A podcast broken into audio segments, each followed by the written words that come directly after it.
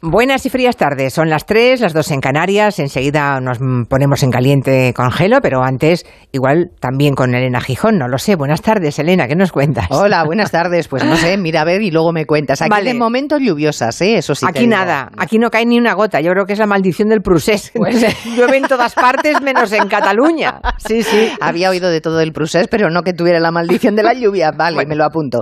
Pues nada, Julia, que seguimos enredados con la polémica reforma del Código Penal que quiere sacar adelante el Gobierno con mucha prisa, eliminando el delito de sedición y rebajando las penas del delito de malversación.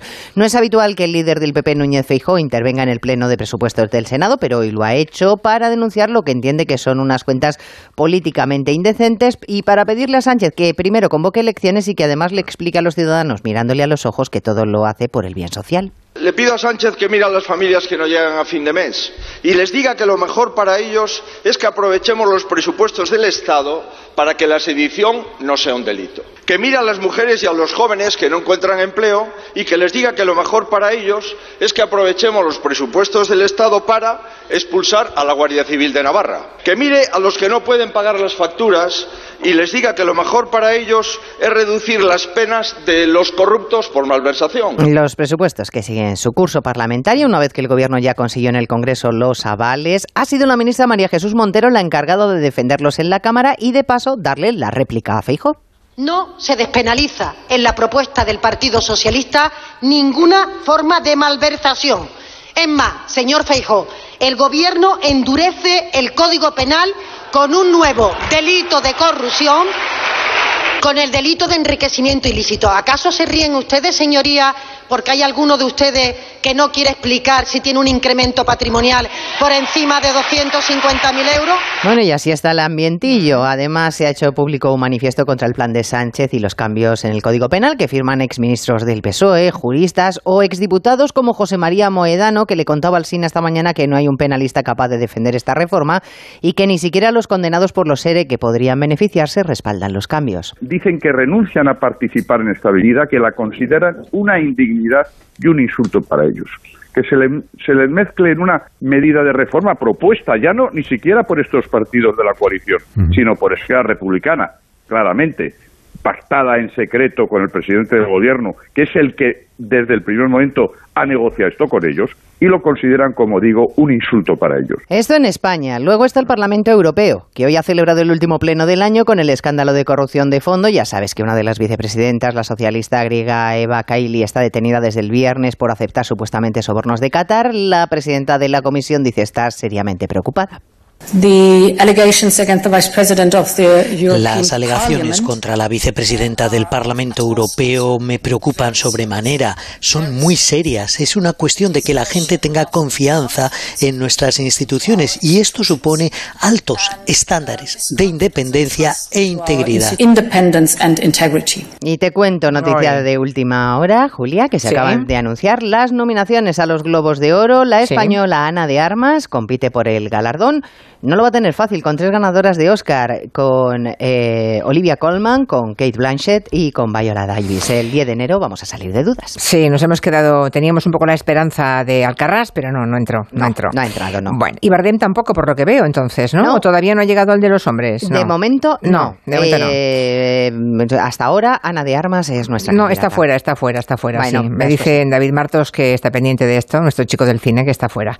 Pero Ana de Armas en Blonde está maravillosa. A mí la serie me dejó un poco fría. Mm, Creo que Marilyn Monroe era bastante más lista de lo que, de lo que interpreta en ese papel Ana de Armas, eh, pero ya está soberbia como actriz. Así que yo creo que. mm, Opciones tiene. Sí, yo creo que tiene opciones. Yo me, me parece que sí. Bueno. Bueno, pues nada, mañana más. Venga, hasta Adiós, mañana. hasta adiós. mañana. En Onda Cero, Julia en la Onda, con Julia Otero. Pues eso, que buenas tardes, pese al lunes frío y lluvioso y encima lunes de regreso del puente más largo del año. Para empujar en la buena dirección vamos a hablar en el gabinete de un tema que se escapa de la actualidad política más acuciante, más rabiosa, pero que es un tema caliente del que extraer muchas conclusiones. Nos ha llamado mucho la atención un estudio británico de varias universidades que demuestra que cada vez menos personas que tienen origen humilde se dedican a la cultura. Hace algunas décadas, muchos hijos de la clase obrera quisieron y consiguieron dedicarse al arte, pues no sé, al cine, la literatura, el diseño, la pintura. a día de hoy son menos de la mitad que a finales del siglo pasado. Claro, nos preguntamos qué consecuencias tiene esta realidad. Seguramente que películas, libros, novelas, el arte en general, acaba reflejando mayoritariamente las preocupaciones de otra clase social, de la clase alta. O sea, las élites económicas hablan sobre todo de sí mismas y por tanto la visión sobre el mundo que se proyecta en el cine, en la literatura, pues es más sesgada, es incompleta, es parcial. El estudio es británico, pero perfectamente extrapolable a toda Europa y sobre todo nos parece un estudio muy debatible, muy interesante. ¿Por qué la clase trabajadora está retrocediendo en el mundo de la cultura? ¿Es la certificación oficial de la muerte de aquello que conocíamos durante tiempo como el ascensor social? Lo discutiremos con Juan Manuel de Prada, con Elisa Beni y con Arancha Tirado. Hoy en el territorio negro hablaremos de los estafadores del amor, así le llaman Marlas Rendueles.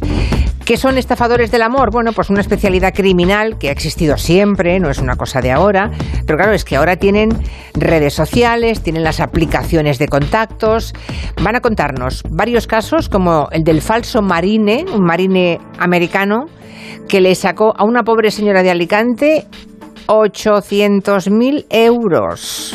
Dirán ustedes, esos que los tenía. Sí, sí, claro. Pero 800.000 euros, ¿eh? ¿Se acuerdan de la famosa intervención de Íñigo Errejón en el Congreso de los Diputados? Si usted tiene miembros en el gobierno. No, no, no. Se nos ha cambiado la. Bueno, es aquella en que Íñigo Rejón hablaba de la salud mental, ¿no? Que hablaba que hay que dedicar más recursos para la salud mental de las personas. Y aquel día, cuando él hizo esa afirmación, le respondieron desde otra bancada: vete al médico. La verdad es que poco a poco el tema de la salud mental ha ido abriéndose paso en la opinión pública, aunque sigue siendo un estigma y un tabú seguro para muchos. Hoy queremos hablar de eso, de salud mental en el entorno laboral, que es uno de los más complejos, porque es verdad que el trabajo puede despertar y traer muchas patologías psicológicas, pero no tener trabajo también, o más. Ponme la mano aquí, Ponme Hoy vuelven las lecciones de anatomía con el profesor Juan Luis Arzuaga. Vamos a tocarnos y sobre todo vamos a mirarnos las manos. Hablaremos de la anatomía de las muñecas, los dedos, incluso vamos a recordar juegos infantiles. ¿Qué les cantaban de pequeños para que movieran los dedos? El palmas palmitas, el cinco lobitos, nos lo pueden ir contando en el WhatsApp, en el 638 442 081 aunque también me vienen a la cabeza unas canciones siniestras que se cantaban en el patio de los colegios hasta hace bien poquito, como aquella de Don Federico mató a su mujer. ¿Te acuerdas, Nuria? ¿La recuerdas? Vagamente. sí. ¿Pero cómo era? Don Federico mató a su mujer, la hizo pecadillo, la puso a remover. Mira, Marina Martínez, Marina Martínez Vicente se acuerda. yo me sonaba la primera frase, pero no sabía la historia como continuaba. Es tremendo. Yo Anaima León, ¿tú recuerdas una canción de ese tipo? No, esa nunca la canté. Esa no. Bueno, pues óyeme, es, es reciente, ¿eh? Porque, bueno, que es reciente. Yo no la recordaba. En el patio de mis hijas se ha cantado. Exacto, y en el de la mía, de pronto un día estoy en casa y oigo de fondo, Don Federico mató a su mujer, y claro, mm, de pronto se desataron todas las alarmas, se me despertaron el martillo, yunque y estribo, que son los huesecillos del oído, ¿eh? y digo, estoy oyendo lo que estoy oyendo. Entonces, eh, oye, vuelves a cantar. Y bueno, pues eso, don Federico mató a su mujer. Luego hicimos un largo debate con la canción y nunca más se volvió a cantar en mi casa. En mi casa también tuvimos ese. Ni en el patio del colegio, claro. En el mío era al pasar la barca, me dijo el barquero, las niñas bonitas no pagan dinero. No está mal tampoco. Sí, tampoco está mal. Sí, hay es que don Federico es increíble. Sí, es que, era un maltratador, un tipo que mata a su mujer. O sea, y las niñas cantándolo y haciendo palmitas en el colegio. Es que es muy fuerte. Bien. 638-442-081 para todo lo que quieran.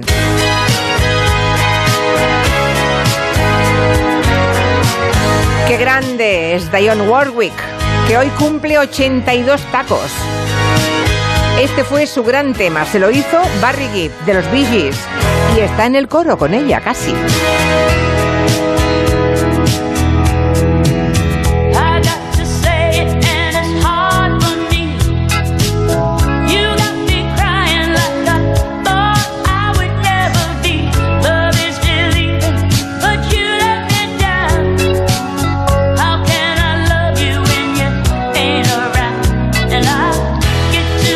saludado a Clara Jiménez Cruz, que sí está con su maldita hemeroteca. Hola. Está con su maldita hemeroteca con concurso de bulos y que ha cantado don Federico en También. ¡Hombre! Mira. ¡Hombre! 3 de 3. También tenemos al rompecorazones. Básicamente porque hoy tenemos solo un chico en la mesa y es Raúl Granado. ¿Cómo oh. estás, Raúl? Ah, Hola, ¿qué tal? Muy buena. Hola. Yo no la he cantado, yo cantaba la de debajo de un carro había un perro, porque yo de niño no sabía decir la R, entonces mi madre se ponía conmigo y repetíamos hasta la extenuación eso. Y gracias a eso, ahora sí lo pronuncio. Ahora la clavas, la Claro, R. Ahora sí. Claro. Ay, Pero es verdad que está cada por- día más buen horror, Raúl Granado. ¿Por qué? ¿Por qué? ¿Por qué eres un rompecorazones? Se preguntaba Dion Warwick.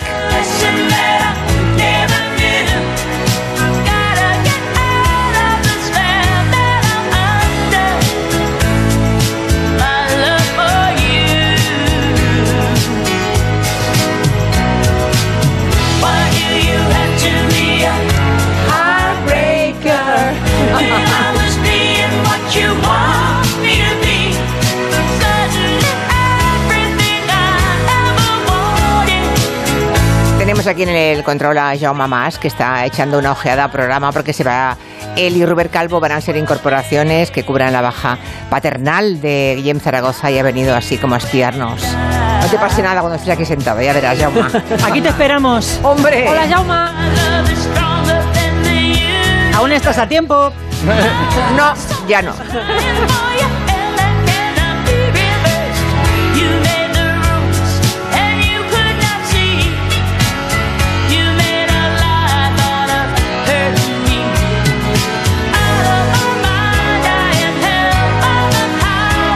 ¿A que no conocías la canción, Raúl Granado? No. ¿Vale? Lo sabía. Bueno, yo tampoco, ¿eh? Siempre cojeáis del mismo pie. Es que no puede ser, ¿eh? Desde pequeñita me quedé algo resentida de este pie. Me ha recordado lo de la cojera. ¿Qué Es canciones verdad. tan deprimentes? Es verdad que canciones nos enseñaban cuando éramos pequeños. Bueno, seguro que los oyentes con su memoria y con las diferentes generaciones de oyentes que tenemos podemos hacer un repaso por todas las infamias que hemos cantado en el patio como si Yo recuerdo que ella cosa. de- en cada puerto tiene una mujer, mi capitán, mi coronel, y, y solo- no recuerdo muy bien la historia, pero era La sobre rubia es fenomenal Sí, y la, morena, tampoco está mal. Eso es se verdad. canta en Vallecas en cada partido. ¿La cantan todavía en Sí, Vallecas? sí, sí, sí. Anda.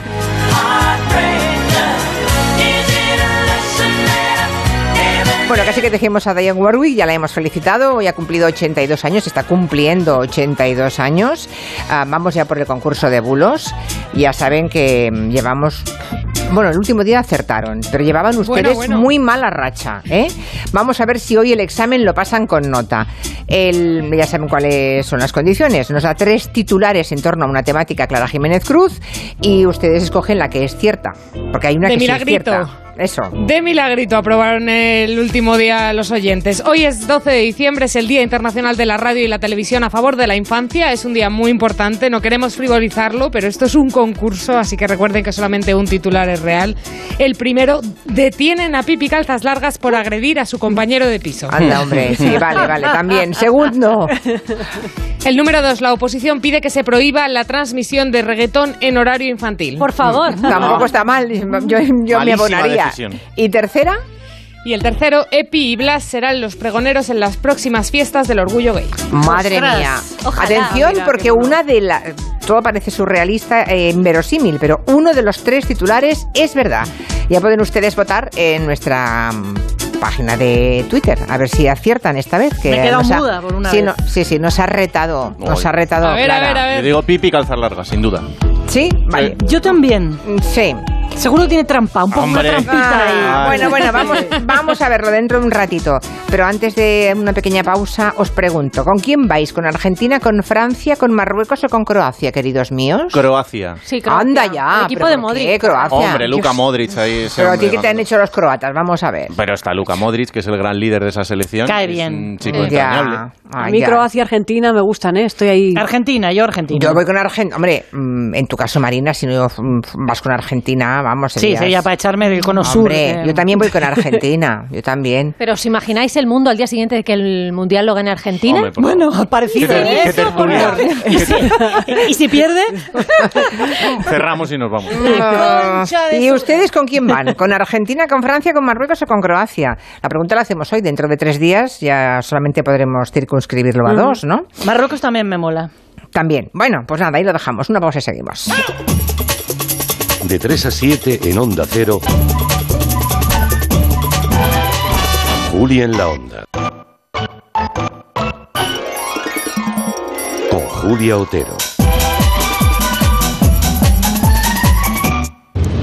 No podemos hacer que baje la inflación, pero este mes si te cambias a línea directa sí podemos bajarte el precio de tu seguro de coche. Y puedes tener un todo riesgo a precio de terceros. ¿Podrán batir esto?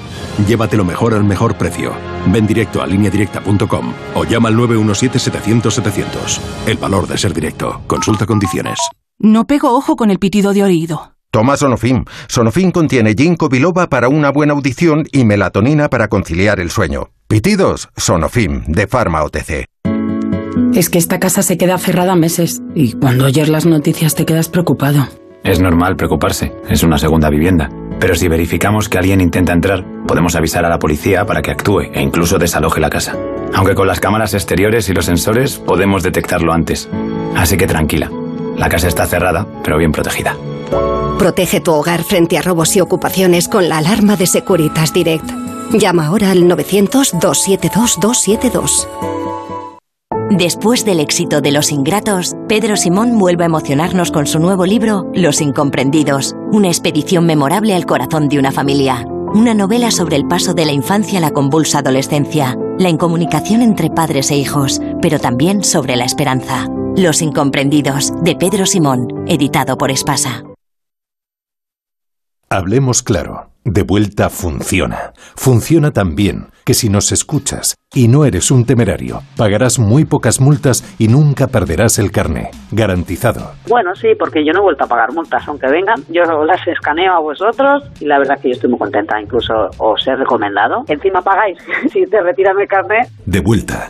900-200-240. 900-200-240 o devuelta.es. Mucho que ganar. Reacciona. Las noticias recientes nos dan pocas alegrías. Aún así, debemos disfrutar de la vida. ¿Ansiomet te puede ayudar? Ansiomet con Crocus Atibus mantiene tu ánimo positivo. Ansiomet de Pharma OTC. Tío, ya estoy en el tren. A ver si tengo suerte y llego tarde, ya sabes. 30 minutillos y me ahorro el billete. No creo que en media hora me pierda mucho allá en el pueblo. Como mucho al Paco contando por enésima vez cómo conoció a la Juani. Con el compromiso Renfe de puntualidad, si tu tren AVE se retrasa más de 15 minutos, te devolvemos el 50% y el 100% si se retrasa más de 30. Normal que alguno prefiera llegar tarde. Nadie te da más. No todos los trenes son como Renfe. Renfe, tu tren. Ribera del Duero, el motor económico y social de una comarca rural, es hoy una marca de prestigio y éxito internacional que celebra su 40 aniversario. Con este motivo, el programa Julia en la Onda se hará en directo el jueves 15 desde el Salón de Actos del Consejo Regulador Ribera del Duero, en la localidad burgalesa de Roa, con el patrocinio de la denominación de origen Ribera del Duero. El jueves 15 de diciembre, a partir de las 3 de la tarde, Julia en la Onda desde Roa, con Julia Otero. Te mereces esta radio. Onda Cero, tu radio.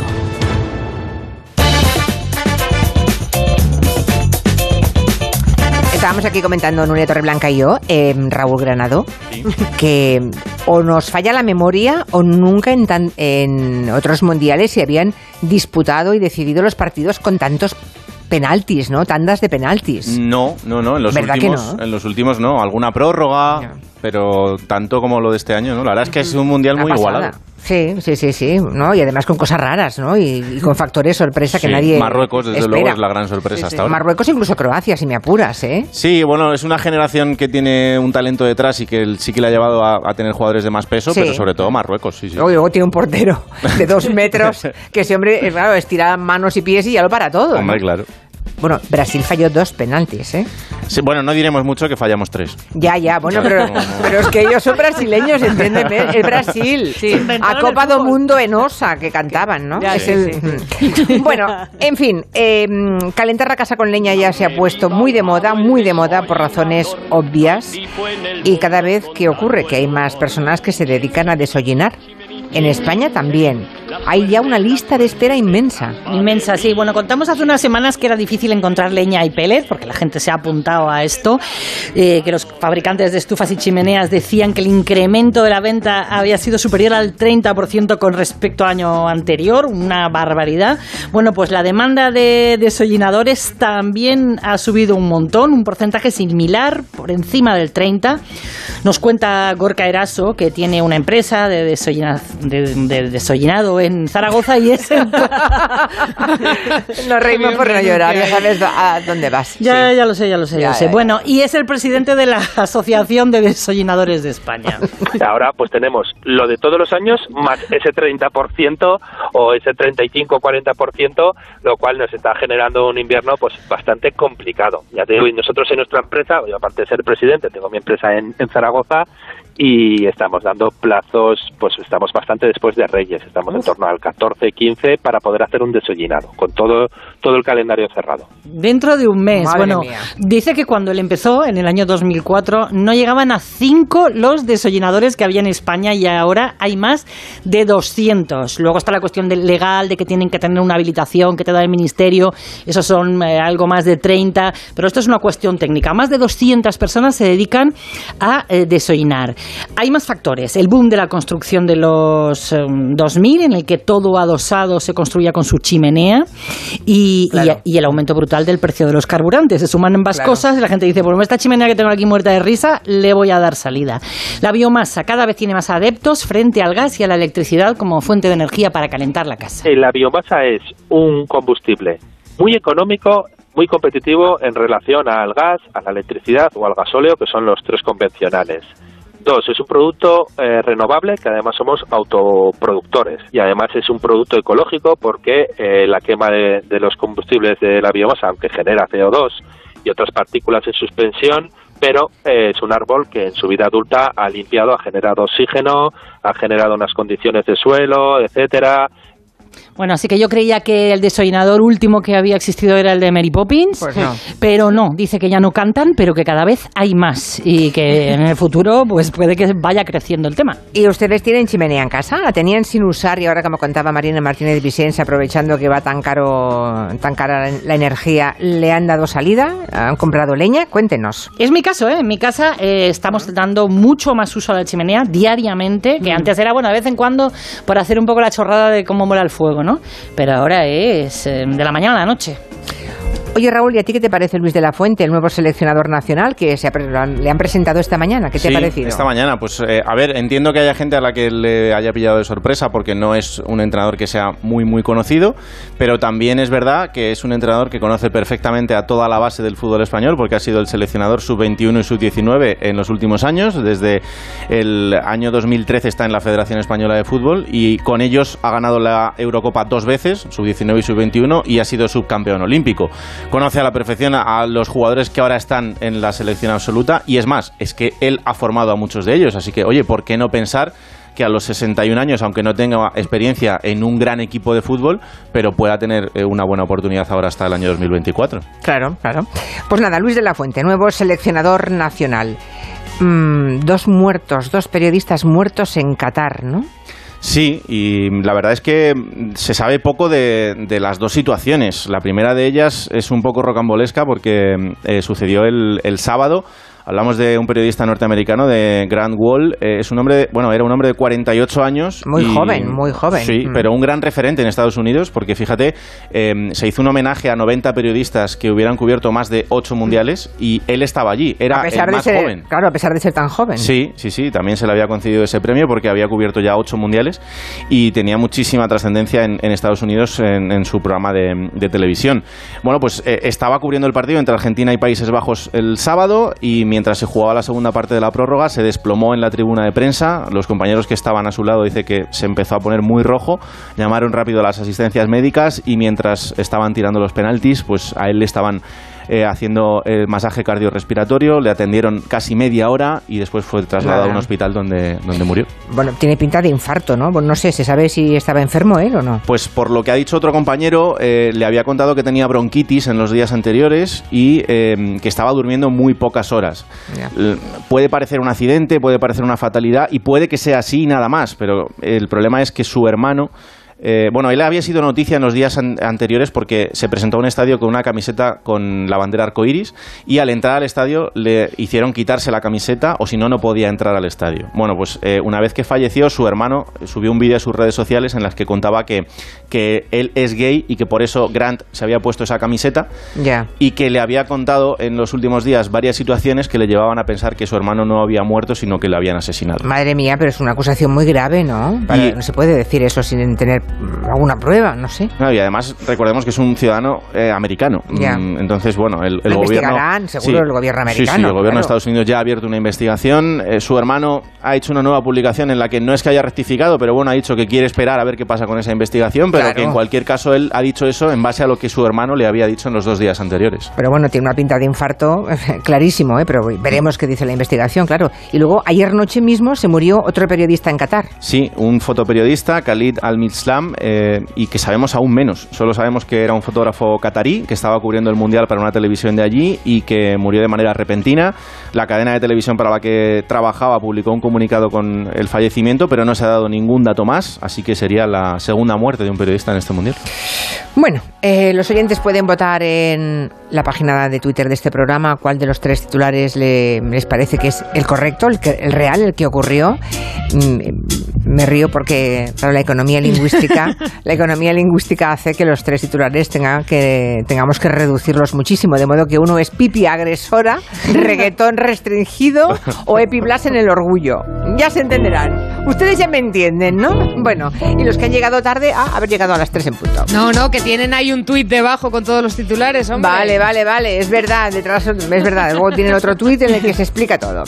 Tenemos por aquí unas declaraciones de Alberto Núñez Feijóo sobre el Consejo General de Poder Judicial que han pasado un poco inadvertidas estos días con, con tanto puente, ¿no? Sí, una frase que dijo aquí en Onda Cero la semana pasada, dice el líder del Partido Popular que no renuevan el CGPJ porque lo están protegiendo de Sánchez y de sus ministros. Si usted tiene en el gobierno que a los jueces los descalifica con fachas con toga, es evidente que usted no cree en la independencia del Poder Judicial. Tanto, ¿qué es lo que estamos intentando? Proteger el Poder Judicial. O sea, el Partido Popular no quiere renovar el Consejo General de Poder Judicial para protegerlo, reconoce que es cosa de ellos. Pero hubo una época en la que el PP, donde eh, cuando llegaba el momento de renovar el órgano de gobierno de los jueces, decían que había que hacerlo porque era un mandato constitucional. Un mandato constitucional que Pablo Casado en 2018 como presidente del Partido Popular decía que tenían que cumplir con él. Regeneración política también es cumplir con lo que dice la Constitución a la hora de renovar en plazo las instituciones del Estado. Una regeneración democrática impecable, en este caso Casado, ¿no? Pero ahora no lo están cumpliendo. Decían también Teodoro García Egea, exsecretario general del PP, que había que cumplir con la Constitución y que el Congreso y el Senado tenían que votar los 12 vocales que habían propuesto las asociaciones judiciales. que a esos 12 vocales debe elegirlos el Congreso previamente han hecho un filtrado puesto que han sido los compañeros de la carrera judicial los que les han avalado para poder estar en esa lista. Pero precisamente uno de los argumentos que pone ahora el PP sobre la mesa es que los jueces tienen que ser los que elijan a sus compañeros, a los jueces. Dice la ahora líder del Partido Popular, Feijóo, que los jueces tienen que tener más protagonismo en la Que le debemos de dar un protagonismo a los jueces para que sean copartícipes en la designación de los miembros que conforman el órgano de gobierno. Pero los jueces ya son copartícipes del proceso, ¿no? Sí, de hecho, esta propuesta la llevaba también el PP en el programa electoral de 2011. Luego Rajoy, cuando tuvo que renovar el CGPJ en 2013, se olvidó de esa promesa porque decía que ya se estaba cumpliendo con ello. Los vocales pasaban por un doble proceso de avales. Por lo cual se necesita el aval por parte de sus compañeros jueces. Sin el aval de los jueces no podrían ser elegidos nunca y luego se necesita también el aval del Parlamento. Por tanto, creo que hay una doble legitimidad. Doble legitimidad, es lo que decía el PP en el 2013. Ahora a ese mismo PP ya no le sirve y se niegan a renovar el Consejo General de Poder Judicial porque dicen que lo protegen del gobierno. Una maldita hemeroteca de libro. Una historia que les vamos a contar ahora es el mejor ejemplo de cómo se instaura una tradición. Empezó como una broma y ahora se ha convertido en un reclamo turístico navideño. Hablamos del, a ver si no me lío, el arbolito chico del chico de Ávila. Claro, porque está en el mercado chico de Ávila, en la plaza del ayuntamiento. Allí todos los años se instaura un mercado navideño con puestos de adornos, de dulces y las últimas navidades antes de pandemia en 2019. Por problemas logísticos, la decoración y las luces se retrasaron un poquito.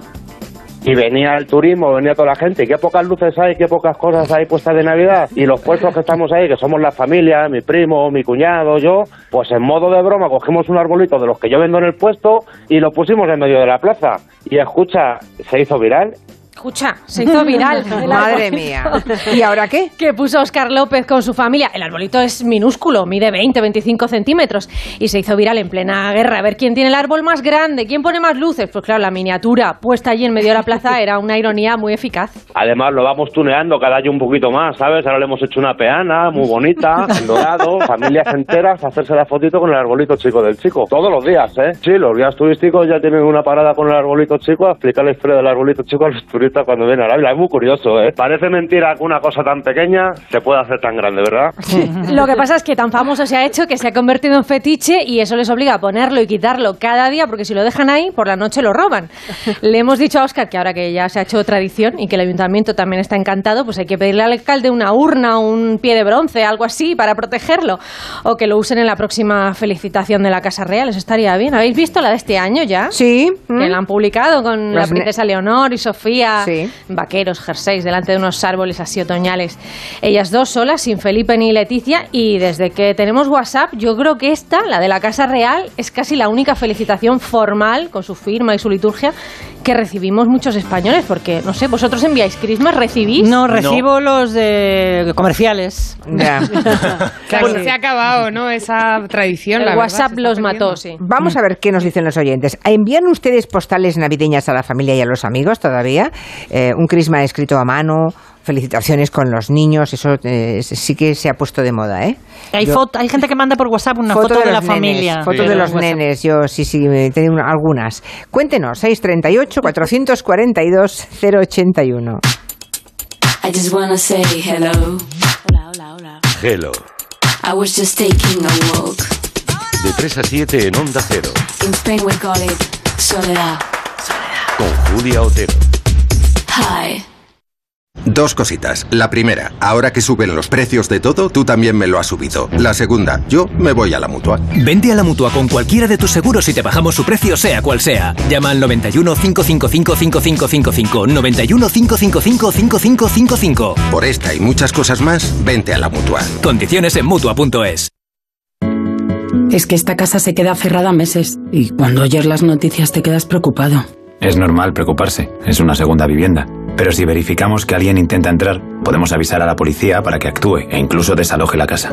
Aunque con las cámaras exteriores y los sensores podemos detectarlo antes. Así que tranquila, la casa está cerrada, pero bien protegida. Protege tu hogar frente a robos y ocupaciones con la alarma de Securitas Direct. Llama ahora al 900-272-272. ¡Ay, Pinzón! ¿Recuerdas lo de América? Mm, Ya no se hacen descubrimientos así. Colón, espabila y descubre un nuevo servicio. Hazte un renting con Rentic y estrena un Samsung Galaxy Z Flip 4 por 49 euros al mes, con seguro incluido y cambias cuando quieras. ¿Dónde? En Rentic.com, tiendas autorizadas y en Phone House, porque comprar un móvil ya es historia.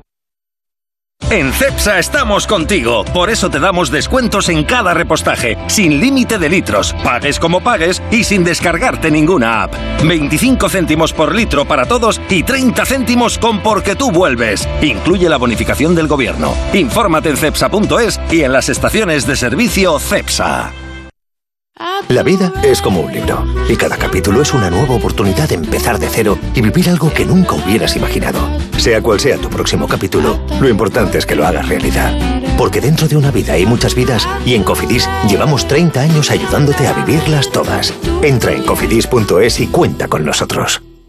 Es noche de paz y de tranquilidad cuando proteges tu hogar, porque con la alarma de Movistar Prosegur, en caso de incidente, te avisan en menos de 29 segundos. Y también llaman por ti a la policía si fuese necesario. Celebra la Navidad con tu alarma por 34,90 euros al mes durante todo un año. Contrátala hasta el 31 de diciembre. Infórmate en tiendas Movistar o en el 900 200 730. ¿Estás preocupado por tu colesterol? Toma citesterol. Una cápsula al día de citesterol con berberis ayuda a mantener los niveles normales de colesterol. Recuerda, citesterol. Consulta a tu farmacéutico o dietista. Recibe la Navidad con música. Ven al Auditorio Nacional los días 16, 17 y 18 de diciembre a escuchar el oratorio Elías de Mendelssohn, interpretado por la Orquesta y Coro Nacionales de España y David Afkam. Entradas inaem.es. INAEM, Ministerio de Cultura y Deporte, Gobierno de España.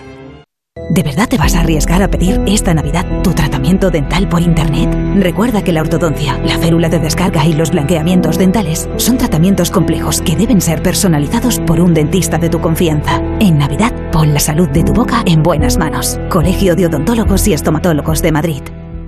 Y está aquí, y está aquí la Navidad. Desde la Fundación Alquiler Seguro seguiremos trabajando este 2023 para que ninguna familia pierda su futuro. En tu futuro con alquiler seguro. Fundación Alquiler Seguro te desea una feliz Navidad y un 2023 en tu hogar. Atención, por fin llega Factory Colchón al centro de Madrid. Gran inauguración este sábado 17 de diciembre en calle Orense 24. Colchón viscoelástico 49 euros. Precios de inauguración solo este sábado en calle Orense 24. En Factory Colchón más barato si te lo regalan. En la ganadería Organic producimos la mejor carne del mundo. Hacemos cría ecológica de las razas Angus y Wayu, 100% sostenible. Nuestra carne es extremadamente tierna y jugosa. Va del campo a tu casa, sin intermediarios, a un precio justo. Si pruebas Organic, solo comerás Organic. Nosotros te la llevamos gratis a tu casa. Haz tu pedido en el 910-2010, 910-2010 o carneorganic.com. Organic, la mejor carne del mundo. Excelentia presenta dos conciertos únicos en el Teatro Real. El día 25 de diciembre, homenaje a Morricone, John Williams y otros grandes del cine. Y el día 31, la novena sinfonía de Beethoven con el Orfeón Donostiarra. Venta de entradas en teatroreal.es y fundacionexcelentia.org. Esta Navidad regala música con Excelentia. Las buenas historias se cuentan al oído. Es el totorriina de la mafia gallega. Bruto, cerrado, desconfiado, impulsivo, violento. Era un indeseable. Y si no se dedicase a la coca, seguramente seguiría siendo un cabronazo, porque era su forma de ser. Lo que menos me imaginaba yo es que podría estar haciendo descargas de cocaína de un volumen tan grande. Señoría, yo no puedo vivir sin esto. Es que necesito descargar adrenalina, necesito que la policía me pise los talones. Carlines.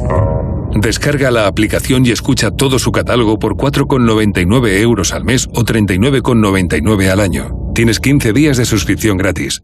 Las claves de la actualidad con Elena Gijón. Corresponsal en Roma, Darío Menor. Italia ya cuenta con 400. Nueva York, Agustín Alcalá. La secretaria del Tesoro. Corresponsal en París, Álvaro del Río. Declaración solemne. Londres, Celia Maza. El Premier acaba de mandar Corresponsal un en Estambul, Andrés Mourenza. El embajador de Ucrania en Ankara. Noticias Mediodía con Elena Gijón. De lunes a viernes a las 2 de la tarde. Y siempre que quieras en la app y en la web de Onda Cero. Te mereces esta radio. Onda Cero, tu radio. ¿Fueron auténticos los diarios privados de Hitler? ¿Existen las pirámides perdidas en el corazón de Bosnia? ¿Se han cumplido las antiguas profecías? ¿Existió otra humanidad anterior a la nuestra? ¿Quieres respuestas? El Colegio Invisible. Lorenzo Fernández Bueno y Laura Falcó. Los jueves a la una y media de la madrugada. Y siempre que quieras, en la web y en la app de Onda Cero. Te mereces esta radio. Onda Cero. Tu radio.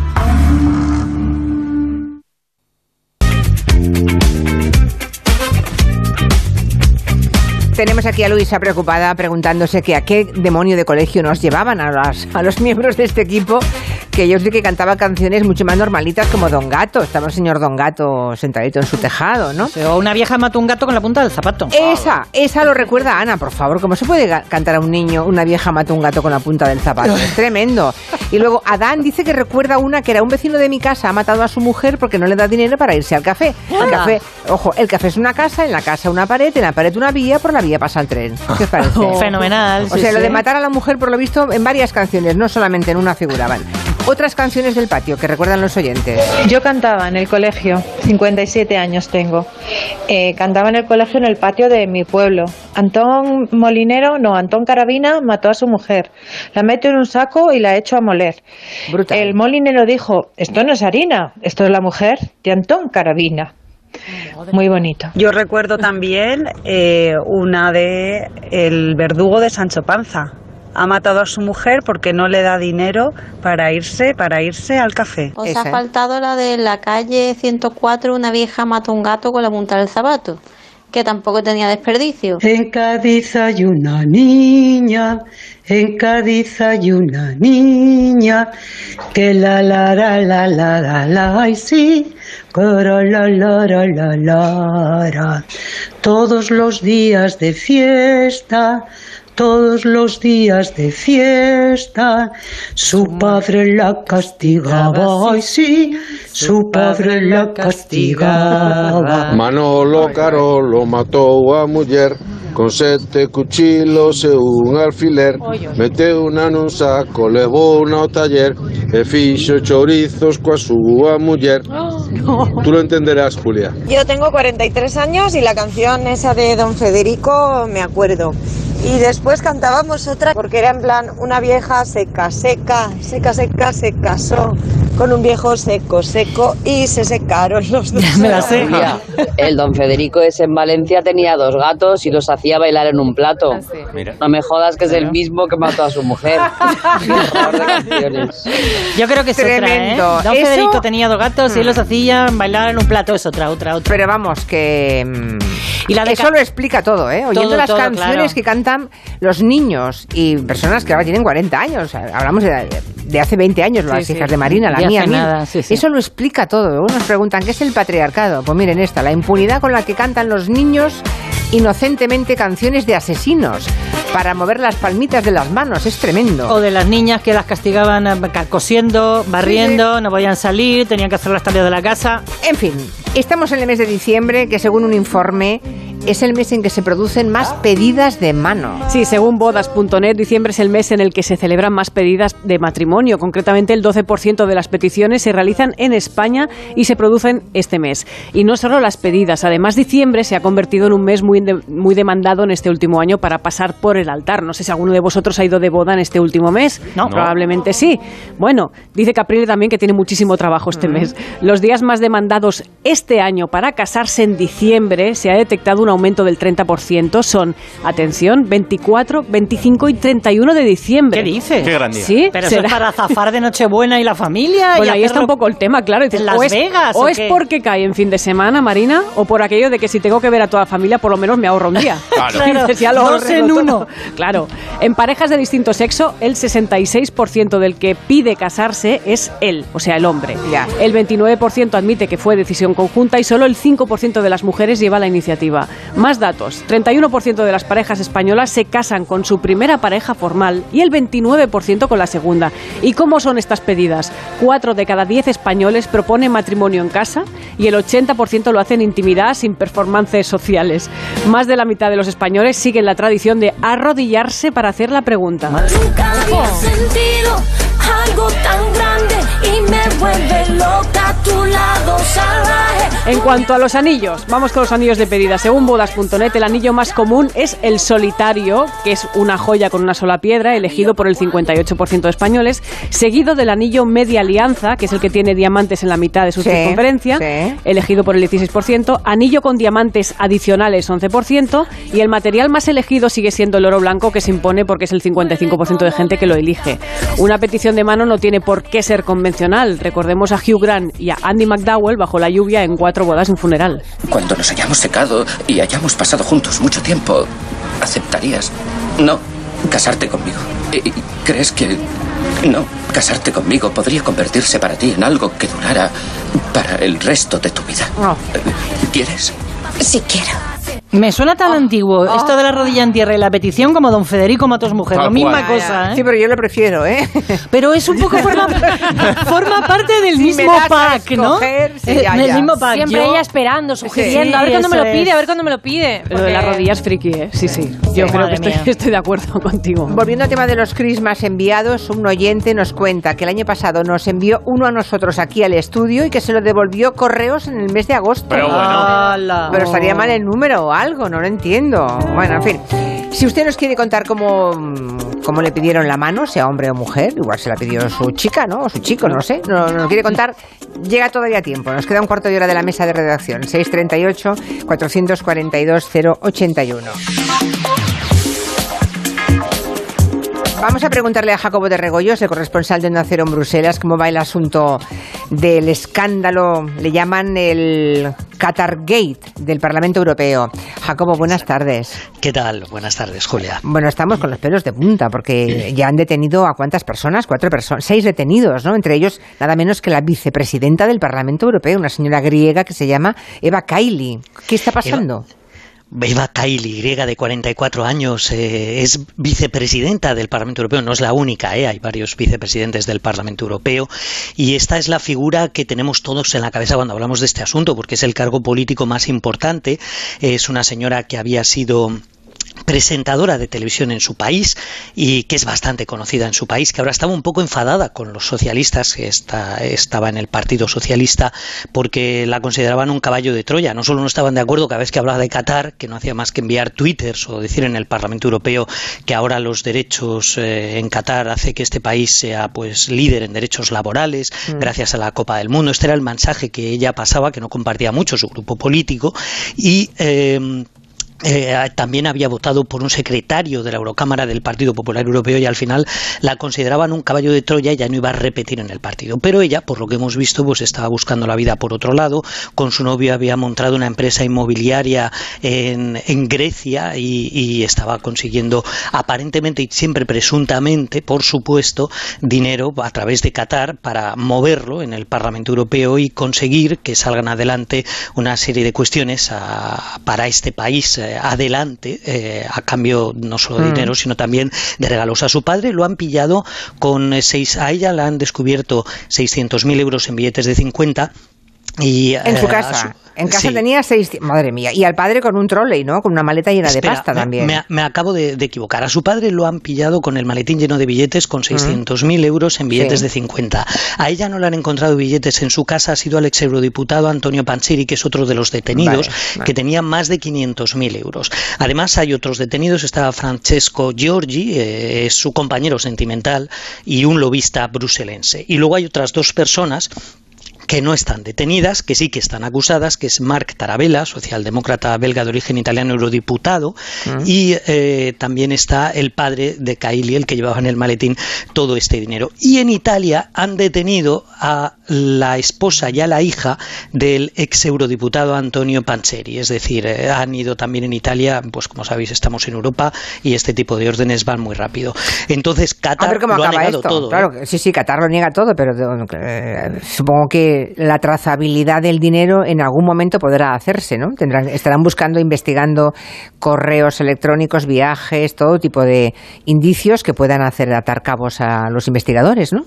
Lo más peligroso de todo esto es el potencial que tiene de hacer daño a la Unión Europea cuando necesita prestigio. Ya. Es decir, ahora, por ejemplo, en el Parlamento Europeo se le está pidiendo a Hungría que se, bueno, se le está pidiendo al Consejo de la Unión Europea que haga caso de la propuesta de la Comisión Europea de congelar 7.500 millones de euros en ayudas a Hungría por corrupción, precisamente. Entonces te puedes imaginar que Hungría va a decir corrupción la tuya. Por Claro, ejemplo. claro. Y nosotros también, los periodistas, creamos mucho ruido. Mira, ahora en una rueda de prensa con von der Leyen hace un par de horas esto es lo que ha pasado. I know that there were more colleagues who wanted to ask questions, but there will be several other press conferences. Decía la portavoz que, que da turno a I'm las sorry. preguntas que ya no quiere responder más a esto la presidenta. sorry, y como Oliver. ves, la prensa empieza a hacer ruido, la presidenta al lado poniendo cara de circunstancias. Todo esto, nosotros ahora en antena, Mm. crea una imagen para la Unión Europea Que no interesa nada, bueno, claro. que no interesa nada. Pues seguiremos la pista a ver qué pasa. Nunca nada es casualidad, ¿eh? ni, ni cuándo ni dónde. ¿eh? Eh,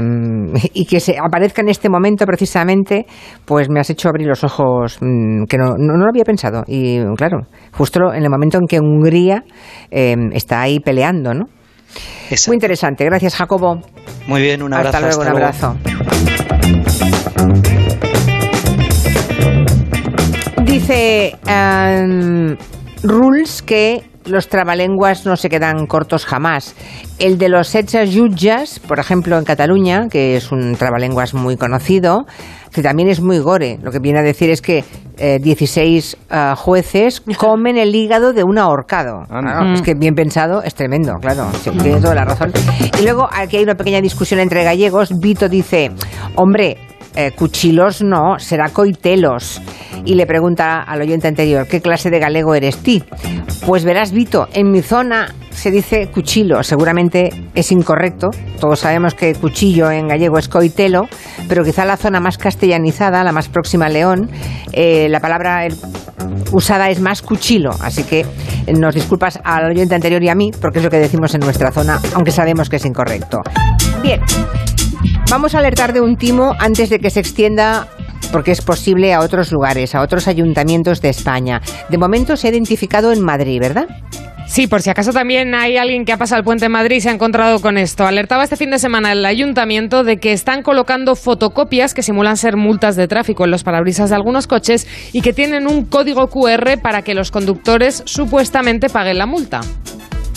¿Y dónde lleva ese código QR? ¿Lleva alguna web trucha que le llamáis vosotros o no? Sí, es lo que nos imaginaríamos de primeras, ¿no? Que nos llevaría a una web para intentar cobrarnos en una plataforma que no es del ayuntamiento. Sin embargo, el QR lleva a la web de pago de sanciones del Ayuntamiento de Madrid, a la Real, pero dicen desde el consistorio que cuando el conductor intenta hacer el pago en la web, la web no le deja pagar. Ojo porque advierten de que las multas del ayuntamiento nunca llevan un código QR, que no son suyas, que no son reales. O sea que hay alguien que está suplantando al Ayuntamiento de Madrid, pero redireccionando a la gente a la web oficial del Ayuntamiento. Así es, el ayuntamiento ya ha dicho que van a denunciarlo ante la policía municipal por un posible delito de false- falsedad documental y estafa. Recuerden, de- recuerdan desde el ayuntamiento que todas las comunicaciones de multas se envían por correo certificado o por la dirección electrónica vial, la plataforma de la DGT para recibir notificaciones. Que nada de pagar las multas así a través de un QR en, en la ventanilla del coche. Sí, porque esto lo dejan en el, en el limpiaparabrisas del coche, ¿no? Te lo encuentras, crees que es una multa, metes el código QR y claro, y puedes pagar una multa inexistente, ¿no? Eso es. Ojo pues a los madrileños que nos estén escuchando y los demás estemos atentos, no sea que lo copien y ahora lo lleven a otros lugares de España. Más mensajes. Hola, Julián La Onda. Pues yo sí, yo sigo mandando Christmas todos, todos, todos las navidades. Además es que toda la, la gente que se lo mando es la que está fuera de donde yo vivo, un pueblecito de, de Madrid. Pues les, les hace una ilusión enorme. Además me escriben y me dicen, no, la Navidad no sería igual si no recibiera tu crisma. Y a partir de entonces empieza la Navidad. Yo sigo todos los años mandando mis postales navideñas para familia y para amigos y además es que les encanta recibirlas. Pero es que además, a su vez, yo también recibo de amigos extranjeros. Eh, de Holanda, de Dinamarca, me llegan tarjetas navideñas todos los años. O sea que, por mi parte, la tradición no se ha perdido. Yo soy de las raras que escribe postales por Navidad. Y aprovecho estos días de fiesta para escribir las postales y hacer las participaciones de lotería. No obstante, eh, siempre mando una foto del décimo a todos los que mando por si acaso se extravía la participación. Yo normalmente mando algún que otro crisma, pero lo que quería decir es que mi, mi director de tesis manda una felicitación con una participación de lotería a todos los que han sido sus doctorando. Es súper bonito recibir cada año su felicitación. Pues a mí me da miedo cuando alguien tiene un hijo. Porque puedes no haber vuelto a hablar con él pues desde su boda, incluso no haber ido ni a la boda. Que no sabes si están vivos o no. Pero que de repente tiene un hijo y sabe la dirección de tu casa aunque te hayan mudado. Que se acuerdan de tu correo electrónico. Que saben dónde trabajas aunque no sea el mismo sitio que hace 10 años. Que reciben las postales con la foto de las criaturas, pero vamos, 10 millones de, de Ya, ya, postales ya. porque además no hacen una. No. Hacen tres o cuatro. Sí, sí, sí. Y cuando yo vaya a conocer al niño ya ha hecho la comunión. Nos gusta enseñarlos, sí. En cuanto a peticiones de mano, nos adjunta José Manuel Gizmo en Twitter que un amigo suyo se lo pidió en un vuelo acrobático y eh, por una fotografía debe ser un vídeo que no puedo abrir eh, con los pelos como locos bueno un vuelo acrobático Qué bonito. ¿eh? Muy bonito no. Sí, anda que yo le iba a decir que sí No, o sea, es un no seguro. me hacen eso pues no mono no escuchen esto bien a ver si les gusta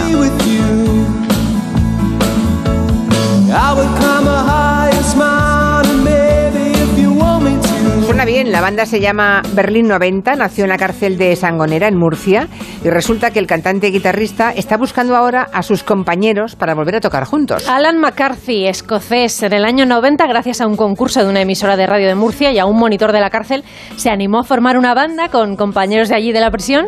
Se llamaban así Berlín 90, llegaron a grabar una maqueta, a dar conciertos, les daban permisos y salían acompañados de un funcionario a, a los estudios a grabar. Pero se perdieron la pista entre ellos después de que trasladaran a Alan de Sangonera a Carabanchel. En un minuto todo ha acabado, todos nuestros sueños acabado. 32 años pienso será ahora. So, una mezcla. Madrid, Murcia, Escocia eh, y Francia. Quiero hablar con ellos. Si a lo mejor podemos tocar y hablar qué ha pasado a nosotros y vamos a ver. Y lo que surja, el programa de radio que les unió, Música de Contrabando se llama, celebró en 2020 su 30 aniversario, contactaron con Alan, le pusieron las grabaciones que hacía décadas que él no escuchaba, se emocionó muchísimo, así que ahora que está libre, jubilado y viviendo en el Mar Menor, le encantaría rememorar aquello y si cuadra, ¿por qué no? Hacer una gira, dice. Sus compañeros ahora deben de rondar los 60 años. Eran Michel, batería, francés, Adrián, guitarrista, Tito, de Madrid, bajista, y Jorge, de Murcia, que tocaba los teclados. Nos hemos comprometido con Alan a que si algún componente de Berlín 90 eh, de la cárcel de Sangonera nos escucha y se anima y nos llama, pues se lo haremos saber. Y que nos cante mm, una vieja mata un gato. Claro. Ah, claro, claro. Eh, De la cárcel muy apropiado.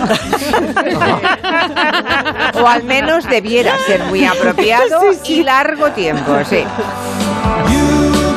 A ver, Raúl Granado, en tu afán de convertirnos en frikis, has encontrado uno de esos deportes que nos vendría bien a la redacción de este programa, ¿verdad? Yo quiero convertiros en deportistas. Luego ya si os En hacéis frikis o no, eso ya es otra cosa. En este no os vais a cansar mucho físicamente, aunque sí necesito que seáis un poquito eh, coordinados. Es la lucha de malabaristas. A ver, eh, malabaristas peleándose entre ellos, ¿quieres Sí, decir? correcto. ¿Qué dices? Vale, Con un par de naranjas a la vez. Ya. No, con tres mazas. Ya. Esto se lo inventaron los americanos, quién si no, en los 70. Y consiste básicamente en eso. Hay un campo de juego que es un rectángulo, entonces hay dos equipos de cinco jugadores en cada equipo con tres mazas. Tú tienes que ir haciendo malabares y a la vez que haces los malabares tienes que cargarte al resto. No puedes utilizar los pies. Ostras, te iba a decir a patadón. No, no. Pero el resto del cuerpo lo puedes utilizar como quieras, pero tú no puedes dejar de hacer malabares. Y que al contrario se le caiga una de las mazas o los saques del rectángulo del juego.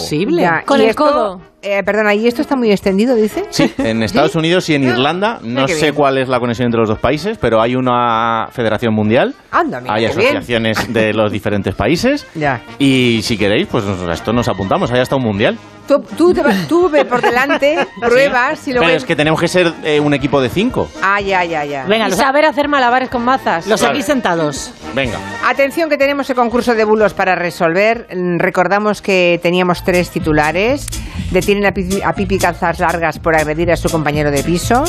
La oposición... 29% de los votos. Ah, ya tenemos 29% de los votos, vale. El segundo era la oposición pide que se prohíba la transmisión de reggaetón en horario infantil. El menos votado, 21,8%. Y Epi y Blas serán los pregoneros en las próximas fiestas del orgullo gay. 49,1%, el más Oh. votado. ¿Quieres que resolvamos? Pero por favor, son ustedes unos cachondos. Pero a quién se le ocurre, bueno, no lo sé. No, votes lo que votes, la cosa tiene miga. Ya, Voy a pero- ganar. eh, bueno, no sé. ¿Cuál es la real entonces, Clara? Ese 29,1% de Oh. los oyentes que han votado porque detienen a Pipi Calzas Largas por agredir a su Te compañero de piso han acertado. No es la actriz de la serie, que es la que cantaba esta canción, sino la de la película de 1988, la actriz estadounidense Tammy Erin, que fue detenida por agredir presuntamente a su compañero de piso en el año 2013. Las otras dos son contenidos satíricos de Hay Noticia. o sea, la protagonista de Pipi Calzas Largas en el año 88. La película. De la película, sí, sí, sí. Hombre, es que en el 88 la niña ya era abuela, ¿no? Casi. Bueno, era mucho más mayor. Eh, Pipi, que yo- no podía tener compañero de piso. No, por lo que sea. Un mono sí. Yo me estoy enterando ahora de que hubo una película de Pipi. Sí, sí, sí. Yo solo conocía la serie, pero no. Pipi en carne mortal. Era mi heroína, porque claro, tanto cantar Don Federico, de repente aparecía Pipi y decías, bueno, todos contigo. Los oyentes diciendo que ya lo sabían. Los que lo sabían. Porque, Ah, pues haber votado bien. No todos lo sabían. No, ¿eh? la mitad casi han votado y se han equivocado. No o sea que siguen caso. ustedes, siguen ustedes, seguimos todos, porque aquí tampoco nadie había acertado. ¿Perdona, salvo Raúl, Raúl? Granado. Hombre, por favor. Salvo Raúl Granado. Todos los demás hemos fallado. La mitad ha votado y se ha equivocado. ¿eh? Bueno. Llegamos al- a la mesa, acabamos con la mesa de redacción, llegamos al tiempo de las noticias. Despido a Clara Jiménez Cruz. Hasta mañana. Adiós, despido a Raúl Granado. Adiós. Adiós. En Onda Cero, Julia en la Onda. Llegan las noticias. Con Julia Otero. Y luego seguimos. No, a mí no me despidas, que yo sigo. Hasta las 7 nada menos. ¡Hala! Que les informen y vuelvan, ¿eh?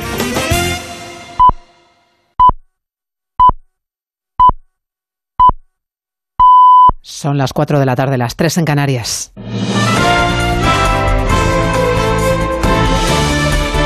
Noticias en Onda Cero.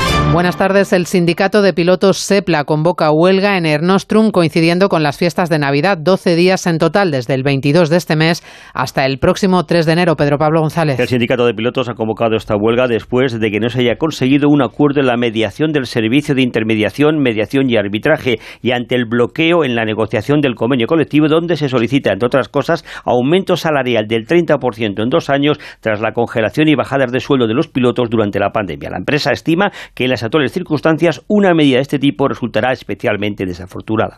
Ernostrum ha iniciado ya el proceso para que el Ministerio de Fomento dicte los servicios mínimos. En anteriores ocasiones, los vuelos con origen o destino en aeropuertos no peninsulares, Baleares, Melilla y Canarias y rutas en obligación de servicio público no se vieron afectadas por huelgas como esta. Se ha retomado hoy la negociación en la mesa de las pensiones, nueva reunión del Gobierno con patronal y sindicatos que termina sin acuerdo y con el rechazo de la propuesta del Ministerio. Caridad García. El equipo del ministro ha presentado un nuevo documento con algunas mejoras en materia de protección por cuidado de hijos y de brecha de género, pero mantiene los dos puntos de la discordia, ampliar los años para calcular la paga y que todo el salario cotice al sistema. Los agentes sociales coinciden en que ampliar el periodo de cómputo implica un recorte de la pensión y los empresarios además rechazan también el destope de las máximas. Rosa Santos de la patronal, Carlos Bravo, Comisiones Obreras. Lo que se propone es un recorte de derechos y una subida de costes sociales. Que no convoque la mesa si no tiene una propuesta más amplia que recoja el conjunto de materias que hemos, que hemos planteado. No hay fecha para una nueva reunión, aunque solo quedan dos semanas para que se cumpla el plazo comprometido con Bruselas. James Cameron y Steven Spielberg optan con sus películas Avatar 2 y The Fabelmans a los principales premios de los Globos de Oro. Entre los españoles que optaban a nominación, solo Ana de Armas ha logrado el reconocimiento por su papel en Blonde, en la que interpreta a Marilyn Monroe, corresponsal en Estados Unidos, Agustín Alcalá. La cuestión este año en la entrega de los Globos de Oro, que celebran su 80 cumpleaños, no es cuál es el largometraje ganador y la serie que será celebrada como la mejor del año, sino qué actrices, actores y directores de series como The Crown o La Casa de los Dragones o películas como Avatar, Elvis o La Ballena acuden a la gala en el Hotel Beverly Hills de Los Ángeles del 10 de enero. No estará Tom Cruise, que ha devuelto los tres globos que ha recibido durante su carrera, asqueado al conocer que la Asociación de Periodistas Extranjeros de Hollywood era un grupo corrupto que aceptaba dinero y viajes de los estudios y además no tenía un afroamericano entre sus miembros. La que puede ganar su primer globo es Ana de Armas por su recreación de Marilyn Monroe y que compite con otras cuatro grandes actrices, tres ganadoras del Oscar, Olivia Colman, Kate Blanchett, Viola Davis y Michelle Williams. Otro que no acudirá a la gala porque no ha sido nominado será Will Smith.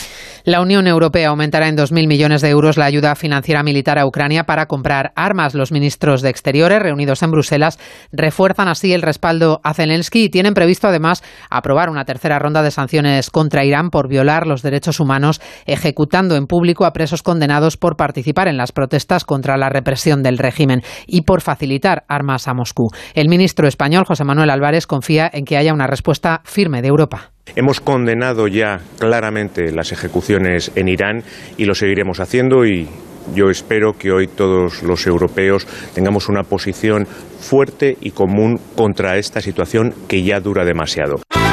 Y el deporte con Esther Rodríguez. Luis de la Fuente ha sido presentado como nuevo seleccionador nacional hasta 2024. Después de dejar claro que él no utiliza las redes sociales, ha dicho que su techo y aspiración es ganar, que respeta el estilo pero con su particular libreto, que cuenta con Busquets y no descarta Ramos.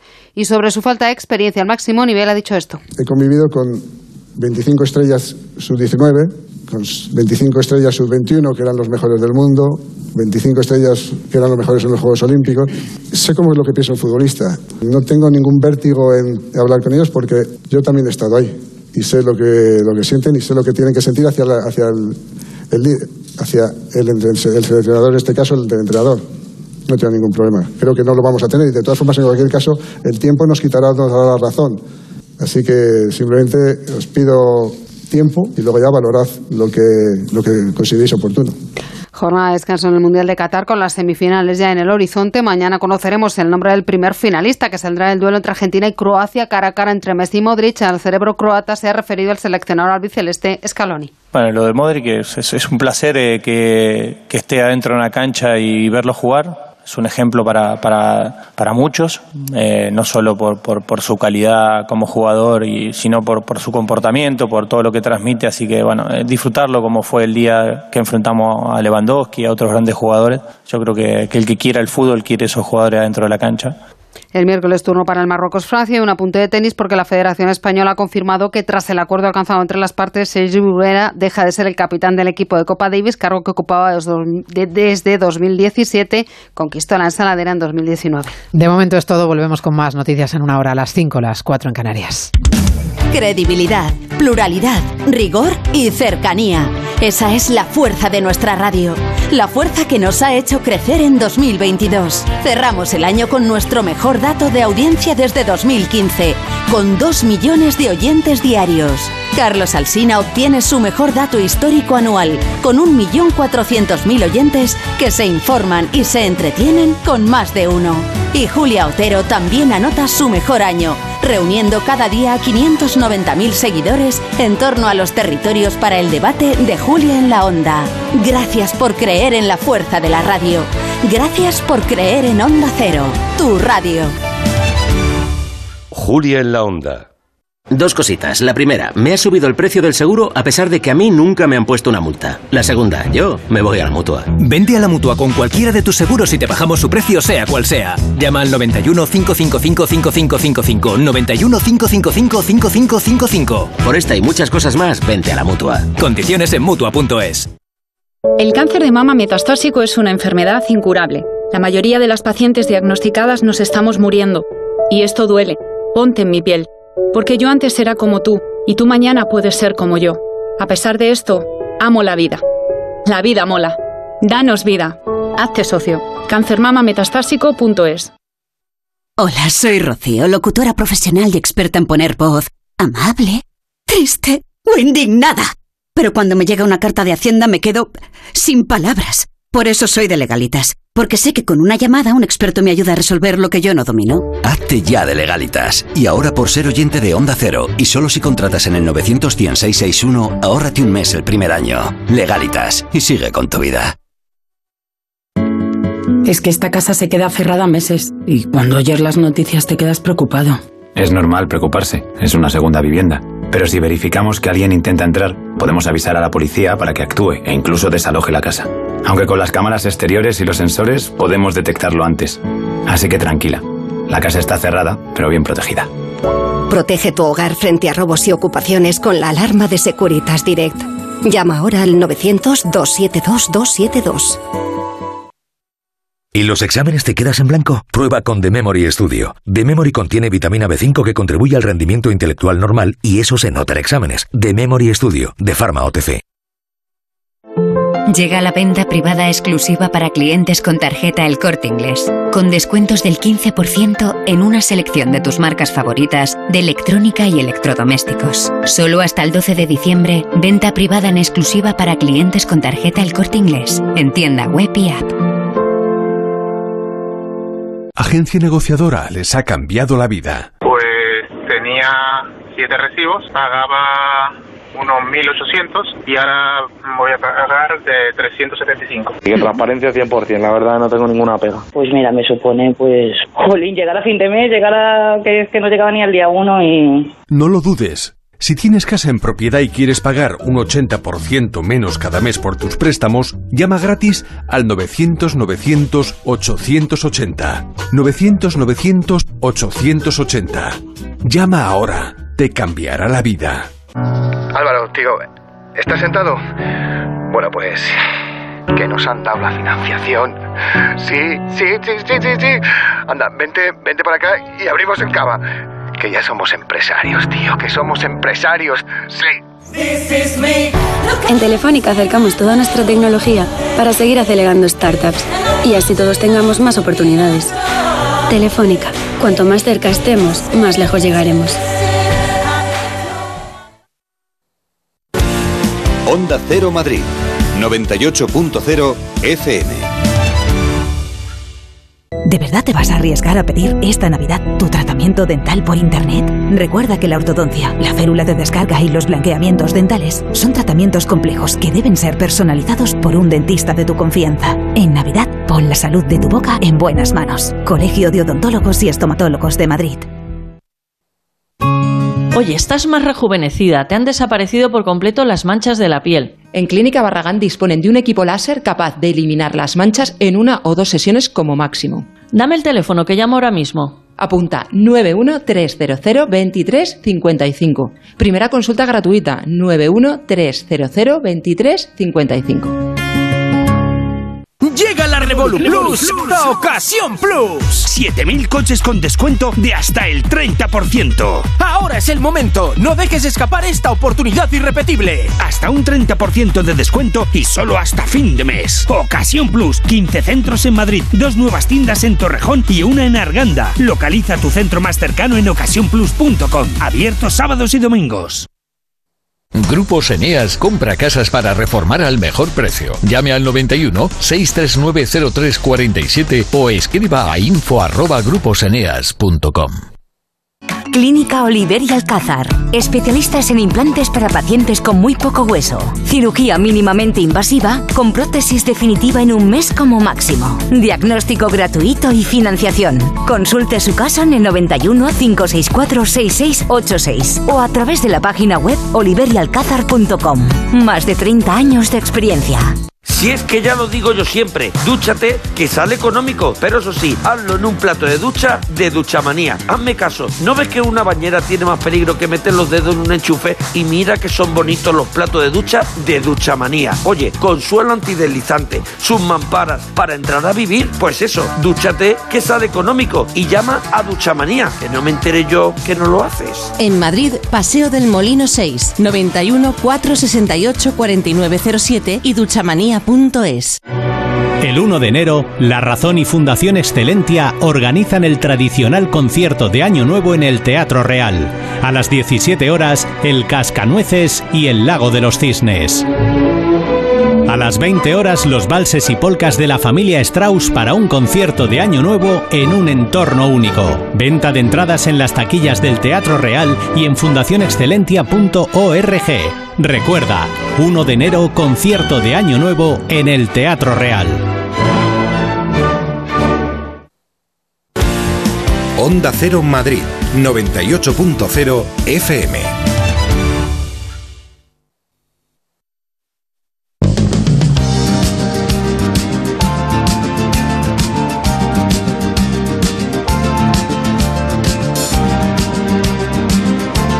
En Onda Cero, Julia en la Onda, con Julia Otero.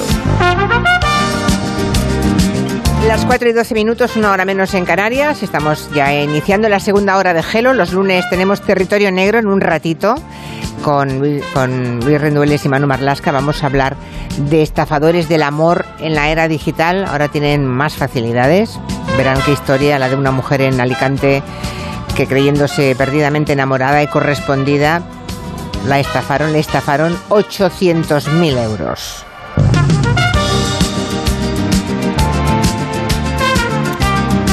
Enseguida charlamos con nuestro paleontólogo de cabecera, con el profesor Juan Luis Arzuaga, pero antes dos mensajes sobre pedidas de mano, porque les contamos en la primera hora que diciembre, por lo visto, es el mes en el que más pedidas de mano se efectúan. A mí me lo pidió mi mujer hace seis años. Y además eligió cuando estaba toda su familia allí y se arrodilló y sacó los anillos y como para decir que no, la mitad de su familia es policía. Era 2008, estaba trabajando en Madrid en una entidad bancaria y estaba con un chico. Al poco tiempo, a la hora que tenía clientes, se presenta vestido de mariachi porque es mariachi, eh, cantando detrás de sus compañeros y proponiéndome matrimonio. Fue tan bonito, eh, los clientes aplaudiendo, yo llorando y tal y eso de emoción. Y claro, le dije que no. Eso sí que ha sido un plot twist eh, inesperado Hombre, final. Un giro de guion en toda regla. Claro, dice, le dije que no, no está mal. Eh, también arrastramos otro tema de la primera hora, esas letras infames de canciones de patio de colegios, de mm, don, dones Federicos matando a sus mujeres, y dice con mucha retranca y mucha ironía David en Twitter, menos mal que ahora las letras son tan enriquecedoras, sobre todo las del reggaetón. Sí, Firmado el papá de dos niñas. Sí, señor, tiene usted toda la razón, David. Un mensaje de la mutua y vamos con la mano, con la mano que hoy va a contarnos el profesor Arzuaga. Bueno, habréis notado que ahora se compra mucho menos por el mismo dinero, que llenar el carro es cada vez más caro. Pues pasa lo mismo con los seguros, que vuelven a subir y así no hay manera de ahorrar. ¿Qué puedes hacer? Bueno, pues llamar a tu compañía y decirle dos cosas. La primera, ahora que necesito ahorrar más que nunca, me has vuelto a subir el precio del seguro. La segunda, yo me voy a la mutua. Vete a la mutua con cualquiera de tus seguros y te bajan el precio, sea cual sea. Llama ya al 91 555 5555. Por esta y muchas cosas más, vente a la mutua. Consulta condiciones en mutua.es. Los lunes a esta hora tenemos un lujo, un privilegio, que es escuchar una clase del profesor, del catedrático de paleontología en la Universidad Complutense de Madrid y doctor en ciencias biológicas, a Juan Luis Arzuaga. Profesor, ¿cómo estás? Buenas tardes. Hola, pues muy bien, estupendamente, encantado con la lluvia. Ah, Sí, que es- aquí parece que también ha empezado a llover en Barcelona, pero muy poquito. Debería llover mucho más. Debería llover semanas enteras, porque la sequía en Cataluña es brutal. Ojalá siga lloviendo sin hacer daño. Y porque la lluvia es como si la naturaleza entrase en la ciudad, ¿no? Sí, es verdad. Es verdad. Hay- tengo aquí unos deberes para ti, profesor. Dice un oyente que si vas a acabar la temporada sin hablar de los genitales femeninos, bueno, la semana que Sí, viene o ¿no? la otra, Claro. o, Sí, o- sí, no, no, no, por o el primer lunes de enero, no lo sé, cuando podamos. Sí, ¿eh? sí, sí, sí. ¿Vale? El tema, claro. Pero bueno, aquí hay un oyente interesado. Vale, pues nada.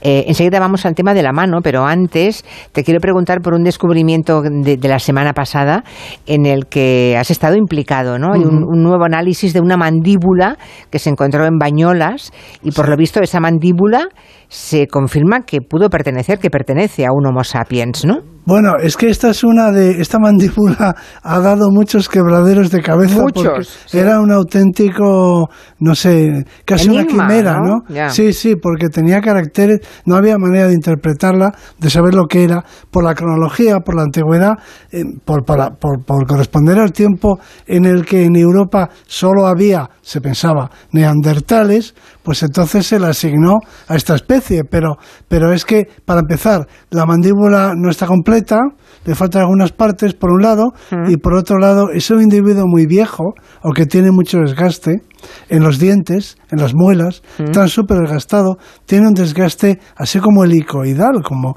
muy muy muy curioso, muy avanzado y eso también pro- produjo una deformación de la mandíbula, es decir, que lo tenía todo en contra como para que se pudiera fácilmente identificar y se pensaba que era un neandertal, se hacía eso, eh, pero nosotros y yo mismo llevamos mucho tiempo diciendo que lo que no era seguro es un neandertal, que podría ser otra cosa, pero un, un neandertal no, o algo más antiguo o algo más moderno. Pero un no. neandertal no, Un vale. neandertal no, y, y- y habíamos, pues eso, descrito los caracteres, pero bueno, para darle un carácter más eh, objetivo, ¿no? Para, para pasar un poco de la, de, la, de la opinión o de la especulación al dato numérico, pues hemos tenido que reconstruirla.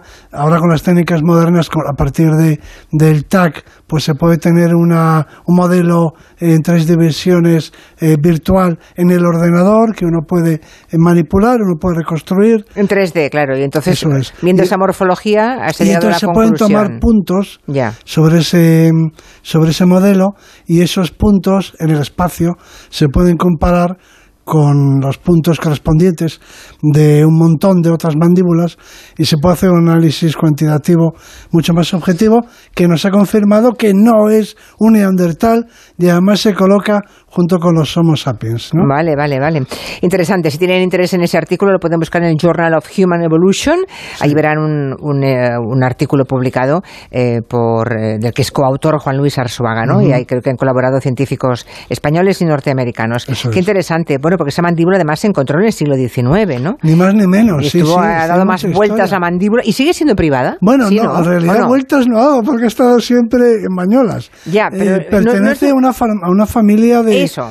De farmacéuticos, la familia Alsius, que son muy desde el origen, porque claro, se encontró en una Mm. época anterior a las leyes de patrimonio y todo eso. Y por pero- tanto se la quedaron y es suya, ¿no? bueno, ¿Vale? pero, pero ellos la ponen a disposición de los investigadores, facilitan el acceso. Quiero decir que está perfectamente custodiada. Yo desde aquí quiero agradecerles siempre eh, su disponibilidad, ¿no? Porque la enseñan a quien quiera estudiarla, han permitido que se haga un TAC, en fin, se Ya, han hecho todos los análisis. Bueno, me, me imagino a esa familia que vuelve otro paleontólogo, que hoy viene Bueno, un yo- australiano, a saca mí- la mandíbula, ¿no? Yo creo que les hará ilusión, ¿no? Saber que tienen Sí, en, un en la tesoro. familia, ¿no? Pero un tesoro que además es objeto de, de, de- de nuevos análisis. Es decir, que no, no se terminó de estudiar el siglo XIX, que casi un siglo y pico después seguimos todavía. Brutal, interesantísimo. sí. Bueno, vamos a mirarnos las manos, profesor Arsuaga, que son nuestras herramientas principales, ¿no? Nos sirven mm, seguramente para todo lo que nos hace humanos. ¿no? Nos sirven para hacer herramientas. Es una herramienta orgánica que vale para hacer herramientas. Esto ya lo decía Aristóteles, que lo, que lo dijo casi todo, pero que es verdad. O sea, la mano es una herramienta en sí misma, pero es que además eh, somos una especie que fabrica herramientas con las manos y la única que podría hacerlo. Yo siempre digo que si hay eh, extraterrestres que han desarrollado una civilización tecnológica en algún sitio, que seguro tienen algo parecido a una mano. Claro, otra cosa no sabemos, pero manos o algo parecido. Algo de cerebro sí. de tener también. Y, y no, y más cosas. Y seguramente se comunican por medio de sonidos. Mm. No, de, algún día podemos hablar de, de cómo son los extraterrestres, si es que existen, ¿no? Como mínimo sabemos lo que no, lo, lo que deben tener para, ¿no? Sí, claro, por ejemplo, este es un juego divertido que algún día podríamos jugar a esto, pero eh, es muy difícil pensar que puedan ser acuáticos, ¿no? Y que se muevan por medio de aletas. O sea, un delfín puede desarrollar mucha inteligencia, pero difícilmente puede tener capacidad tecnológica. Claro, No, claro. puede, no puede hacer fuego, no puede producir energía eh, en el agua y no puede manipular los objetos con precisión porque tiene aletas. Vamos, por tanto, a hablar de este órgano pensado para como una herramienta en sí mismo, ¿no?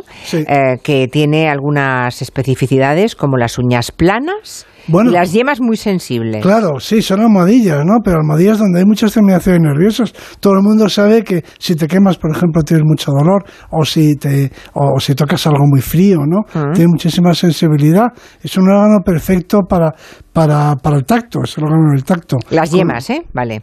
con las yemas tocamos todo, notamos los relieves, las asperezas. Es, decir, Todo. es- es un órgano que nos eh, permite obtener mucha información acerca del soporte, eh, bueno, eh, de lo que estamos sujetando. Claro, claro. cuentas. Sí, por eso la gente que padece una cosa que se llama neuropatía periférica, que provoca la quimioterapia, es cuando en ese momento se dan cuenta de lo que supone que las yemas no sean sensibles, ¿no? Claro, son muy sensibles y, y además combinadas con, con las uñas planas. Eso, que no son garras, son uñas planas. Claro, ¿Por qué? eh, Es que si no, eh, si no el, eh, la yema, el pulpejo, como se dice también, eh, esta, esta almohadilla eh, que tenemos tan sensible, pues no podría tener la superficie que tiene. las garras son muy estrechas, las garras son uñas estrechas para, para entendernos, ¿no? Mientras que nuestras uñas son, son anchas, son, son planas, ¿no? Y entonces eso se combina, la uña plana con, con, con esta almohadilla, con la yema, para proporcionar ese sentido del tacto y la capacidad de aferrar algo, de asir algo. Es decir, que podemos explorar, de hecho todo lo tocamos, y es que los humanos lo tocamos todo mm. para ver cómo es, hasta que no, hasta que no lo tocamos, eso que muchas veces dicen o ponen en las tiendas no tocar y demás, eh, muchas cosas que están prohibidas tocar, ¿no? Y yo siempre, siempre pienso, pero es que somos primates, no sé. Yo mismo en el Museo de Burgos lo pongo, ¿no? Pero pero luego cuando lo piensas dices, pero claro, decirle a un primate es como decirle a un perro que no huela, ¿no? Claro. Prohibido oler. a un primate no se le puede decir que no toque. Es que es muy difícil, hombre, hay que hacer un esfuerzo. Es verdad. Hay que hacer un esfuerzo. Es verdad. Y eso que cuando hablamos de los cinco sentidos, hablamos de la pérdida de la visión, por ejemplo, o de la audición, nos parece gravísimo, y casi nadie se refiere al tacto. Hasta que no se pierde, no somos conscientes de la información que nos da. Con guantes no somos capaces de hacer casi nada. Ni cazar ratones. Sí, por ejemplo, ¿no? Y eso que con los guantes en realidad no pierdes la movilidad, pero pierdes la sensibilidad. Claro. Pero claro, somos una especie, un mamífero eh, que, que explora con los dedos, con las manos, y en fin, que, que no, de, manera no deliberada, o sea, que eh, alargamos la mano para tocar. Esto es va, va con, nuestra condición de primates. Y ahora viene lo más interesante, que es el pulgar, ¿no? Lo que supone el pulgar. Yo recuerdo haber leído, em, fue una lectura obligatoria de la universidad y la verdad es que se me ha quedado grabado para siempre, eh, un libro de Ernst Fischen que se llama La necesidad del arte, en el que él casi, casi, casi, su teoría, profesora uh era que el pulgar es lo que nos había hecho humanos, inteligentes, el pulgar, la importancia del pulgar. Bueno, es una herramienta magnífica, pero como veremos en su momento es muy curioso, pero la mano moderna, la mano que tenemos, la mano actual, eh, apareció en la evolución antes que, el cerebro. Siempre se había pensado que había tres características de la especie humana eh, más importantes que, que, las demás y que habían aparecido juntas porque estaban relacionadas, que son la postura hípeda, la mano hábil y, el cerebro, en fin, desarrollado inteligente, ¿no? Y ahora lo que hemos, y si me apuras, hasta el lenguaje. Se pensaba que todo eso eh, había evolucionado a la vez, pero ahora sabemos que no, que los australopitecos, que fueron nuestros primeros antepasados, tenían unas manos muy parecidas a las nuestras, ya eran bípedos y sin embargo su cerebro era como el de un chimpancé. O sea que no A ver si va a tener razón Ernst Fischer, que cuya teoría era esa, ¿eh? que del pulgar arranca nuestra inteligencia, a partir del pulgar. Sin el pulgar no habríamos podido, desde luego, desarrollar eh, la tecnología ni otras muchas cosas. Eh, eh, ese es un debate que también se remonta a los, griegos clásicos. Aristóteles se preguntaba si nosotros tenemos la mano porque somos inteligentes o somos inteligentes porque tenemos la mano. Exacto. O sea que, fíjate, los griegos lo que pensaban ya. Es fantástica, ¿eh? es, un debate apasionante, ¿eh? que nada más no tienen otros, los macacos, los papiones. No están mal, no están mal. También tienen una especie de pulgar? Sí, eh, me gusta decir esto porque luego si no la gente se fija y me lo dice, me dice, bueno, es que los monos también son hábiles manipulando, no tanto como nosotros, pero cualquiera que haya visto un macaco pues ve que coge semillas y que coge granitos y que se alimenta y que tiene una mano corta, para entendernos, ¿no? Y es verdad, no son tan buenos manipuladores como nosotros, pero digamos que un mono, un mono generalizado, un mono primitivo, ya tiene esa capacidad. Lo que sucede es que luego en el grupo de los simios la mano se alarga muchísimo. En los simios, y por tanto, claro. que son nuestros parientes más cercanos. Mm, con lo cual nosotros lo que no sabemos es que si los simios se, les ha alargado la mano, ahora diré por qué, y la nuestra se ha quedado más o menos primitiva y luego, digamos, se ha retocado, o mm, tenemos antepasados de esos de mano larga que luego se ha acortado. Mm, la razón por la que los simios tienen la mano tan larga es porque la usan como un gancho, se cuelgan. Los simios se cuelgan de las ramas. Los monos con cola eh, caminan a cuatro patas sobre las ramas. Mm, Esta es una cosa que todo el mundo puede imaginar fácilmente. Un mono de los que tienen cola, o, o un macaco no la tiene, pero da igual, un mono cuadrúpedo va andando por encima de la rama. Ahora bien, un chimpancé, un orangután, un gibón, por Sí. ejemplo, se cuelga. O sea, nuestros antepasados se colgaban de los brazos. O sea, está colgado de... Es, es un acróbata. Se cuelga de la rama. Entonces, claro, desarrolla una mano que es como un gancho para, para, para estar bien colgado. O sea que nosotros venimos de... Seguramente... De, de, de antepasados que se colgaban de Sí, los sí. árboles, claro, Sí, hay, debate, hay debate, pero yo diría que sí. Lo que pasa es que luego la mano, claro, cuando bajamos al suelo, cuando dejamos de... Aún no podemos hacer, pero no con la misma habilidad con la que hace un chimpancé, que es un acróbata. No se puede escribir de otro modo, ¿no? Eh, se cuelga de los brazos y gira, eh, su muñeca tiene la capacidad de girar eh, y, y luego pasan de una mano a otra. Bueno, se columpian. Y los dedos algo, los dedos cortos y algo gruesos, me pregunta un oyente, ¿eso explica que no pueda cruzar los dedos como hace casi todo el mundo? Ah, bueno, que él tiene los dedos. Sí, pregunta, Su sí. caso particular. Mira, pues me has dado la oportunidad. Yo tengo por norma, tengo a gala, que en, en todos los programas alguna vez digo no sé, ¿no? Esta Que es lo que una. tiene que hacer un científico. Sí, claro. Pues esta, esta es la vez en la que me ha tocado. vale, no sabes por qué tiene los dedos más cortos. No sé por qué sus dedos no se pueden cruzar. Claro, es ni qué curioso, ¿eh? porcentaje de la población le pasa. No lo conozco. no lo sé. Bueno, no lo he tratado, pero como siempre digo, aún estoy en edad de aprender, o sea que, que lo miraré. Bueno, por aquí dice otro oyente que dice no hay nada más que nada que dura más que hacerte un pequeño corte con papel, por ejemplo, en una yema Ah, de los bueno, dedos. Terrible, terrible. Sí, todo, verdad. todo aquello que afecte, yo creo que quemarse, ¿no? A otra oyente nos dice que una vez riñó a su hija que tiene tres años porque estaba tocando en una tienda y su hija le contestó no estoy tocando, estoy viendo con las manos. Pues exactamente. Maravilloso. No, no, perfectamente descrito. Es muy difícil explicarle a un niño que, o sea, los Ah. niños utilizan dos órganos para el tacto, que son la boca sí. y los dedos. Todos se lo llevan a la boca. Lo Todos cogen y se lo llevan a la boca, la efectivamente. boca. Porque con la boca también Mm. eh, exploran los objetos, ¿no? O sea, manos, boca. Sí. Muy bien, una pequeña pausa, profesor Arzuaga, y luego hablamos de, mm, de las partes Un de la mano, ¿no? experimento, ¿no? Vamos a Sí, el experimento para que, exacto, de- dejen las manos libres. sí, exacto, sí. dejen las manos libres, que a lo, lo próximo va a ser eso, un pequeño experimento.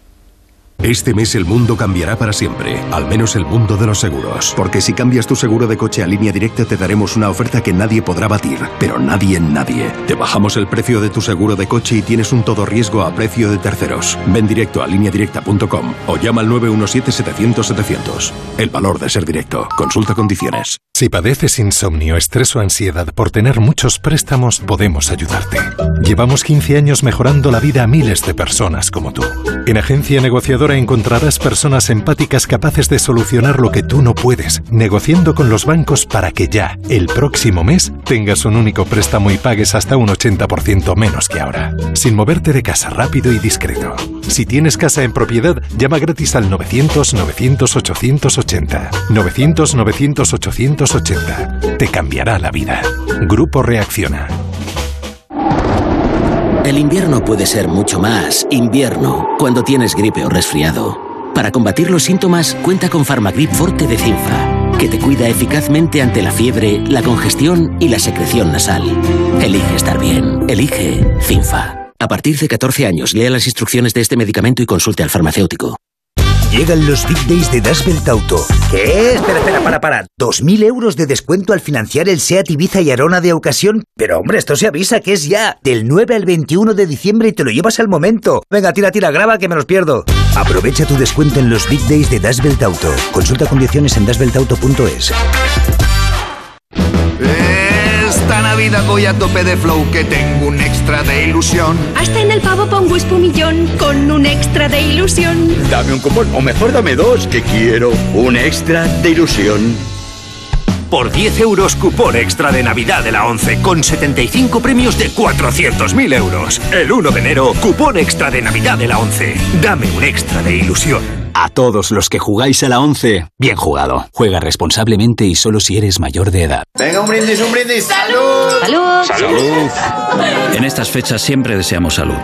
En Médicos del Mundo sabemos que es lo más importante, pero para muchas personas se está viendo amenazada por la guerra y sus consecuencias. Esta Navidad, ayúdanos a que la salud no sea solo un deseo. Dona en médicosdelmundo.org o envía un bizum al 33509. Si tu deseo es vivir una experiencia inolvidable, no hace falta que se lo pidas al genio de la lámpara. Viajes del Corte Inglés te lo concede. Disfruta del musical Aladdin y reserva tu hotel de tres estrellas más entrada desde 79 euros. Consulta condiciones y descuentos especiales para niños. Pura magia, puro Disney, con Viajes del Corte Inglés.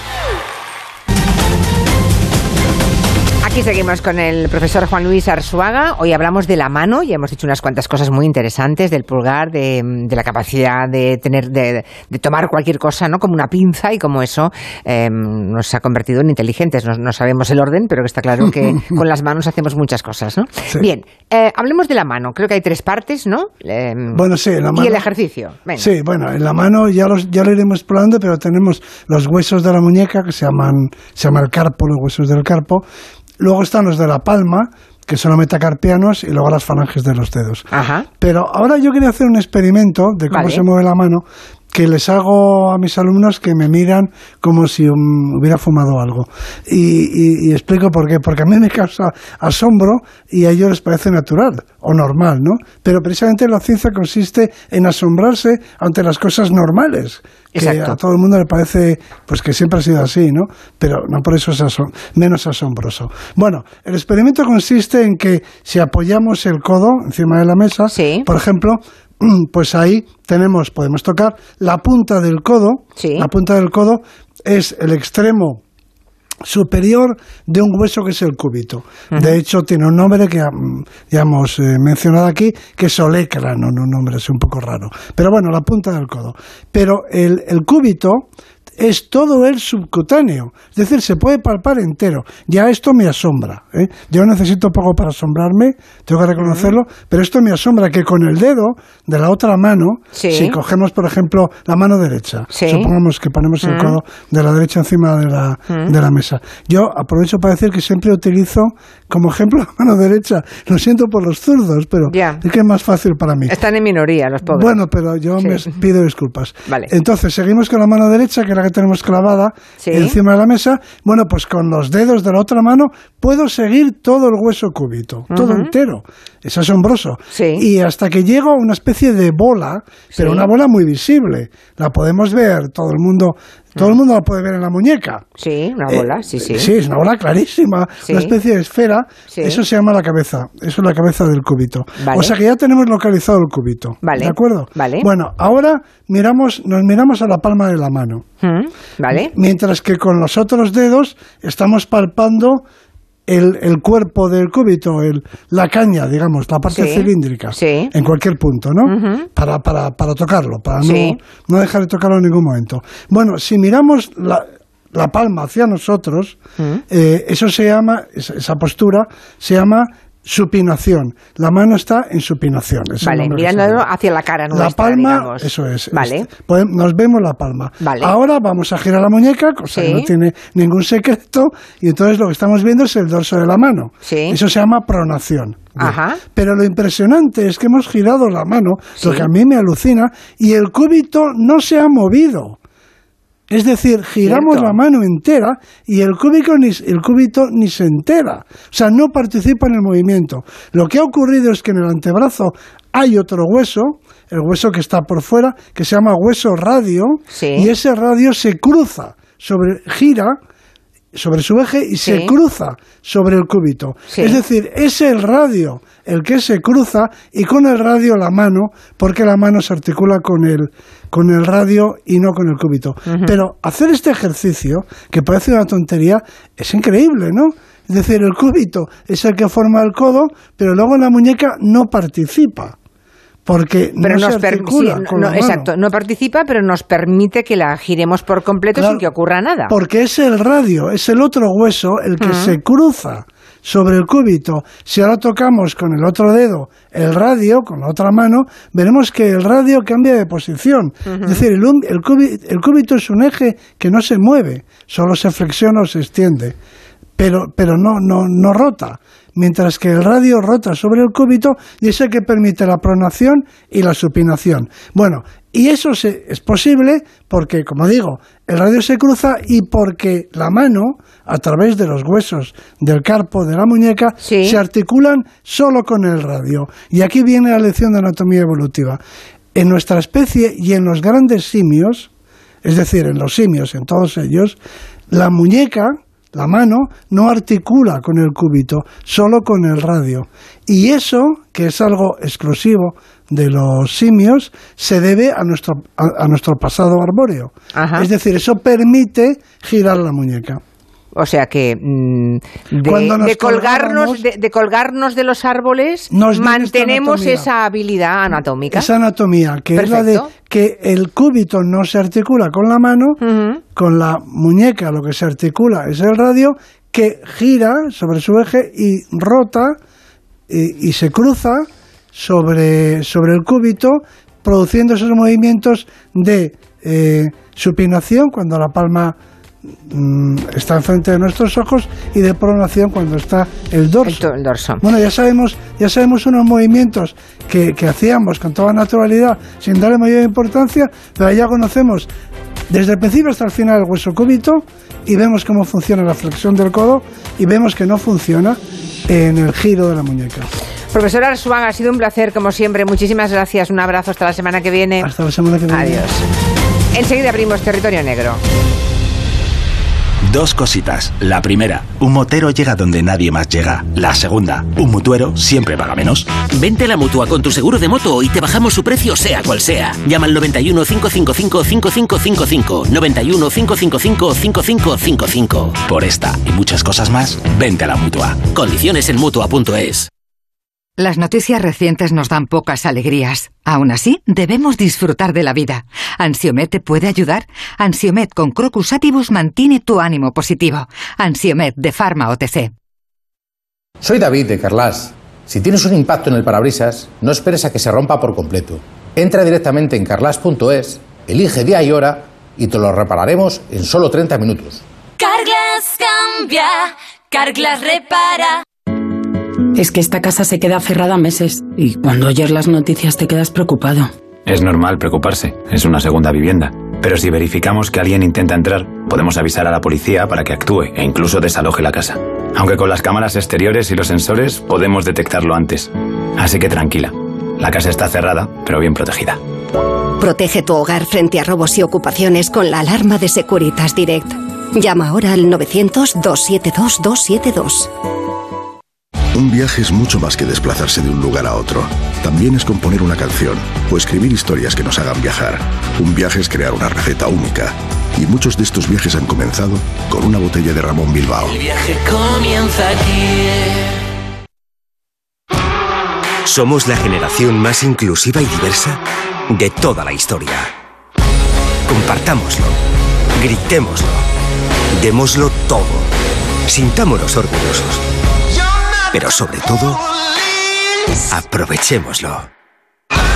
Si nos dejan, tenemos la oportunidad de crear una sociedad en la que todos seamos protagonistas. Tú también. Grupo Social 11. Generación Inclusión.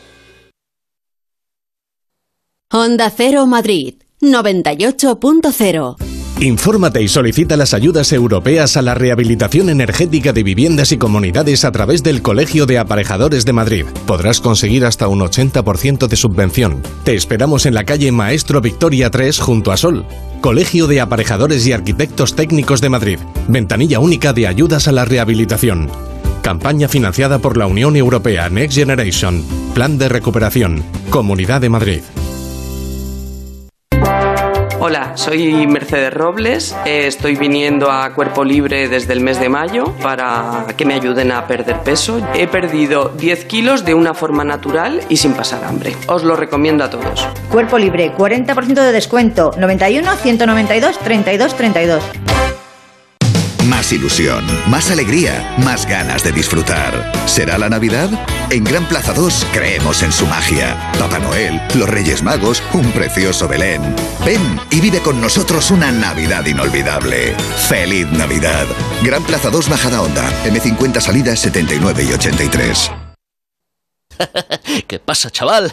Ahora llegan las navidades, los cubatitas también, y el remate final del aniversario de Factory Colchón. Mira, te lo voy a cantar. Venga, dale la zambomba ahí. En el Factory Colchón siguen de aniversario. Suelta ya el turrón y ven a comprar tu colchón. que sí, hombre, que sí. Ven a Factory Colchón y nos hacemos unos colchones. Cuando crees que conoces Cabify, pero te enteras de que puedes colaborar con flexibilidad mientras rentabilizas al máximo tu licencia con nuevas comisiones reducidas en una app 100% española con la tecnología más innovadora, Ay, te das cuenta de que no conocías Cabify. Regístrate como colaborador y descubre la mejor forma de ganar al volante. Bricolaje Moraleja, la mayor exposición de puertas en Madrid que puedas imaginar. Tenemos los mejores precios en puertas porque somos fabricantes. Puerta lacada PMJJ 4R 65 euros. Puerta modelo Bruselas lacada 80 euros. Y Bruselas lacada Plus completa y sofónica por solo 130. Solo en Bricolaje Moraleja. Calle Galileo Galilei 14 de Getafe. Bricomoraleja.com. Papá, ¿cómo ha hecho eso? No lo sé, hijo. No lo sé. Algún día tenían que descubrir que sus padres no lo saben todo. Jorge Blas presenta Flipar, un espectáculo lleno de ilusión que dejará boquiabierta a toda la familia. Entradas ya a la venta en la web y en la taquilla del Teatro Reina Victoria. Durante este año 2022 hemos abierto junto a ti más de 20.000 puertas buscando tu casa ideal. En 2023 seguiremos abriendo puertas convencidos de que con nosotros encontrarás tu hogar. De parte de todo el equipo de Vivienda 2, gracias por confiar en nosotros. Felices fiestas. Restaurante Carlos Tartiere, lo mejor de Asturias en Madrid. Faves con almejas, fabada tradicional, arroces, pescados y mucha sidra. Calle Menorca 35, restaurantecarlostartiere.es.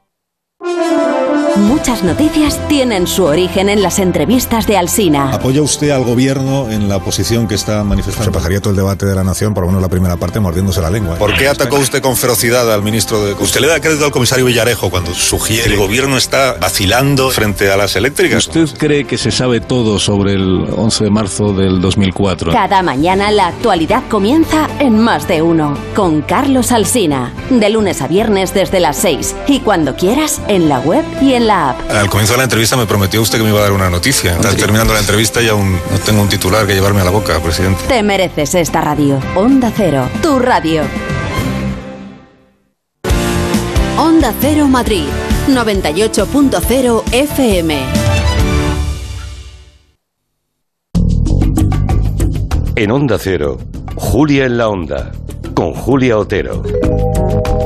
La soledad es un, un, mal de nuestro tiempo y por tanto está convirtiendo, ha convertido de hecho ya las redes sociales, Internet en una especie de caladero muy jugoso para los estafadores de los que hoy nos quieren hablar Manu Marlasque y Luis Rendueles. Buenas tardes a los dos. ¿Qué tal? Buenas tardes. Hola. Eh, estafadores del amor, ¿eh? Habéis hecho ese bautizo. Estafadores del amor. Una especialidad que siempre ha existido, ¿no? Pero claro, ahora eh, hay por ahí ejemplares muy, muy peligrosos, ¿no? Y si no, esperen a ver los casos que nos van a contar Luis, Luis y Manu, que no es un género nuevo, han existido siempre ese tipo de estafadores. Siempre han existido y además nuestro país yo creo que ha sido siempre una gran cantera de, de estafadores del amor, ¿no? Yo recuerdo uno de los más activos cayó cuando yo empezaba en esto de los sucesos a finales de los 80 del siglo pasado, o sea, hace un porrón de años. Dicho así, es bueno, es que, es que, es así, es ya, así. Ya, ya, Bueno, pues este tipo se ganó el apodo del Capitán Casanova porque se hacía pasar siempre por militar, para lo que naturalmente como buen estafador contaba con todo su atrecho, con todos sus disfraces, uniformes de distintas armas, tierra, mar y aire, y él lo que hacía era acudir a locales frecuentados por mujeres de cierta edad ya, eh, solteras, viudas, divorciadas, pero eso sí, siempre mujeres con posibles. Las embaucaba y acababa parasitándolas del todo, ¿no? Les pedía prestado dinero, les quitaba objetos valiosos y cuando ya no podía sacar más, desaparecía. A una de las víctimas incluso, recuerdo perfectamente porque la entrevisté, la dejó plantada en el altar, casi en el altar, con el vestido de novia comprado y todo. Madre mía. Y finalmente pudo ser detenido en una época en la que no había redes sociales y nada era viral. Bueno, pues fue detenido porque su foto la sacamos en el periódico en el que yo trabajaba y un taxista lo reconoció y avisó a la policía. Madre mía, ahora en estos tiempos los estafadores del amor ya no tienen que echar horas yendo a las barras de las cafeterías y los bares, ¿no? Uh, como, como antes pescaba el, el capitán Casanova, decía, Sí. ¿no? Claro, el, el rollo este de que a las mujeres nos van los uniformes, ya entiendo. Sí, sí, claro, claro. No. Bueno, no, claro, claro. Fetichismo, venga. Sí, es que es eso, claro. En fin, que ahora con las redes sociales y las aplicaciones para, eh, para encontrar amor o compañía es tremendo. El mundo digital, ahora lo tienen facilísimo, ¿no? Sí, es un territorio enorme, ¿no? A Manuel le gusta decir que es el Serengeti o el Ngorongoro, donde, donde los estafadores buscan a una, a una Sí. ¿no? A una víctima. Hay algo que no ha cambiado, es el perfil de las víctimas, ¿no? Hay muy poquitos hombres, otro día hablaremos de los hombres. Los hombres buscamos una cosa más carnal y las estafas que nos hacen son de sexting, es de sexo duro y con imágenes. No somos tan, tan románticos, por lo general, alguno hay, ¿eh? Pero en este tipo de estafas suelen ser mujeres vulnerables, frágiles, que han tenido experiencias duras en la vida, algunas traumáticas, que antes frecuentaban esos bares que tú decías, pero ahora están en Tinder, en Badoo, en Facebook Parejas o en cualquier lugar de encuentro que ofrezca la red. ¿no? Por allí andan también los estafadores del amor y no solo ellos, sino verdaderas organizaciones criminales, y esto sí es nuevo, multinacionales del delito, como veremos, que son capaces de hacerse con muchísimo dinero. Tremendo, ¿eh? Organizaciones criminales, pensando, madre Mm. mía. Son dos, los dos casos que son diferentes, Mm, pero no sí. uno, uno de cada. Eso es. A ver, contadme qué tienen de particular cada uno. Pues mira, se trata de dos operaciones eh, policiales recientes que curiosamente o no, eso también dice bastante del talento de, de la policía. Las dos han sido llevadas a cabo por la Unidad de Delincuencia Económica y Fiscal de la Brigada de Policía Judicial de Alicante y son dos casos en que las víctimas son mujeres, de las que hemos hablado, mujeres muy vulnerables, pero son dos casos bien distin- distintos. En el primero mm, vamos a ver cómo un sindicato del crimen, una organización criminal, puede engañar a mujeres de todos los rincones del mundo gracias a las herramientas que da la red, ¿no? Y en el segundo caso vamos a ver a un jeta, un estafador de los de siempre, el estilo del capitán Casanova y de tantos otros, emplear esas herramientas de la red que al fin y al cabo facilitan el trabajo para este tipo de gente. Vale, vamos con lo primero, con la organización criminal. Cuidado con esto. Se llamó, la policía lo llamó Operación Marine y comenzó cuando una viuda, una señora de 62 años, acudió a la policía para denunciar, dijo entonces, que le había estafado 800.000 euros un hombre. La mujer dio muy pocos detalles en esa primera comparecencia. La vergüenza debe ser tremenda, claro. Claro, por vergüenza y por darse cuenta del engaño al final. No, no, no, no se dan claro. muchos datos al principio.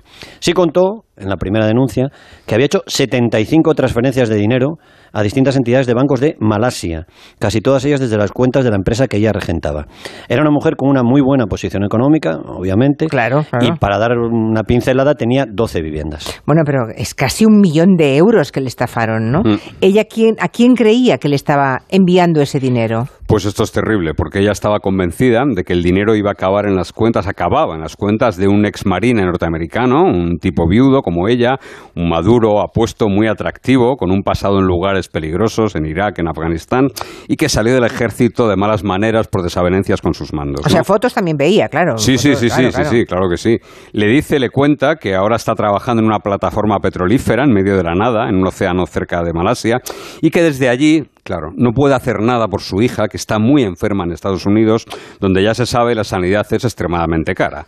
Así que el hombre necesitaba mucho dinero y además lo necesitaba muy rápido. Ya, ya, la salud de una hija, ya ven. ¿Y cómo se conocieron ese supuesto hombre guapo ex marine y la viuda de Alicante? Porque claro, mantener el engaño tampoco es fácil tanto tiempo. ¿eh? Luego mandamos una foto para que la colguéis. de- Vale. del falso Está- Por favor, Tiene, sí. tiene una siesta el marine. Bueno, Vale, vale, Bueno, vale. La víctima declaró tres veces ante la policía y cuando los agentes se ganaron su confianza acabó dando muchos más detalles. ¿no? Así contó que en agosto del año 2020 se había apuntado a dos chats de contactos para conocer personas y en uno de ellos estaba flotando por ahí el falso marine, que en realidad la foto es de un actor y de un modelo americano que existe de verdad, pero al que esta organización criminal robaba las fotos de su página web. No solo para engañar a esta mujer de Alicante, sino unas cuantas más por todo el mundo. ¿eh? Los contactos casi siempre eran por correo electrónico y en esos correos, en esos mails, el falso marine iba poniendo cada vez excusas diferentes para que la mujer le siguiera mandando dinero. Bueno, imagino que eran excusas de lo más convincente y muy eficaz, porque uno no se desprende de 800.000 euros, si no, ¿no? Pues eh, eran muy variadas. En la época post-COVID, por ejemplo, el galán, el marine, decía que le pedían mucho dinero para obtener certificados de vacunación que le permitirían moverse por el mundo y, por tanto, llegar a ver a su hija. Le pidió dinero otra vez para reparar un avión en el que poder viajar hasta Estados Unidos. Decía que las piezas eran muy caras. Inventaba sobornos que supuestamente debía pagar para ver a su hija enferma. La mujer de Alicante llegó hasta pedir ella créditos para seguir haciendo frente a estas peticiones Madre del mía. militar. Madre mía, supongo que la policía finalmente, la policía de Alicante, es quien acaba desenmascarando eh, y llegando hasta la identidad de este estafador. Bueno, fue complicado, ¿eh? porque no había un solo estafador ahí, no había un solo falso marine, sino con ese, con esa, con ese alias, con esa identidad, Mm. con esa historia, con esas mismas fotos, estaban presentes en varias redes y hacían lo mismo en todo, sacar Va. dinero a mujeres de todo el mundo que iban seduciendo con ese flirteo digital. Lo que hicieron los investigadores de Alicante fue algo tan clásico, pero tan efectivo todavía hoy, como es seguir el rastro del dinero. La víctima de Alicante, como ha contado Luis antes, hizo 75 transferencias a distintas cuentas. Una de esas cuentas, abierta en un banco virtual irlandés, analizada y también gracias a la colaboración de Europol, tenía 50 ingresos de mujeres residentes en medio mundo. O sea, Vic- 50 mujeres eh, Eso estafadas es, todas, claro. Eso es, exactamente. Víctimas, como nuestra viuda alicantina, en Lituania, en Alemania, en Italia, en Rumanía, en Luxemburgo, en Finlandia, en Polonia, en Eslovaquia y en Croacia. Y a su vez, de esas cuentas había salidas hacia cuentas de personas que tenían residencia en Lituania. O sea que lo que se encuentra la policía es nada menos que una organización internacional dedicada a estafar a estas pobres señoras, ¿no? Eh, ¿Alguna ramificación de esa organización en España? Sí, sí. La red cometió un error, seguramente motivado por la avaricia. Las, las víctimas de este tipo de estafa suelen pagar 10, 15 mil euros, no pagan más. Pero claro, al comprobar que la mujer de Alicante pues no tenía límites, tenía muchísimo dinero, quisieron exprimirla hasta el final. Y el falso marine le pidió que le mandara un libro relleno de 7.000 euros en efectivo a una dirección de Málaga a través de Seur. La policía localiza al destinatario real, que es un ciudadano de Nigeria, al que se le pincha el teléfono. Y esa intervención telefónica sirve para comprobar que este hombre hablaba con otro nigeriano, un tal Franklin, que parecía tener mucho mando, mucho, mucha jefatura y que se movía por toda España, aunque tenía fijada la residencia en Palma de Mallorca. O sea, tenemos a un falso marine que supuestamente reside en Malasia, que en realidad no es un falso marine, eh, sino que es un grupo de nigerianos que viven en España. ¿Es eso? Eh, más o menos, Más o sí. menos, a ver, los nigerianos, eh, no desvelo aquí nada porque desde los años 90 se sabe esto, son los reyes mundiales de la estafa. No, no hay estafadores como los nigerianos. Ellos inventaron, por ejemplo, las cartas nigerianas, aquellas que hablaban de millonarias herencias, que para cobrarlas necesitaban algo de dinero, de adelanto, y lo que hacen ahora es estas estafas amorosas lo que hacen es actualizar esa modalidad de las cartas nigerianas. ¿no?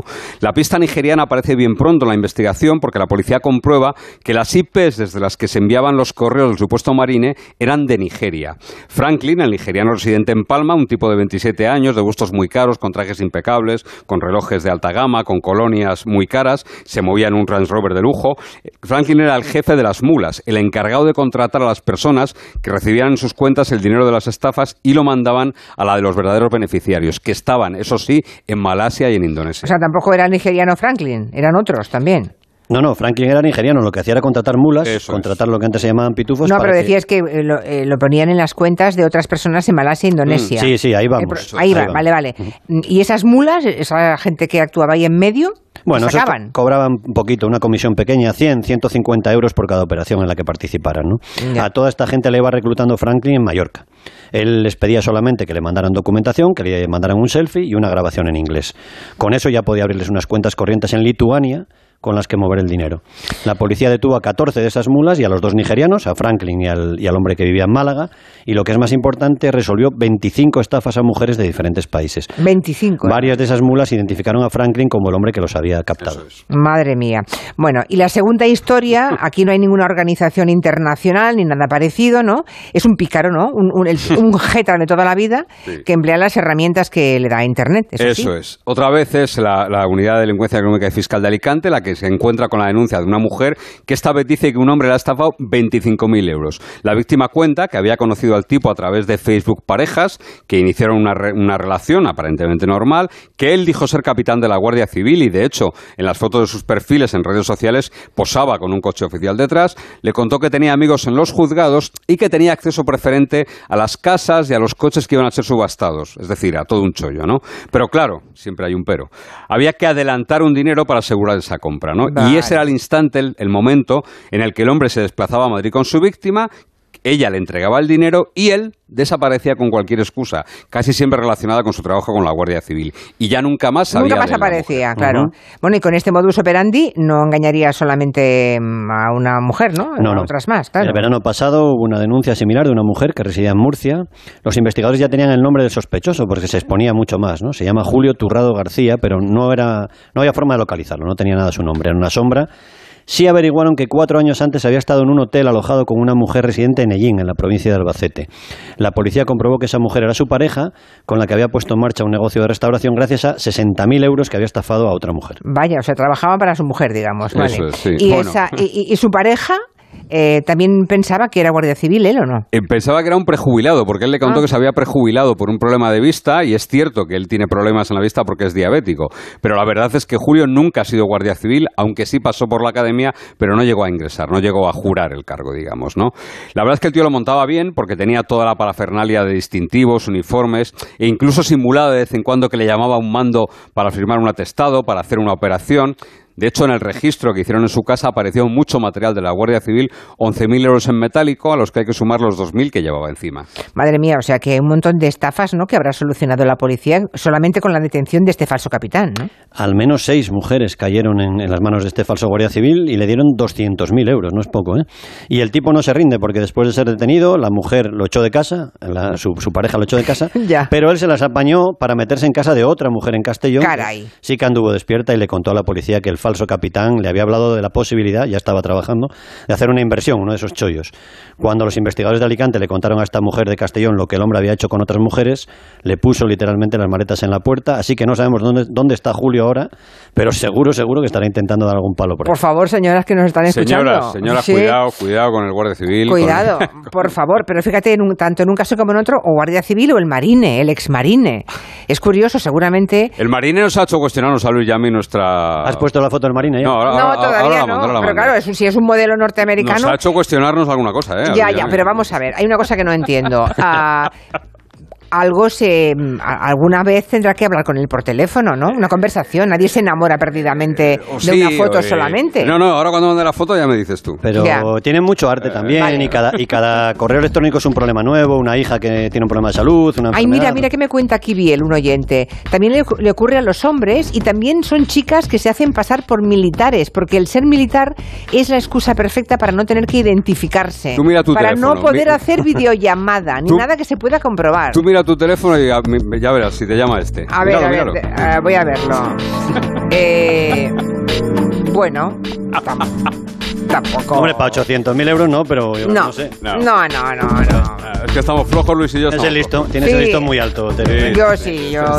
Estás muy acostumbrada. Arriba de todo. Estás muy acostumbrada. Madre mía, tremendo. Seguro que alguien habrá sacado alguna conclusión, ¿eh? Después de escucharos. También hay gente que pregunta, por ejemplo, ¿qué ocurre con los créditos bancarios que se piden si uno es víctima de un delito de estafa? Me temo que tiene que apechugar, Pues ¿no? normalmente Eso pringar, es, porque las pringar, condenas por estafa tardan muchísimo tiempo si llegan. Claro, Sí, sí. o sea, de entrada pringar, porque lo contrario es que ganes el juicio y que haya alguien que responda económicamente. Pero mucho tiempo después. Uf. Bueno, muy interesante. Hasta la semana que viene, queridos. Adiós. Adiós, adiós. Un mensaje de Ibudol, de los amigos de Kern Pharma. A ese dolor de espalda que no te deja hacer deporte o a ese dolor de cabeza que te hace difícil trabajar, ni agua. Ibudol, el primer ibuprofeno bebible en stick pack para aliviar el dolor. También Ibudol en comprimidos. Adultos y niños a partir de 12 años. Al dolor, Ibudol. Tenía que ser de Kern Pharma. Lea las instrucciones de este medicamento y consulte al farmacéutico. Son las 5 de la tarde, las 4 en Canarias. Noticias en Onda Cero. Buenas tardes. Hasta ahora la presidenta del Parlamento Europeo abre el último pleno del año en Estrasburgo. Se espera que en su intervención haya alguna referencia al presunto escándalo de corrupción que afecta a una de las vicepresidentas de la Cámara, a Eva Kaili, que sigue arrestada junto a otras tres personas. La autoridad contra el blanqueo de capitales de Grecia ha ordenado este lunes el embargo de todos los bienes de la vicepresidenta del Parlamento Europeo, la eurodiputada socialista griega Eva Kaili, imputada en el caso de corrupción de la Eurocámara y de sus familiares más cercanos. Kaili está involucrada en el caso de corrupción relacionado con supuestos sobornos de Qatar para influir en las decisiones de la Eurocámara con respecto a la celebración del Mundial de Fútbol, un caso al que ya se ha referido la presidenta de la Comisión Europea, Ursula von der Leyen. Las alegaciones contra la vicepresidenta del Parlamento Europeo me preocupan sobremanera. Son muy serias. Es una cuestión de que la gente tenga confianza en nuestras instituciones y esto supone altos estándares de independencia e integridad.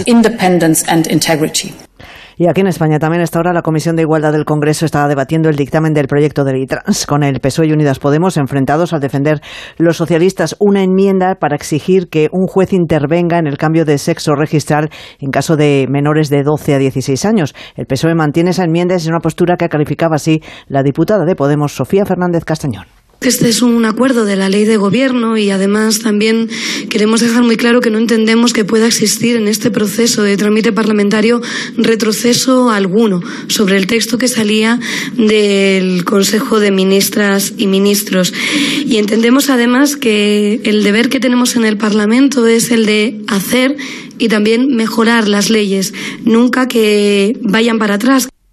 El Gobierno mantiene que no se va a despenalizar de ninguna forma de malversación con las reformas legales que está impulsando. Al contrario, asegura que se endurecerá la persecución a los corruptos con la creación de una nueva figura penal de desvío del presupuesto irregular. Así lo aseguraba la portavoz de la Comisión Ejecutiva Federal del PSOE y ministra de Educación, Pilar Alegría. Es que no se despenaliza ningún tipo, ninguna forma de malversación. Se crea una nueva figura, que es el desvío presupuestario irregular. Se castiga el mal uso del dinero público cuando se utiliza para otros usos que no son los originalmente fijados. Y en tercer lugar, se endurece el tratamiento y la persecución a los corruptos. Y mientras sigue el rechazo frontal a esta reforma de parte de la oposición, el líder del Partido Popular, Alberto Núñez Feijóo, ha asegurado que Pedro Sánchez tiene una mayoría parlamentaria, pero no la mayoría social. Por eso le emplaza a convocar ya unas elecciones generales, porque es un gobierno que dice ha engañado a todos. Que Sánchez convoque ya y le dé la voz a los españoles para que con su voto digan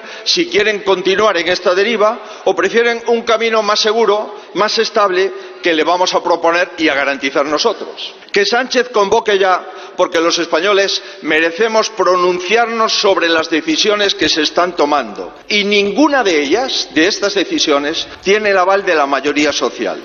Y en Perú siguen las protestas. Cientos de manifestantes eh, que piden el cierre del Congreso peruano y la renuncia de la presidenta Dina Boluarte han ocupado las instalaciones y pistas del vuelo de vuelo del Aeropuerto Internacional Alfredo Rodríguez Bayón en la ciudad de Arequipa, que es la segunda más importante de ese país. Mientras, la fiscal general ha presentado una denuncia constitucional contra el expresidente Pedro Castillo por los presuntos delitos de rebelión y conspiración. Corresponsal en Latinoamérica, Pablo Sánchez Olmos. Después de que el Pleno tuviera que ser suspendido en varias ocasiones debido a que los enfrentamientos entre el oficialismo y la oposición pasaron de los insultos a los golpes, el Congreso retiró en plena madrugada y con 67 votos a favor la inmunidad a Pedro Castillo. La Fiscalía confirmó además que será acusado junto a tres de sus ministros de los delitos de rebelión, conspiración y grave perturbación de la tranquilidad pública. El expresidente debía abandonar la cárcel dentro de dos días, pero el nuevo escenario permitirá a las autoridades retenerle hasta 36 meses en prisión preventiva. Por el momento es todo. Volvemos con más noticias aquí en Onda Cero a las 6 de la tarde, las 5 en Canarias. Síguenos por internet en ondacero.es. Julia en la Onda. Dos cositas. La primera, estoy cansado de que me subas el precio constantemente. La segunda, yo me voy a la mutua. Vente a la mutua con cualquiera de tus seguros y te bajamos su precio, sea cual sea. Llama al 91 555 5555. 91 555 5555. Por esta y muchas cosas más, vente a la mutua. Condiciones en mutua.es. ¿Estás preocupado por tu colesterol? Toma citesterol. Una cápsula al día de citesterol con berberis ayuda a mantener los niveles normales de colesterol. Recuerda, citesterol. Consulta a tu farmacéutico o dietista. Es que esta casa se queda cerrada meses y cuando oyes las noticias te quedas preocupado. Es normal preocuparse, es una segunda vivienda. Pero si verificamos que alguien intenta entrar, podemos avisar a la policía para que actúe e incluso desaloje la casa. Aunque con las cámaras exteriores y los sensores podemos detectarlo antes. Así que tranquila, la casa está cerrada, pero bien protegida. Protege tu hogar frente a robos y ocupaciones con la alarma de Securitas Direct. Llama ahora al 900-272-272. Con el frío es fundamental cuidar de nuestros huesos. Ahora con Flexium puedes. Flexium con manganeso ayuda al mantenimiento de los huesos. Flexium, consulte a su farmacéutico o dietista. ¿Tiene tu empresa una iniciativa de voluntariado o quiere participar en un proyecto de acción social? Forética, en colaboración con A3 Media, organiza Give and Gain, la Semana de la Acción Social y el voluntariado de la empresa. Del 12 al 20 de diciembre, entra en forética.org e inscríbete. La oportunidad de mejorar la calidad de vida de las personas en tus manos. Únete. Hola, soy Félix, árbitro experto en pitar penaltis y fueras de juego.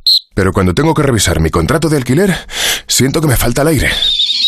Por eso soy de legalitas, porque sé que con una llamada un experto me ayuda a resolver lo que yo no domino. Hazte ya de legalitas. Y ahora por ser oyente de Onda Cero, y solo si contratas en el 91661, ahórrate un mes el primer año. Legalitas, y sigue con tu vida. Es noche de paz y de tranquilidad cuando proteges tu hogar, porque con la alarma de Movistar Prosegur, en caso de incidente, te avisan en menos de 29 segundos. Y también llaman por ti a la policía si fuese necesario. Celebra la Navidad con tu alarma por 34,90 euros al mes durante todo un año. Contrátala hasta el 31 de diciembre. Infórmate en tiendas Movistar o en el 900 200 730. Agencia negociadora les ha cambiado la vida. Pues tenía siete recibos, pagaba unos 1.800 y ahora voy a pagar de 375. Y en transparencia 100%, la verdad no tengo ninguna pega. Pues mira, me supone, pues, jolín, llegar a fin de mes, llegar a que, que no llegaba ni al día uno y... No lo dudes. Si tienes casa en propiedad y quieres pagar un 80% menos cada mes por tus préstamos, llama gratis al 900-900-880. 900-900-880. Llama ahora. Te cambiará la vida. Onda Cero Madrid 98.0. ¿Problemas de humedad? Iberdeco Humedades es la solución. Devolvemos la salud a tu vivienda con nuestros tratamientos antihumedad definitivos, de principio a fin, hasta 30 años de garantía. No lo pospongas más. Solicita ahora un diagnóstico gratuito en iberdecohumedades.es 910 31 10. En BP creemos que te mereces más, sin más. Por eso con el programa Mi BP ahorra hasta 40 céntimos por litro en cada repostaje y disfruta de muchas más ventajas cada vez que utilizas tu tarjeta Mi BP. Vive el viaje de tu vida con BP. Válido en Península y Baleares. Incluye la bonificación del gobierno. Consulta condiciones en mibp.es. Un día descubres que tienes humedades en techos, paredes, están por todas partes. ¿Qué puedes hacer? Llama a Murprotec. Llama al 930 1130 o entra en murprotec.es. Si con las humedades te las tienes que ver, ¿qué puedes hacer? Llama a Murprotec. 930 1130. Murprotec. Cuidando tu hogar, cuidamos de ti. Decorman ejecuta obras integrales de interiorismo, decoración y reformas en viviendas particulares o locales comerciales de cualquier tipo. Al contratar tu proyecto integral con Decorman, te olvidas de todo. Nuestro objetivo es tu absoluta tranquilidad, sin anticipo de cantidades y llave en mano. Llama ahora y sin compromiso pídenos presupuesto. 91 609 3370 o decorman.es. Lo tienes todo. ¿Que quiero un supermercado? Ahorra más en el Centro Comercial Valdebernardo. ¿Que hoy me siento un manitas o quiero mantenerme en forma? CMB Bricolaje o mi gimnasio Dreamfit. Y por supuesto, joyerías, belleza, complementos, ópticas, farmacia, Burger King. Todo en el Centro Comercial Valdebernardo para ir de compras. Boulevard José Prat 35. Necesito proteger una maqueta con metacrilato. ¿Tú sabes dónde lo puedo encargar? De toda la vida, en Resopal. Tienen un taller de piezas a medida donde fabrican lo que necesites. Además puedes encontrar cubetas, bidones, vinilos, plásticos técnicos o todo lo necesario para realizar una mudanza. Resopal, todos los plásticos. Más información en resopal.com o en el 91 327 0414. La brújula, toda la información del día. Vamos a contar las noticias. Ignacio, las noticias de, de, la economía, comentábamos el paro en España. Ahora nos vamos a ir a Rusia. Ahí está nuestro corresponsal Xavier Colás. Hola, buenas tardes, Rafa. Bueno, sí que es verdad que en Rusia a veces nos sorprende. A esta hora la noticia nos lleva a Berlín. Paola Álvarez, buenas tardes. Buenas tardes, el G7. La brújula, análisis y debate. La propaganda, cuando es ridícula, es una contracampaña. El impacto que ha tenido esta historia es muy pequeño. Es impacto negativo. Hay cuatro o cinco temas que yo creo que requieren un pacto serio La Brújula, el informativo que dirige Rafa La Torre. Cada tarde a las 7 y siempre que quieras en la web y en la app. Te mereces esta radio. Onda Cero, tu radio. Onda Cero Madrid, 98.0.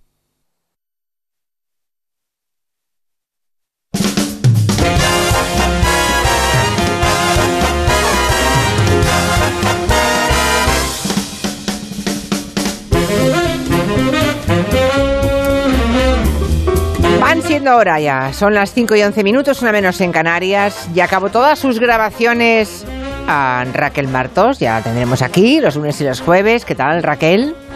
Hello, people. Hello, hello. Y a Rusi de Gracia. ¿Puedo decir una cosa? Sí, claro. Bueno, que salude Roger y luego lo digo. Ah, vale. Vale, vale. Hoy Hola. qué nervios. Sí, porque es que... Voy a hacerlo muy rápido. Hola, hola, ¿qué tal? Corre, corre, corre. Quiero corre. ir a ¿Qué? Raquel. ¿Qué, qué, qué, qué? Vale, qué, vale, qué? Es, es que quiero, es que quiero dar la bienvenida porque el otro día no lo hice y me par- y luego me di cuenta y dije, pero ¿cómo no lo he hecho? ¿Cómo no le he dado la bienvenida a mi sobrina nieta Naira, la hija de Guillem Zaragoza? Ah, vale, vale. Una belleza, por favor. Pero es que es monísima, es un bellezón. Está criada ya, cuatro kilos y pico, imagínate cómo está la niña, Llama a madre la mía. universidad ya. Esa criatura, por favor, Sara, mm, enhorabuena, Enhorabuena, pero qué mona es, por favor. Bueno, ya está. Vale, hasta ya aquí está. el buen rollo. Vale, pues venga, ¿por dónde empezamos entonces? Pues mira, hasta ahí el buen rollo porque empezamos por el mal rollo. Movidón que rima con malversación. Uy, esto... Ya lo dijimos el otro día. Quieto, sí. Es que da muy mal rollo. Es la reforma de ese delito, muy controvertida. Eh, lo más repetido es que está hecha para los líderes del procés a la medida. Que si es a la medida de Junqueras, ha de ser talla XL. Oh, oh, qué qué malo, qué malo, pero me he reído. Bueno, sí, sí, pero sí, sí. te has reído. Es que él es muy Sí. alto. Él es que, Sí. bueno, Ah, es vale. por alto, es Pues por a alto. ver, Es por alto, Sí, ya, es ya. por alto, es porque es muy alto. Claro, claro. Bueno, a ver, que a, Puig- que a Puigdemont la reforma le viene al pelo. Oy, oy, oy, oy, oy, oy, oy, oy, Ay, oy. lo- Bueno, ay, parece que- traigo los chistes creados por la inteligencia artificial, ¿no? Sí, Un poco. no, no, noto, pero yo hay una cosa meritoria, noto que estás esforzándote por meter humor en un asunto muy complicadito, ¿eh? y muy espeso. Me estoy esforzando, Sí. me estoy esforzando. De hecho, ahora mismo estoy sudando, me Ya, estoy ya. esforzando mucho. Pero más se esforzó ayer el presidente del gobierno, Pedro Sánchez, cuando dijo lo que dijo, que casi le revientan los botones de la camisa. Las decisiones que tenemos que tomar son arriesgadas, pero es que no hay otra, no hay otro camino. Hay que devolver la confrontación y el debate político al territorio de la política y sacarlo de los juzgados.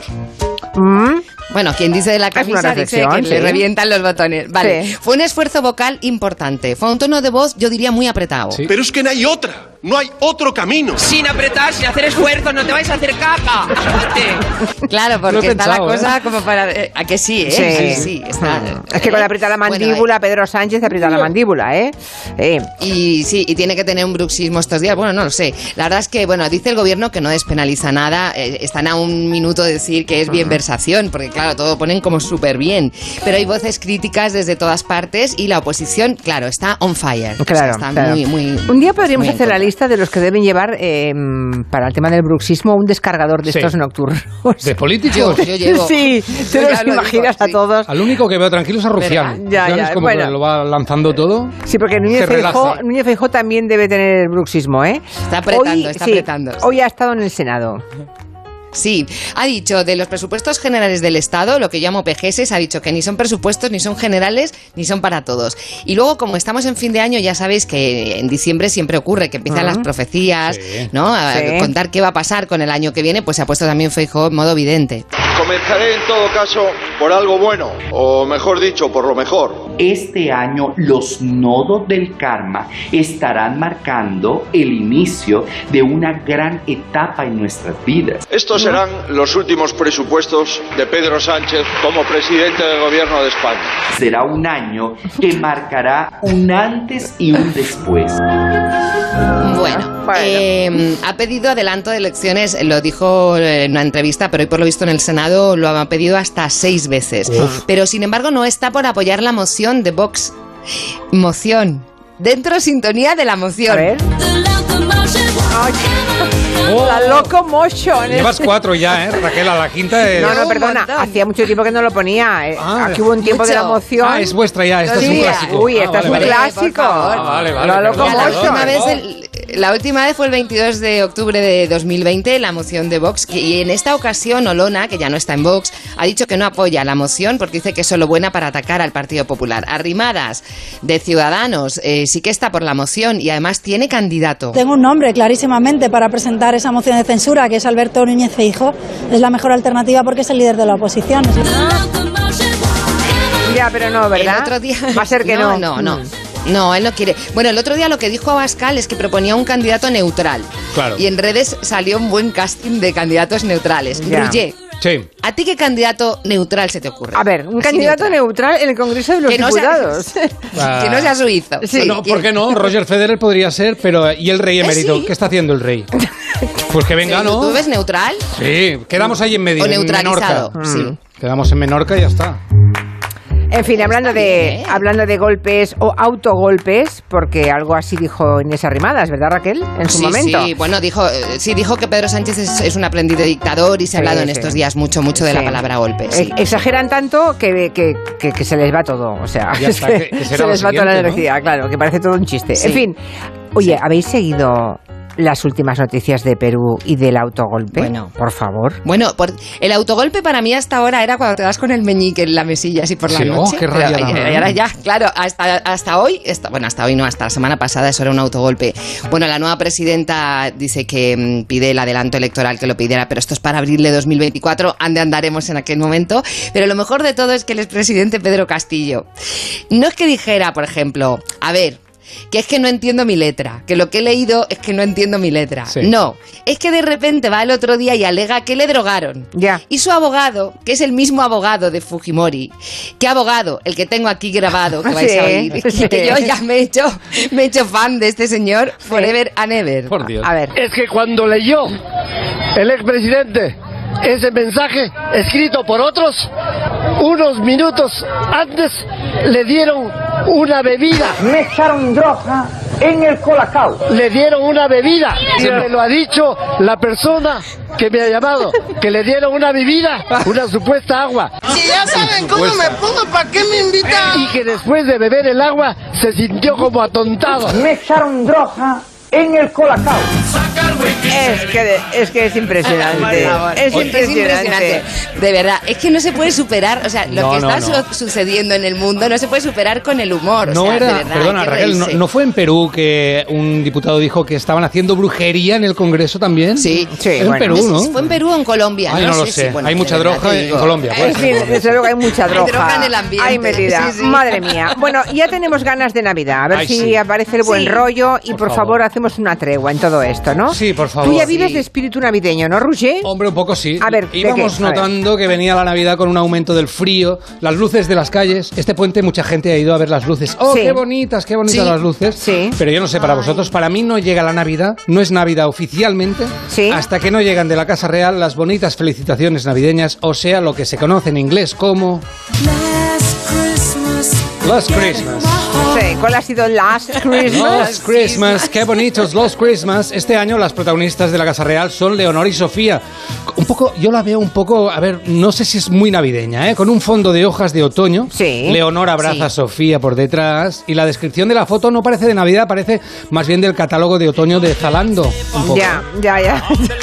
La, la Bueno, porque, porque están, pues son guapas las dos, bueno, pero son mira, mira, jóvenes. mira, ya. la revista dice, la heredera lleva un jersey de lana blanco con detalles trenzados que combina con unos jeans y la infanta un estilo marinero con fondo blanco y rayas horizontales con pantalón negro. Sí, lo, lo- lo tremendo es que eso lo, lo está leyendo literalmente. Lo- Totalmente, Lo, pone en, totalmente. en el Ola, lo han puesto. Pero en el Christmas, ¿y te felicitan No, no, no, Navidades? eso en, en- Ah, en vale, una vale. revista. No, eh, es no una, una, Vale, una revista, No, una. en el Vanitatis. Sí. Y Una, ojo que esa, leemos, vale. leemos que la foto se le hicieron cuando Leonor y Sofía tenían que dar los premios a Princesa de Asturias. ¿Os acordáis Sí, que sí, tenían que dar sí. el premio a Cadabeu, pueblo ejemplar, y Sofía no pudo ir? Por, por la gastroenteritis. Ahí está. Pues sabiendo esto, yo no puedo evitarlo. Miro otra vez el Christmas y por dentro una voz me dice... Leonor rodea con los brazos a Sofía que le pide a su hermana que no apriete mucho. La infanta tiene la mirada pensativa, parece que piensa en Heidegger, pero está pensando en cómo de lejos está el bar, donde tendría que ir en brevísimo porque la cosa se está poniendo muy mala. Y además pregunta, ¿tendré que pagar un agua para usar el baño? ¿Qué es pagar? ¿Cómo se hace? Eso es lo que yo oigo. por Tú, que- tú lo, lo oyes, es que... en este Christmas es bonito, es un Christmas bonito. casa. Sí, Es sí. un Christmas bonito. Muy Los Reyes bonito. Eméritos han hecho también su Christmas, los Reyes Eméritos. Desde 2019 no hacían foto juntos y esta vez han querido cambiar. ¡Feliz Navidad! Han quedado en un pueblo entre Dubái y Atenas, han quedado con Corina, se han dado Anda turrón. Ah, por los favor. unos a los Venga otros. abriendo- Abre la boca, Corina, que te doy este turrón de Gijona. Mentira. Mentira, podrida. Mentira. ¿Cómo van a hacer una foto los reyes eméritos? Pero molaría, ¿eh? Nada, Y han hecho un Belén, abrazados. un Belén, dos firmas y tira que te vas, ¿eh? Nada, ya Nada. está. Bueno, enseguida les hablamos de la cena de empresa, bueno, del PP. Este año han hecho cena, han hecho cena este año, ¿verdad? Sí. Van a hacer. Eh, van a hacer, en en dos minutos se lo contamos. Nuestro sueño siempre ha sido mejorar la salud de las personas. Gracias a la inteligencia artificial lo estamos haciendo. Somos de la generación de los que sueñan y hacen. Con los fondos de la Unión Europea, miles de sueños como el de Raúl y Josefa de la Fundación Canaria de Investigación Sanitaria se están haciendo realidad. Entra en plan de recuperación.gov.es y haz el tuyo posible. Gobierno de España. Si las facturas hacen que tu hogar sea un poco menos dulce, es hora de endulzarlo. Asegura tu hogar con línea directa y además de bajarte el precio, tendrás coberturas tan dulces como daños por fenómenos meteorológicos, el servicio de manitas. Ven directo a lineadirecta.com o llama al 917-700-700. El valor de ser directo. Consulta condiciones. Las noticias recientes nos dan pocas alegrías. Aún así, debemos disfrutar de la vida. ¿Ansiomet te puede ayudar? Ansiomet con Crocus Atibus mantiene tu ánimo positivo. Ansiomet de Pharma OTC. Es que esta casa se queda cerrada meses y cuando oyes las noticias te quedas preocupado. Es normal preocuparse, es una segunda vivienda. Pero si verificamos que alguien intenta entrar, podemos avisar a la policía para que actúe e incluso desaloje la casa. Aunque con las cámaras exteriores y los sensores podemos detectarlo antes. Así que tranquila, la casa está cerrada, pero bien protegida. Protege tu hogar frente a robos y ocupaciones con la alarma de Securitas Direct. Llama ahora al 900-272-272. El camino que lleva Belén lo voy haciendo mientras como jamón los pastorcillos me lo quieren robar y yo les digo que solo han de llamar al 984 1028 o en tu jamondirecto.cu. ¿Sabes lo que comen los renos mágicos que vuelan? Sea lo que sea, espero que esté tan rico como todo lo que comemos en mi casa por Navidad. En el Club del Gourmet y en el supermercado del Corte Inglés encontrarás los productos más especiales para disfrutar estas fiestas. Descárgate nuestra app y disfruta del servicio de tarifa plana de envíos El Corte Inglés Plus. Es magia, es Navidad, es el Corte Inglés. Es noche de paz y de tranquilidad cuando proteges tu hogar, porque con la alarma de Movistar Prosegur, en caso de incidente, te avisan en menos de 29 segundos. Y también llaman por ti a la policía si fuese necesario. Celebra la Navidad con tu alarma por 34,90 euros al mes durante todo un año. Contrátala hasta el 31 de diciembre. Infórmate en tiendas Movistar o en el 900-200-730. Soy David de Carlas. Ahora, por la reparación o sustitución de tu parabrisas, te regalamos un juego de escobillas Bosch y te lo instalamos gratis. Carglass cambia, Carglass repara. Pide cita en carglass.es. Promoción válida hasta el 17 de diciembre. Consulta condiciones en carglass.es. ¡Ay, Pinzón! ¿Recuerdas lo de América? Mm, ya no se hacen descubrimientos así. Colón, espabila y descubre un nuevo servicio. Hazte un renting con Rentic y estrena un Samsung Galaxy S22 Ultra por 67 euros al mes, con seguro incluido y cambias cuando quieras. ¿Dónde? En Rentic.com, tiendas autorizadas y en Phone House, porque comprar un móvil ya es historia. Hola, soy Marta, cantante de ópera experta en arpegios. La la la la y octavas. La la. Pero cuando tengo que reclamar una factura me quedo sin voz. Por eso soy de legalitas, porque sé que con una llamada un experto me ayuda a resolver lo que yo no domino. Hazte ya de legalitas. Y ahora por ser oyente de Onda Cero, y solo si contratas en el 91661, ahórrate un mes el primer año. Legalitas. Y sigue con tu vida. En CEPSA estamos contigo. Por eso te damos descuentos en cada repostaje, sin límite de litros, pagues como pagues y sin descargarte ninguna app. 25 céntimos por litro para todos y 30 céntimos con porque tú vuelves. Incluye la bonificación del gobierno. Infórmate en cepsa.es y en las estaciones de servicio CEPSA.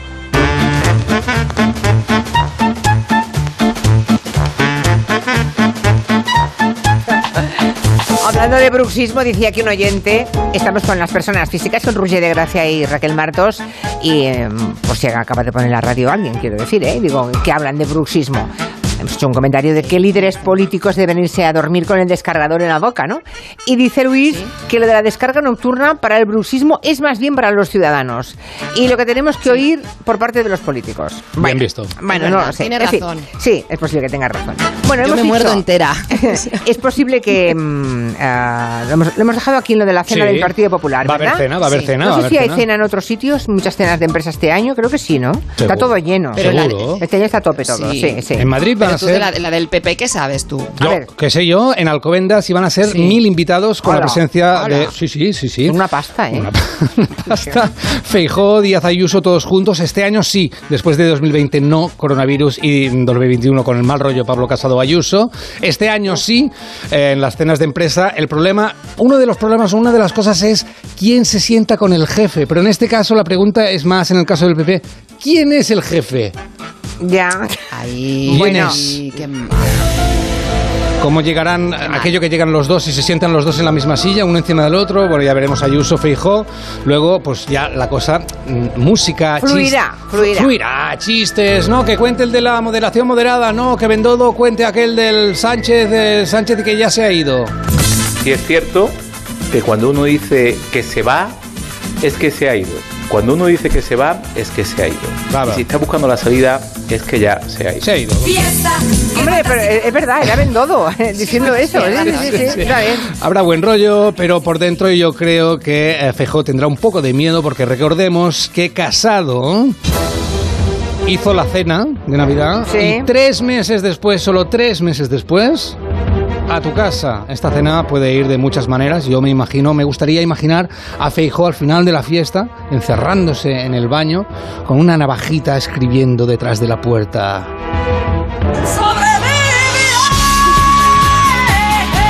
Qué dramático. Bueno, Puede ser, puede pasar, puede pasar. Bueno, y en otros partidos, Raquel, ¿cómo se presentan las cenas navideñas? Porque también el resto de partidos hará cenas, ¿no?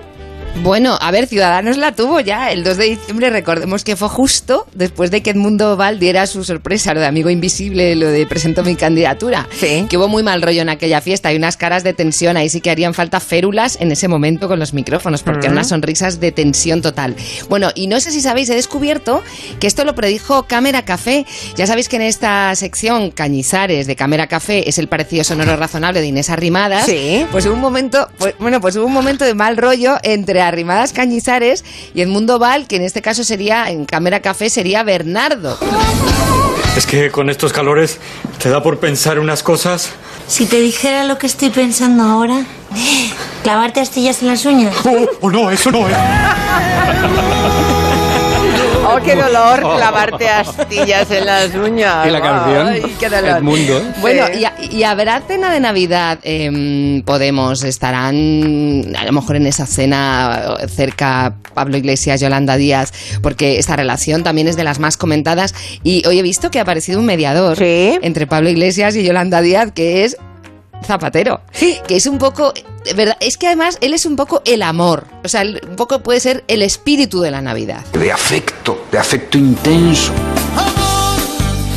Ah, pues sí, Lo sí, imagino sí. totalmente en la cena, ¿eh? Tin, clink, clink. Curioso, con ¿eh? Con una cucharita, ¿eh? Curiosísimo que sea Zapatero, el presidente Zapatero, que esté mediando entre Pablo Iglesias y Yolanda Díaz, o al menos eso se ha escrito hoy.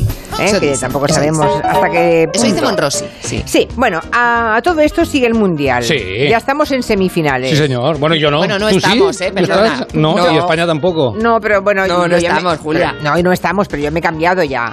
¿Con quién vas Ah, ahora? con Argentina. Vas con Argentina. Claro. ¿Y tú, Raquel? Qué voluble. Pues yo es que no sé, estoy ahí Croacia, entre nadie va con Marruecos. Tampoco me llama boluda, ¿te das cuenta? Lo he Es visto. Mar- No, te he dicho voluble. Pero oye, Marruecos es que eh, Está es como una cosa que, que no Ya. se esperaba, ¿no? Entonces verdad. igual me hace gracia por eso. Yo creo que para la autoestima de los argentinos breve, Sí. vendría bien. Sí, bueno, y, y los vimos ganar y con muchas ganas contra Holanda. eh, oiremos a Messi también. Vimos a, a Marruecos jugando muy bien también y ganando a Portugal. Y vimos a Cristiano Ronaldo llorando. Dicen que os hombres no deben llorar. Los hombres no deben llorar. Pero él lloró. Ay, señor, dijo casi su último su.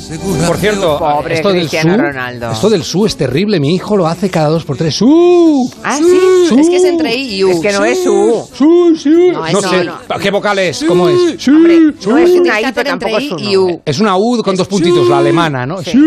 Sí. Pues atención No que he te sale, encontrado... eres del Barça, no te sale. No, uh, he encontrado un su navideño, un DJ ha hecho un su convertido en una canción de Navidad. Es terrible, suena así. A ver. Muchas gracias, afición. Este es para vosotros.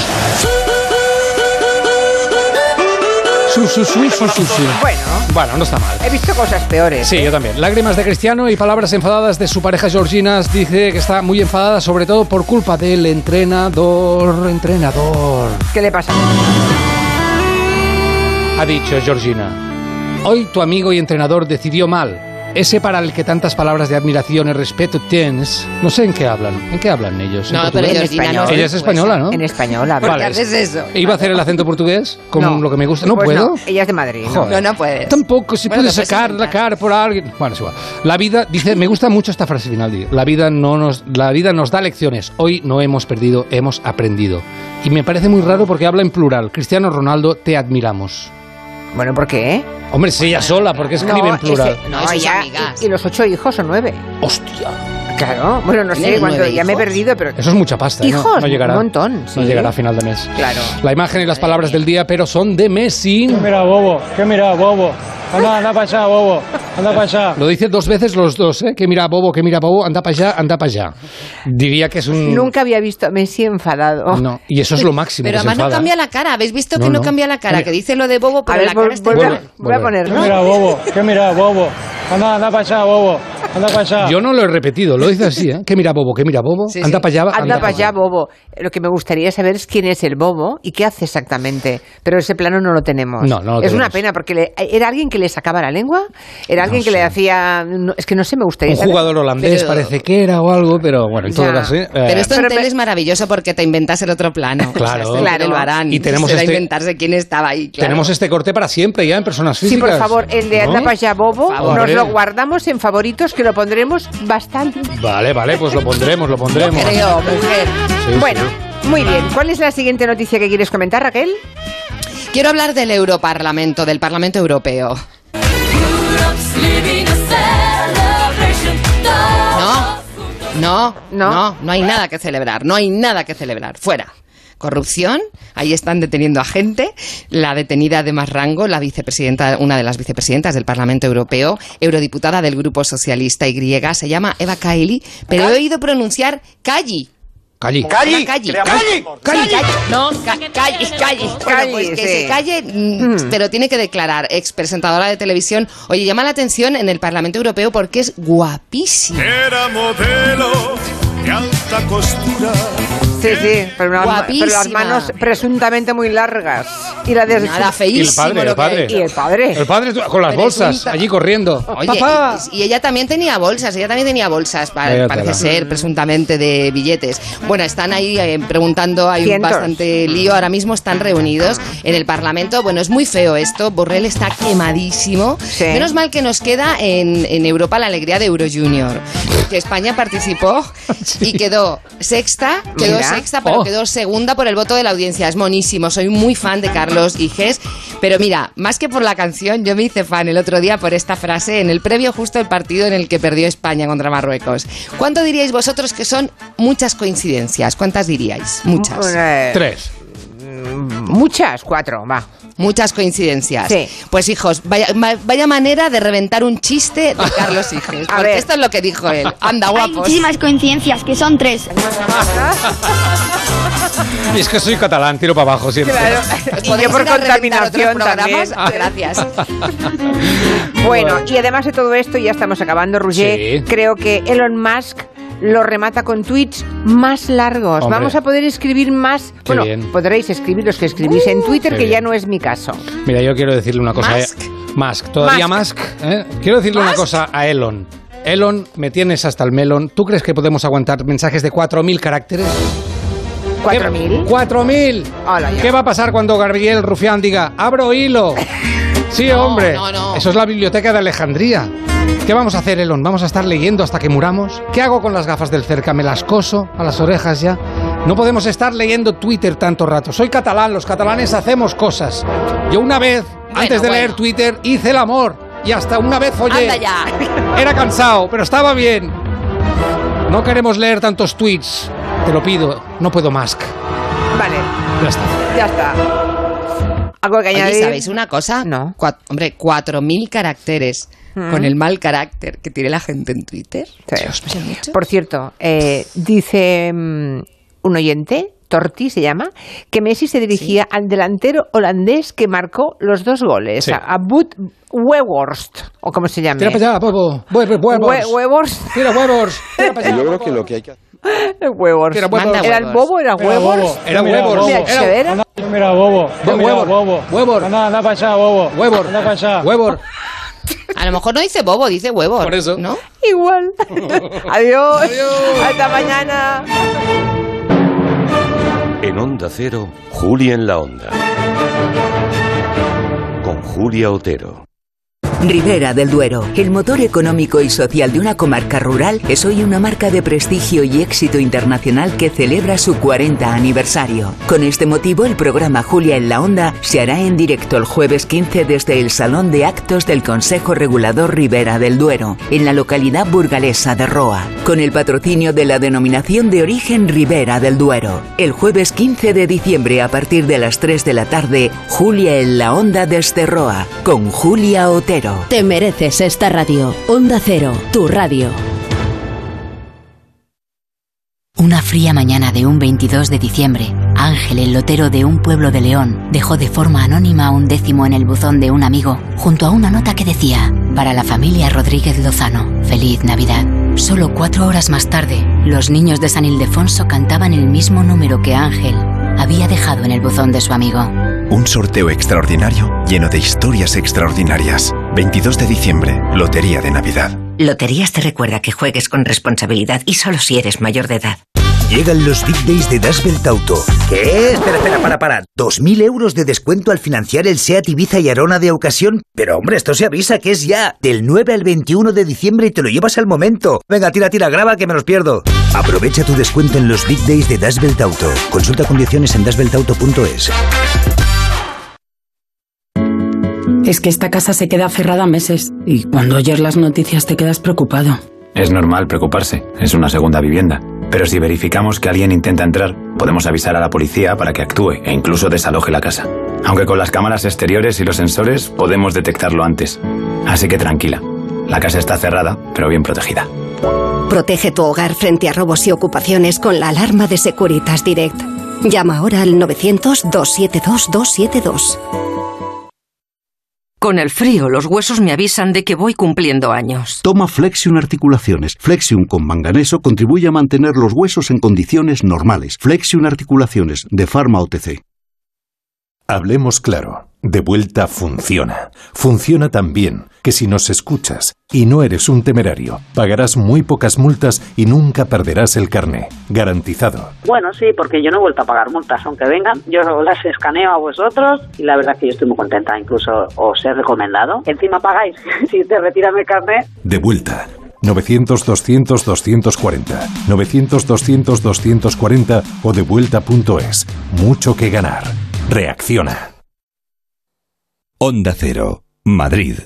Viaja 3.400 años atrás. Camina dentro de la tumba de Tutankamón en una experiencia inmersiva única y adéntrate en los templos, tesoros y secretos del antiguo Egipto. Estreno mundial de Tutankamón, la exposición inmersiva. Ahora en Mat Matadero, Madrid.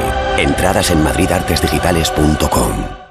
El corazón se acelera ante los retos, pero se calma cuando estamos preparados para ellos. Nuevo GLC de Mercedes-Benz. Diseño y deportividad se combinan en un sub con programa off-road y sistema MBUX de última generación para el máximo confort digital. Nuevo GLC. Preparado para todo. Te esperamos en Motor Mecha, tu concesionario Mercedes-Benz en San Sebastián de los Reyes. ¿Sabes que en espaciomenaje.com o lo tienes online o lo tienes online? Todo el menaje profesional en cristalería, o cubertería, o cuchillería, o vajilla, o maquinaria. Espaciomenaje.com es menaje profesional o menaje profesional. Espaciomenaje.com. Online contigo. Online contigo. Todo va a mejorar. La última novela de Almudena Grandes. El legado de una gran narradora que logra de nuevo emocionarnos y despertar conciencias. Todo va a mejorar. De Almudena Grandes. Si a ti lo que realmente te gusta es llegar del trabajo y ponerte a revisar portales inmobiliarios, hacer llamadas, mandar mails, organizar el papeleo y tener que enseñar tu casa a desconocidos, hazlo. Si no, confía la venta de tu casa a los mejores profesionales y disfruta de lo que realmente te gusta. Gilmar. De toda la vida, un lujo. Restaurante Asfontes, auténticos productos gallegos, carnes, pescados, mariscos, caldo gallego, empanada, lacón y una amplia carta de vinos. Salones ideales para celebraciones y también terraza, con el excelente trato de siempre. Asfontes, en General Laci 10, cerca de Atocha. Y ahora también en la calle Áncora 32, asfontes.com.es. La Navidad llega a los teatros del canal con la Compañía Nacional de Danza, Domingos en Familia, Ballet Flamenco de Andalucía, el Cascanueces de Blancalí y el Ballet de Montecarlo. Y además, actividades familiares gratuitas, cuentacuentos, títeres, talleres, maquillaje para niños. Consulta nuestra Navidad en teatroscanal.com, Comunidad de Madrid. Compramos tu Rolex de acero de los años 70 y 80. Especialistas en Rolex desde hace 30 años. Compramos tu Rolex de acero de los años 70 y 80. Pagamos el mejor precio. Compramos tu Rolex de acero de los años 70 y 80. 915346706. Plaza San Juan de la Cruz 9. 915346706. No lo olvides. Compramos tu Rolex de acero de los años 70 y 80. Colaboran con Decorman, Closman Cierras Metálicos, Insonoplac, PVC3 Comerlin, Claudio Pintores y Contenedores Parque 91 609 3370 o decorman.es. Sonora es la puerta a todo un universo de entretenimiento en audio. Tío, problemón, problemón. Ha venido gente, o sea, ha venido gente aquí. No, tranquilo, ocurre. Tío, son todos panes de la misma masa. Un conglomerado humano, global y uniforme. La mochufa. La mochufa. La mochufa. Me gusta el nombre. Bueno, será lo único de ellos que te vaya a gustar. Son unos malnacidos, tío. Unos asquerosos. Los asquerosos. De Santiago Lorenzo. Sí, señor. La mochufada pura. Descarga la aplicación y escucha todo su catálogo por 4,99 euros al mes o 39,99 al año. Sonora. Gente que escucha.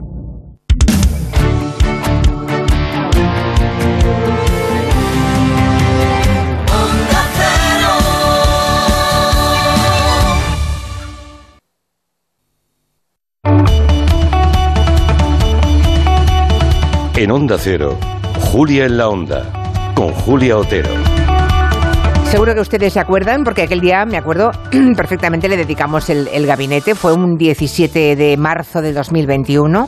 Fue el día en que la salud mental entró en el Congreso de los Diputados eh, de la mano por un mensaje que mm, dio Íñigo Errejón. Si yo le digo diazepam, Valium, lorazepam, tranquimacin o lexatin, ¿por qué todos aquí, aquí fuera, por qué todos aquí sabemos de lo que estoy hablando? Si estuviera hablando de medicamentos para el riñón o para el hígado no lo sabríamos. ¿Por qué todos aquí sabemos de lo que estoy hablando? ¿En qué momento hemos normalizado que para que nuestra sociedad funcione tenemos que vivir permanentemente medicados? ¿Cuándo nos hemos acostumbrado a que esto sea una cosa normal? Y luego le dijeron aquello, le chillaron aquello de vete al médico. Bueno, el caso es que la salud mental mmm, ahora se ha ido abriendo paso, ¿no? Como, como debate, como eh, asunto para la reflexión. Fíjense que el 12,5% de los problemas de salud son trastornos mentales, el 12,5%, que es una cifra, por ejemplo, para que nos hagamos una idea, superior al cáncer o superior a otros problemas cardiovasculares, ¿no? Una de cada cuatro personas, eso es un 25%, tendrá un trastorno de salud mental a lo largo de su vida. ¿Eh? O sea que una de cada cuatro. Eh, y eso pone las cosas complicadas, por ejemplo, para trabajar. Bien, les cuento todo esto porque se acaban de celebrar unas jornadas en San Boy, las jornadas 20 años rompiendo estigmas. Han sido unas jornadas de debate y reflexión alrededor del trabajo y la salud mental, ¿no? Y lo que han hecho es conmemorar de alguna forma los 20 años de las oficinas técnicas de, de la Diputación de Barcelona. Tenemos a Eva Menor. ¿Cómo está Eva? Buenas tardes. Hola, buenas tardes. Eva es presidenta del área de Desarrollo Económico, Turismo y Comercio de la Diputación de Barcelona y además es alcaldesa, ¿no? De, sí, de Badía del Valles. De Badía del Valles. Y tenemos a Xavier Martínez Celorrio. Buenas tardes, profesor. Hola, buenas tardes. Es eh, profesor de Sociología de la uh, Educación en la Universidad de, de Barcelona. El día que Rejón sacó del armario el tema, el tema de la salud y alguien le gritó eso de vete al médico, eh, bueno, siguió demostrando que el estigma es lo peor, ¿no, Eva? Sí, sí, está claro que el estigma que hay alrededor de los trastornos de salud mental es lo que realmente limita ¿no? el acceso a, la inserción laboral y que es una causa más de exclusión social y laboral, ¿no? contra las que hay que luchar como, como cualquier otra. Luego hablaremos, porque esa gente no solamente tiene, tiene muchísimos problemas para encontrar trabajo, ¿no? Porque los empleadores no quieren a nadie que tenga el más mínimo problema psicológico, ¿no? Claro. Además, en, las jornadas hubo un vídeo al inicio que lo, lo, explicaba muy bien, ¿no? Era muy visual ver cómo una persona con un trastorno de salud mental se enfrentaba a una entrevista de trabajo, qué preguntas le hacían y con qué miedo se enfrentaba a lo digo, no lo digo, tengo que a, priori decir que tengo un trastorno para poder participar en una entrevista de trabajo. Eso es algo impensable ante cualquier otro tipo de enfermedad. ¿Y qué hay que, hacer, ¿y qué hay que hacer, por cierto? Claro. Hay que decirlo. Eh, era un poco lo que, lo que planteaba este vídeo, ¿no? Está bien, está eh, bien. Que a veces en las entrevistas de trabajo, que también por eso también eh, es muy importante esta labor que hacen las oficinas de técnicas laborales, a preparar también a las empresas a cómo enfrentarse ¿no? a estas entrevistas de trabajo, cómo tienen que tratar a una persona para que se sienta cómoda o que pueda aportar todo ese talento y todos esos conocimientos que tiene que aportar en una entrevista de trabajo y no solamente no hablar o justificarse por un, por un problema de salud que no, que no es pensable en cualquier otro tipo de problema de salud que podamos Desde tener. Desde luego, a nadie. Bueno, no lo sé hasta qué punto, porque mm, alguien que sea diabético igual que cree que es mejor no decirlo también, ¿no? Depende, ¿no? Pero sí, depende, efectivamente. Depende Pero lo diría, lo diría con mucha más tranquilidad. con mucha más tranquilidad o desde la perspectiva de yo necesito que mi puesto de trabajo esté adaptada a, mis, a, mi diversidad funcional, en el caso de que fuera una diversidad funcional. Pero en el caso del trastorno de salud mental es muy difícil decir necesito que mi puesto de trabajo esté adaptado ¿no? a mi diversidad funcional, en este caso que está motivada por, por un trastorno de salud mental. ¿Y qué papel tuvo la, sociología en esas jornadas, profesor? Pues eh, bien, analizamos eh, eh, en una mesa en una mesa redonda eh, el tema de la influencia de las redes sociales, eh, especialmente en el caso de, los, del aumento de trastornos eh, depresivos entre los adolescentes, sobre todo. pero no solamente los adolescentes, o sea, las redes sociales como fuente de problemas mentales. Sí, bueno, también, pero donde sobre todo, mm, digamos, las víctimas más eh, propiciatorias eh, y donde se están disparando los casos de depresión, de ansiedad, de tentativas y de acciones de suicidio son los adolescentes. Y en ese sentido, claro, nos tocó, digamos, una parte de la mesa en la que mm, hablamos de los aspectos negativos de las redes sociales. Claro que las redes sociales digitales tienen aspectos muy positivos de descubrimiento, de, contactos, de diversión, de evasión, pero luego, claro, eh, por ejemplo, pues eh, el, el, 38% de las chicas en eh, Gran Bretaña que consumen más de 5 horas diarias de redes digitales caen en la depresión, porque son conductas, digamos, de, sobreconsumo que están mm, llenando vacíos, eh, vacíos eh, existenciales que están llenando necesidades que no están cubiertas por, tu propio entorno, ¿no? Y en ese sentido, también hay que decir, yo defiendo que especialmente con la aparición de Instagram, TikTok, es decir, la segunda generación de redes, no Facebook ni Twitter, son redes mucho más, uh, mucho más uh, cautivas, ¿no? Más adictivas, seguramente. Más adictivas ¿no? y donde los, uh, especialmente los adolescentes, bueno, pues encuentran, digamos, un refugio, un microcosmos y donde el gran poder, digamos, evaluador que tiene el grupo de iguales, porque los adolescentes siempre están pendientes de cómo son juzgados, cómo son aceptados por el grupo de iguales, pues allí se incrementa porque estás expuesto, expuesta y sobre todo, digamos, las, las, las que peor lo pasan son las chicas. Y en ese sentido, en Estados Unidos, por ejemplo, cuando se pregunta eh, si el impacto de las redes es negativo para los adolescentes, para ti, para ti como adolescente, a nivel personal solamente reconoce un 9%. Y en cambio, si les preguntas ¿y los demás? Pues te dicen que hasta un 32%.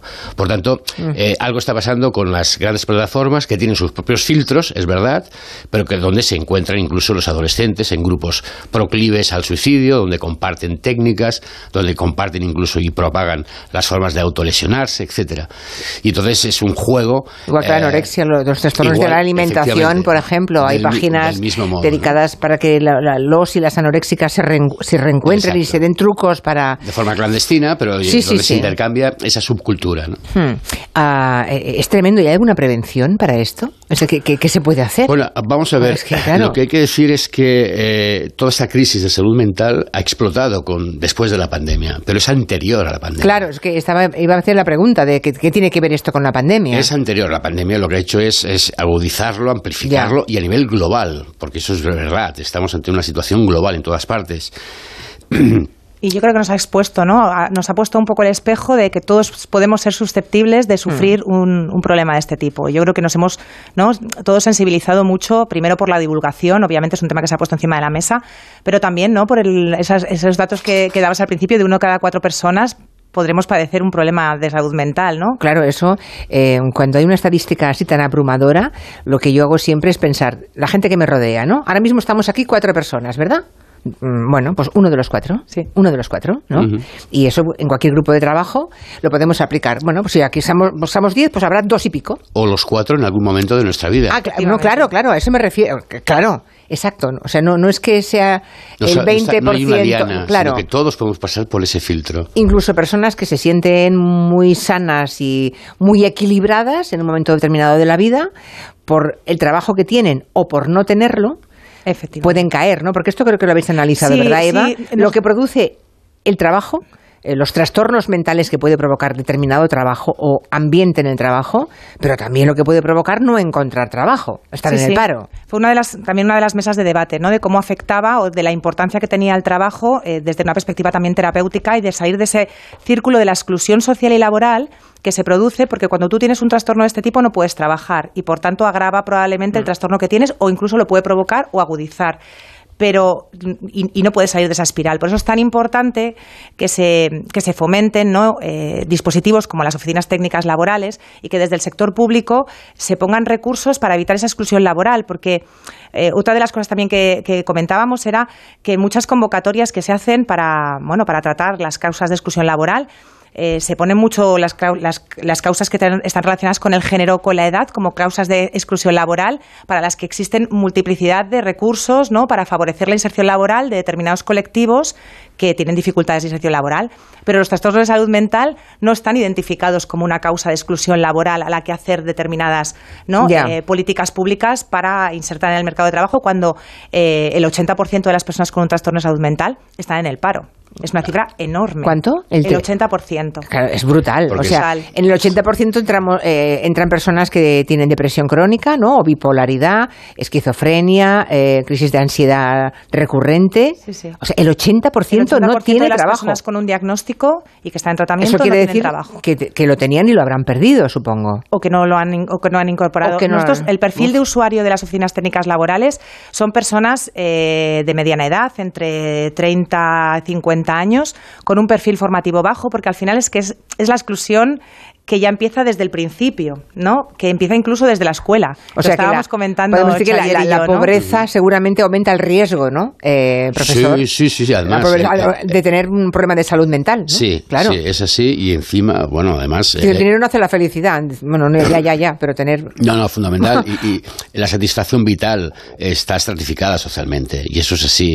Y los problemas de depresión, de ansiedad, tanto entre adolescentes como entre alumnos, entre jóvenes adultos, etcétera, ataca mucho más a las clases eh, más bajas, de, con rentas eh, eh, menores, etcétera, e incluso el sobreconsumo.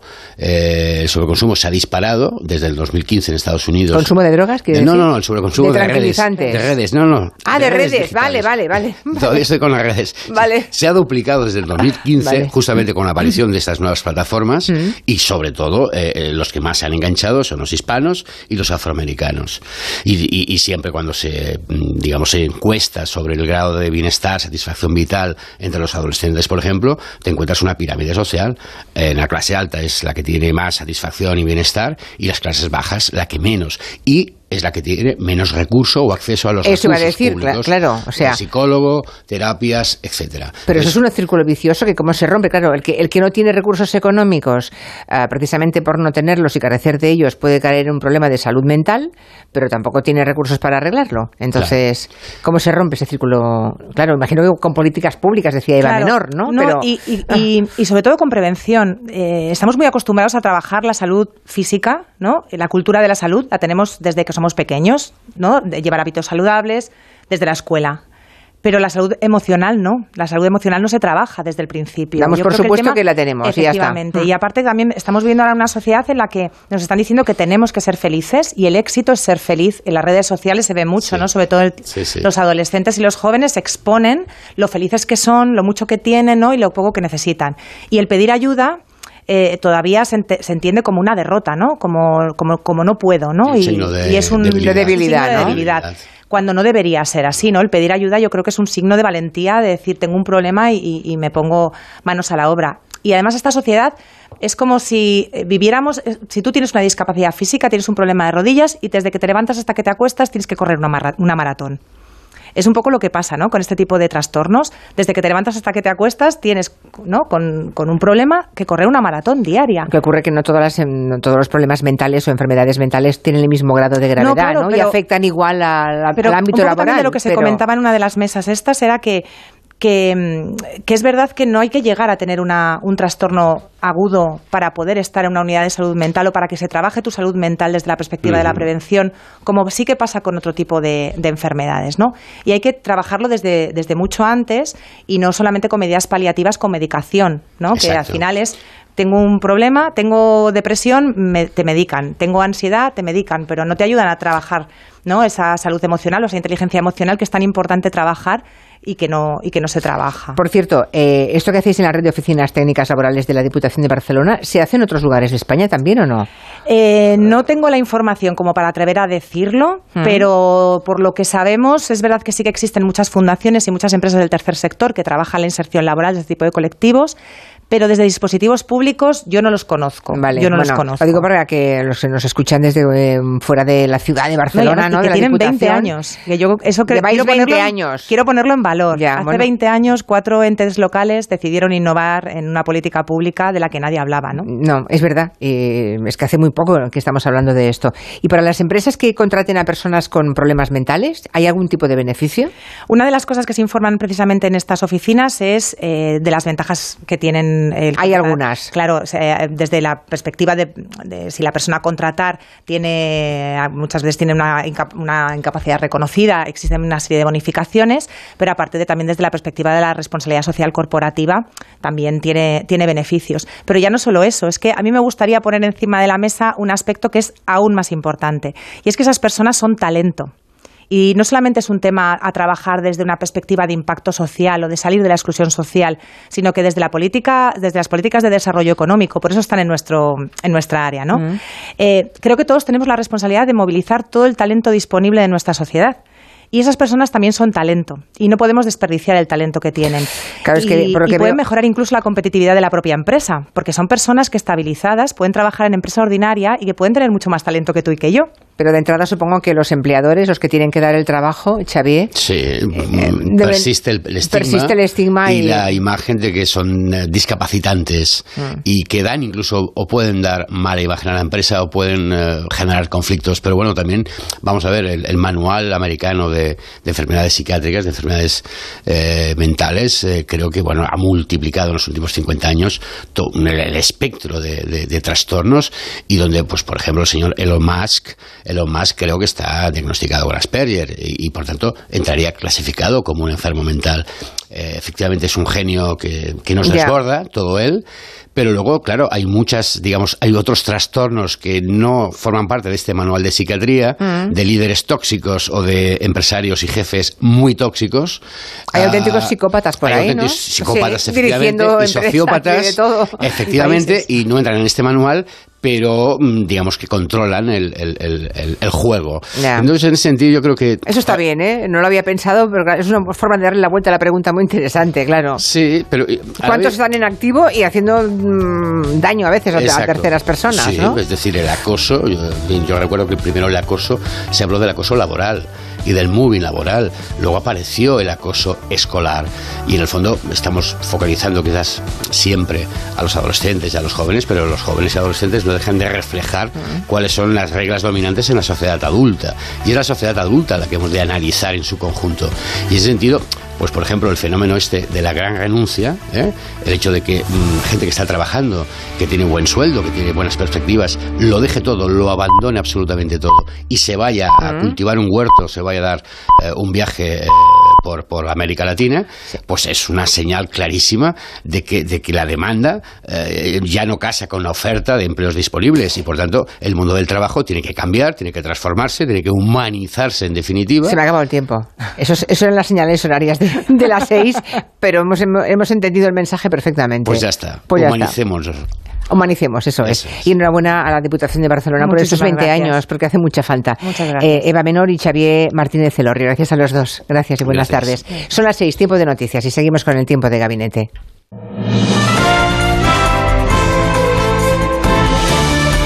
Noticias en Onda Cero.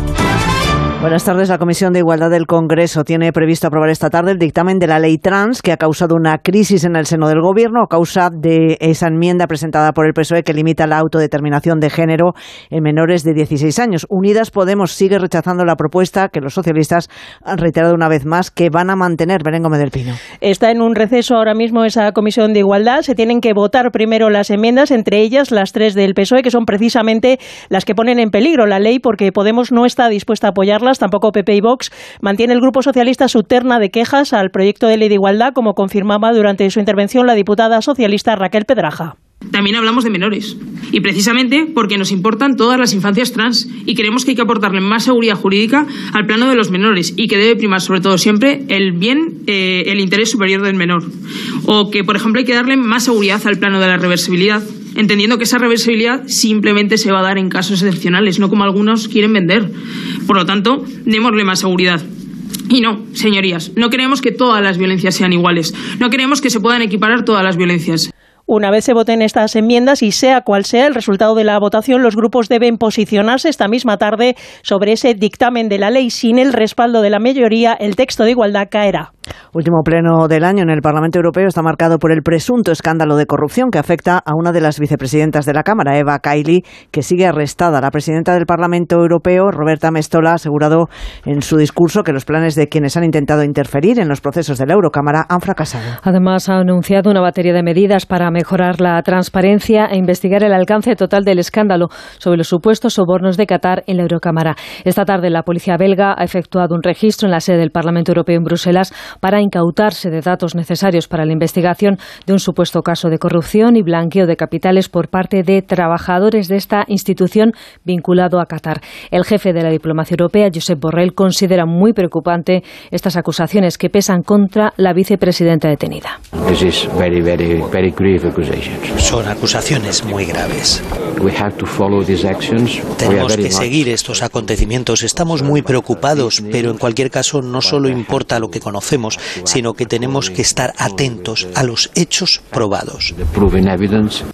Día de cautela en los mercados ante las reuniones de la Reserva Federal y del Banco Central Europeo esta semana en las que se prevé subida de tipos de medio punto a ambos lados del Atlántico. El IBEX 35 sigue en caída, aunque eso sí aguanta por encima de los 8.200 puntos. Pedro Pablo González. Un 0,37 se deja el IBEX 35 que saldrá mañana desde los 8.258 puntos. Como bien indicas, día de espera porque en las próximas tres jornadas los inversores tendrán que hacer frente a las reuniones de la Reserva Federal, el Banco Central Europeo y el Banco de Inglaterra. Unas citas que serán trascendentales para comprobar si, como ha venido descontando el mercado, la subida de los tipos se modera o van a continuar. En el selectivo español, Solaria lidera las subidas, 2,6, mientras que Farmamar se deja un 6,96. Y es que los analistas coinciden en señalar a Logista como favorita para incorporarse al IBEX y entre las posibles damnificados que bajarían del selectivo apuntan a Farmamar. En cuanto al petróleo, repunta un poco, pero continúa a esta hora por debajo de los 78 dólares el barril Bren, el de referencia en Europa. Y a todo esto sumamos la pregunta que hoy les hacemos en nuestra página web ondacero.es.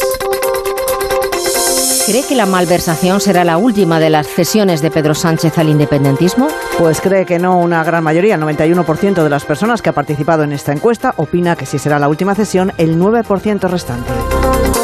Y la información del deporte con Gonzalo Palafox. Esta mañana Luis de la Fuente ha sido presentado como nuevo seleccionador nacional. El riojano, que firma hasta 2024, ha dejado claro que en esta España ningún jugador tiene la puerta cerrada, tampoco Sergio Ramos. ¿Puede venir a la selección? Sí. ¿Está en buen estado? Sí. Pues todos los futbolistas que son susceptibles de ser seleccionados tienen las puertas abiertas de la selección. Luego hay que elegir a 24, 23 o 20, lo que corresponda, ¿no? En cuanto al Mundial, eh, mañana se disputa la primera semifinal que enfrentará a Argentina y a Croacia. Precisamente a esta hora estamos pendientes del último entrenamiento del combinado croata. Enviado especial de Onda Cero a Qatar. Alberto Pereiro, buenas tardes.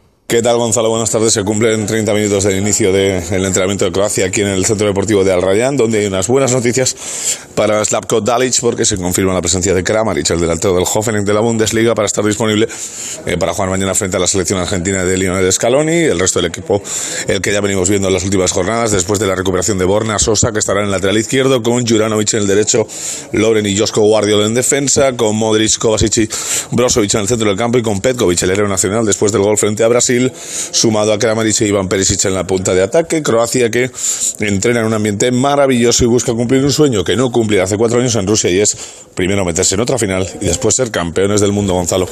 El miércoles Francia y Marruecos se enfrentarán en la otra semifinal. Volvemos con más noticias a las 7 de la tarde, las 6 en Canarias, en La Brújula con Rafa La Torre. Credibilidad, pluralidad, rigor y cercanía. Esa es la fuerza de nuestra radio. La fuerza que nos ha hecho crecer en 2022. Rafa La Torre estrena la nueva brújula con 388.000 oyentes diarios. El mejor resultado en una tercera ola del EGM desde 2015. Gracias por creer en la fuerza de la radio. Gracias por creer en Onda Cero. Tu radio. Julia en la Onda. Dos cositas. La primera, no me dejas elegir el taller que yo quiera. La segunda, yo me voy a la mutua. Vente a la mutua y además de elegir el taller que quieras, te bajamos el precio de tus seguros, sea cual sea. Por esta y muchas cosas más, vente a la mutua. Llama al 91 555 5555. 91 555 5555. Condiciones en mutua.es. Es que esta casa se queda cerrada meses y cuando oyes las noticias te quedas preocupado. Es normal preocuparse, es una segunda vivienda. Pero si verificamos que alguien intenta entrar, podemos avisar a la policía para que actúe e incluso desaloje la casa. Aunque con las cámaras exteriores y los sensores podemos detectarlo antes. Así que tranquila, la casa está cerrada, pero bien protegida. Protege tu hogar frente a robos y ocupaciones con la alarma de Securitas Direct. Llama ahora al 900-272-272. En Mercadona ya estamos listos para tu Navidad. Esa que empieza con un jamón reserva y unos gambones. Sigue con una paletilla de cordero y un Rioja Arteso Crianza. Y termina con un turrón choco crujiente. Este año, la Navidad que necesitas está en Mercadona. Y en nuestro recetario y en tienda y web. Y está aquí, y está aquí la Navidad. Desde la Fundación Alquiler Seguro seguiremos trabajando este 2023 para que ninguna familia pierda su futuro. En tu futuro con Alquiler Seguro. Fundación Alquiler Seguro te desea una feliz Navidad y un 2023 en tu hogar. ¿Te imaginas que debajo del Congreso hubiera un antiguo cementerio? ¿Y si entre los diputados apareciese un vampiro, uno de verdad? El escaño de Satanás, la nueva novela de Esteban González Pons. Una metáfora sobre la política española, un esperpento que te hará reír y morir de miedo a la vez. El escaño de Satanás, editado por Espasa. Tú ya estás pensando en la Navidad. Nosotros en MediaMark también. Regala un Asus Chromebook que es fácil de usar con arranque rápido y batería de larga duración por 399 euros. Te asesoramos para que encuentres el regalo perfecto en tu tienda en MediaMark.es y en la app. Te vamos a dar los dos mejores consejos para estar siempre en forma. Uno y dos, uno y dos, uno y dos. Apúntate al mejor gimnasio del mundo. Caminar por tu ciudad con Callahan Adaptation. El primer zapato que se adapta al pie y a tu forma de caminar. Fabricados en España por expertos artesanos y a la venta en las mejores zapaterías y en callahan.es. Callahan Adaptation. Se adapta al pie. Se adapta a ti. ¡Ay, Pinzón! ¿Recuerdas lo de América? Mm, ya no se hacen descubrimientos así. Colón, espabila y descubre un nuevo servicio. Hazte un renting con Rentic y estrena un Samsung Galaxy Z Flip 4 por 49 euros al mes. Con seguro incluido y cambias cuando quieras. ¿Dónde? En Rentic.com, tiendas autorizadas y en Phone House. Porque comprar un móvil ya es historia. Las noticias recientes nos dan pocas alegrías. Aún así, debemos disfrutar de la vida. ¿Ansiomet te puede ayudar? Ansiomet con Crocus Atibus mantiene tu ánimo positivo. Ansiomet de Pharma OTC. Onda Cero Madrid, 98.0 FM. La Fundación Canal de Isabel II presenta en Madrid la gran exposición sobre el agua. Sumérgete en esta apasionante aventura y descubre por qué el agua es el mayor reto del siglo XXI. Compra ya tus entradas para la exposición Somos Agua en la web fundacioncanal.com.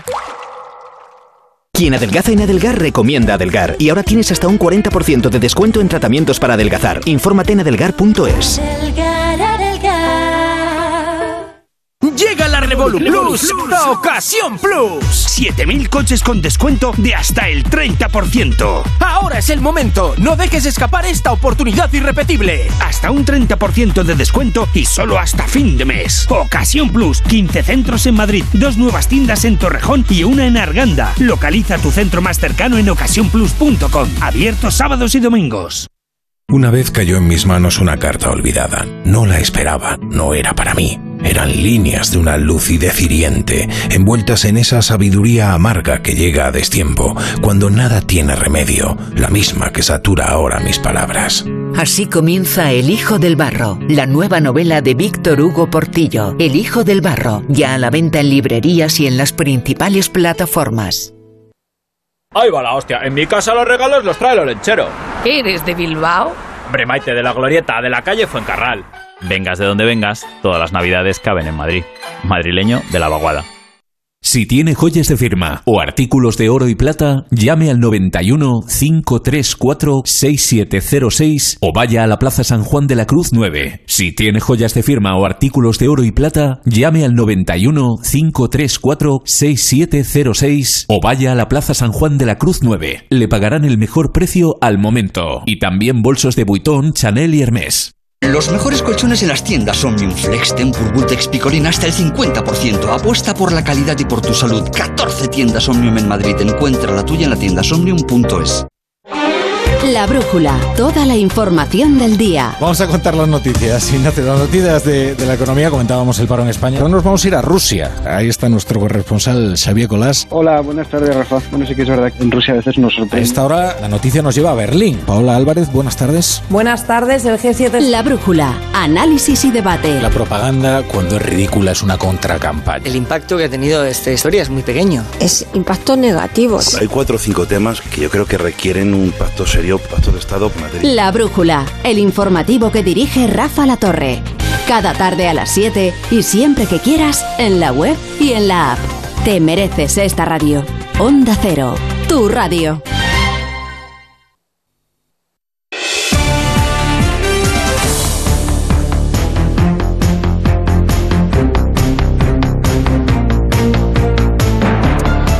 Pues sí tenemos una composición de gabinete estupenda para el tema que vamos a plantear, que es un tema que está fuera de la actualidad política, pero que me parece un tema muy político, de hecho, en realidad, profundamente político uh, y cultural, pero muy interesante. Eh, tengo grandes expectativas de lo que se debata hoy aquí con Arancha Tirado. Buenas tardes. Buenas tardes. Con Juan Manuel de Prada. Buenas. Muy buenas tardes. Y con Elisa Beni. Muy buenas tardes. Buenas tardes. Resulta que hay un estudio del que se hace hoy eco el periódico británico The Guardian eh, que dice que cada vez hay menos artistas que procedan de la clase trabajadora, que sean hijos de clase trabajadora. Que los eh, hijos de esa clase trabajadora estén cada vez menos presentes en el mundo de la cultura y del arte, tiene como consecuencia, claro, que las élites económicas hablan, escriben, hacen cine, eh, publican, básicamente de sí mismas. Y la visión sobre el mundo que se transmite y se divulga es por tanto una imagen pues sesgada, incompleta y parcial, ¿no? Sociológicamente parece un poco la muerte del ascensor social, ¿no? Vamos primero a los datos que nos va a dar Asun Salvador y luego el debate que yo creo que va a ser muy interesante. Buenas tardes, Asun. Hola, Julia, buenas tardes. Según ese estudio al que hace referencia en un artículo el diario británico The Guardian, la proporción de escritores y artistas de origen obrero se ha reducido en el Reino Unido a la mitad de las últimas cuatro décadas. Cita datos de la Oficina de Estadística Nacionales, el porcentaje de trabajadores o hijos de trabajadores en el sector creativo habría pasado del 16,4% para los nacidos entre 1953 y 1962 al 7,9% cuatro décadas después. También aporta o sea, este, la mitad. Sí, sí, la, mitad, la, mitad, la mitad, y aporta sí. también datos de otro estudio elaborado en ese caso por investigadores de varias universidades del Reino Unido con porcentajes diferentes, pero la misma tendencia. Según ese otro trabajo, las personas cuyos padres tenían un empleo propio de clase trabajadora representaban alrededor del 37% de la fuerza laboral en sectores creativos en 1981. En 2011 la cifra se había reducido a alrededor del 21%, de nuevo prácticamente la mitad. O sea, esos datos los corroboran además los testimonios de actores conocidos que han contado cómo el haberse criado en un entorno familiar humilde, con posibilidades económicas y educativas mucho más limitadas, pues en la vida les ha situado en una posición de desventaja, ¿no? A la hora de optar a un papel, por ejemplo. Uno de los que se quejaba de eso hace unos años en una entrevista en Sky News es Christopher Eccleston, al que muchos recordaréis por Doctor Who. Decía esto. Si alguna vez me enfrento a alguien que es de clase media o que ha sido educado en una escuela pública, particularmente se han estudiado en Oxbridge, estoy en desventaja porque tienen una educación superior a la mía por razones económicas. Es lo que decía Oxbridge, es el acrónico, el acrónimo para designar el entorno de las universidades de, de, Oxford y Cambridge. Sí que reconocía él que en su caso lo de ser hombre y blanco sí que es una ventaja, lo cual le llevaba a la siguiente reflexión. Um, no hay forma de que el cine y la televisión y el teatro de este país reflejen la sociedad multicultural si eres de clase trabajadora, si no eres blanco, estás en una gran desventaja. Y es una política deliberada de los sucesivos gobiernos conservadores para excluir a gente como yo de la escena del arte. Esto es lo que decía Eccleston. Otro ejemplo que cita The Guardian es el de Gary Oldman, que ahora mismo protagoniza una serie de éxito, el thriller de espías Slow Horses, y que Oldman es hijo de un marinero del sur de Londres. Él dirigió, Oldman dirigió en 1997 una película que tituló Neil by Mouth. Es un drama sobre una familia trabajadora. Ganó el BAFTA con aquella película, optó también a la Palma de Oro en Cannes y no ha vuelto a dirigir. ¿Por qué no ha vuelto a dirigir Gary Oldman? Él dice que no es porque no lo haya intentado, es porque la gente prefiere ver cosas del tipo cuatro bodas y un funeral. Conclusión a la que llega el artículo de The Guardian. Con menos directores de cine, autores o compositores procedentes de la clase trabajadora, algunos creativos temen que sus historias se excluyan de la cultura o se limiten a eso que llaman la pornografía de la pobreza.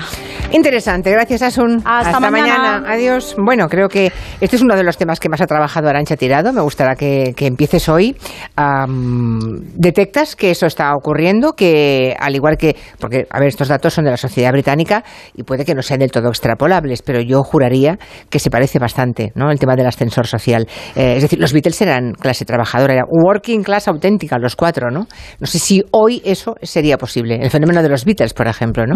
Y en España pues pensemos también en nuestros creadores en el mundo del cine, de la literatura, de las artes, del diseño, mm, si son hijos de trabajadores, como durante las últimas décadas del siglo XX sí parecía posible, ¿no?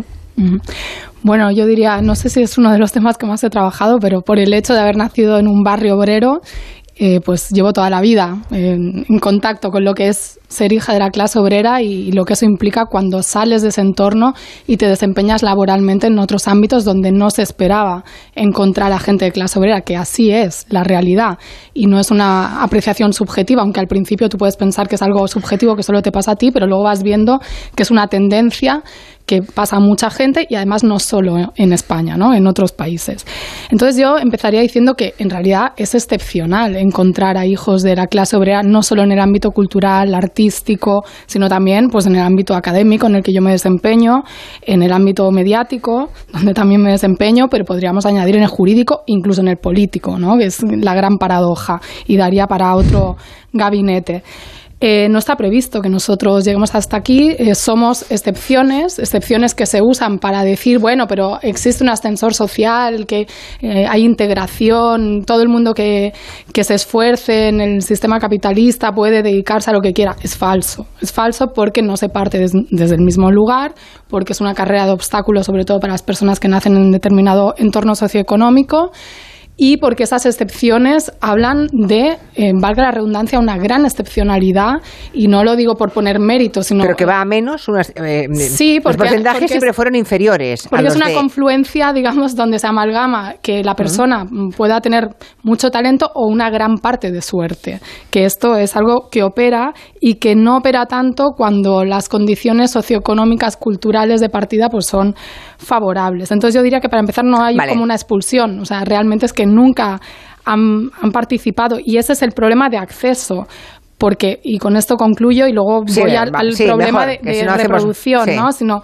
¿quién se puede dedicar a una profesión liberal? eh, en esa carrera de obstáculos, donde, pues, eh, quién puede pagar horas eh, de clases de danza, pongamos a sus hijos, quién puede dedicar horas a estudiar o, o a, a estudiar música, a, no sé, a fomentar un talento literario. Eh, muchas veces hay talento, pero si no tienes las condiciones para pues, poder expresarlo, se queda ahí, ¿no? Y eso no quiere decir que los hijos de la clase trabajadora sean menos talentosos, sino que no tienen las mismas oportunidades, incluso en el marco de países del primer mundo, con democracias donde se supone que había un mínimo de ascensor social, que insisto, para mí no es tal, pero bueno, con esas formalidades, incluso así se ven los sesgos. Muy bien, ah, ¿qué opina Elisa Beni? O Juan Manuel de Prada, no lo sé, estáis juntos en Madrid. El primero que quiera. Elisa, adelante. bueno. O, o Juan Manuel, no sé. A ver, a mí me parece Sí. que eh, las conclusiones que se extraen del estudio este de Guardian pues, tampoco tienen por qué ser así. Eh, a ver, eh, hay tres preguntas, he buscado en Google, a ver, eh, sobre el tema de, de la clase obrera, y las preguntas más repetidas en Google son, ¿dónde vivían los obreros? ¿Qué clase eran los obreros?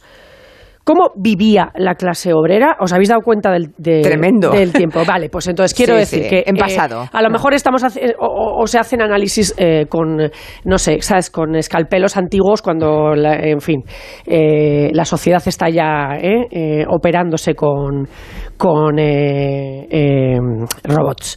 Mm, ¿Qué es lo que sucede? Que, eh, por ejemplo, datos del CIS, que los he buscado. En 2001, el 50% de los españoles se consideraba de clase trabajadora, de clase obrera.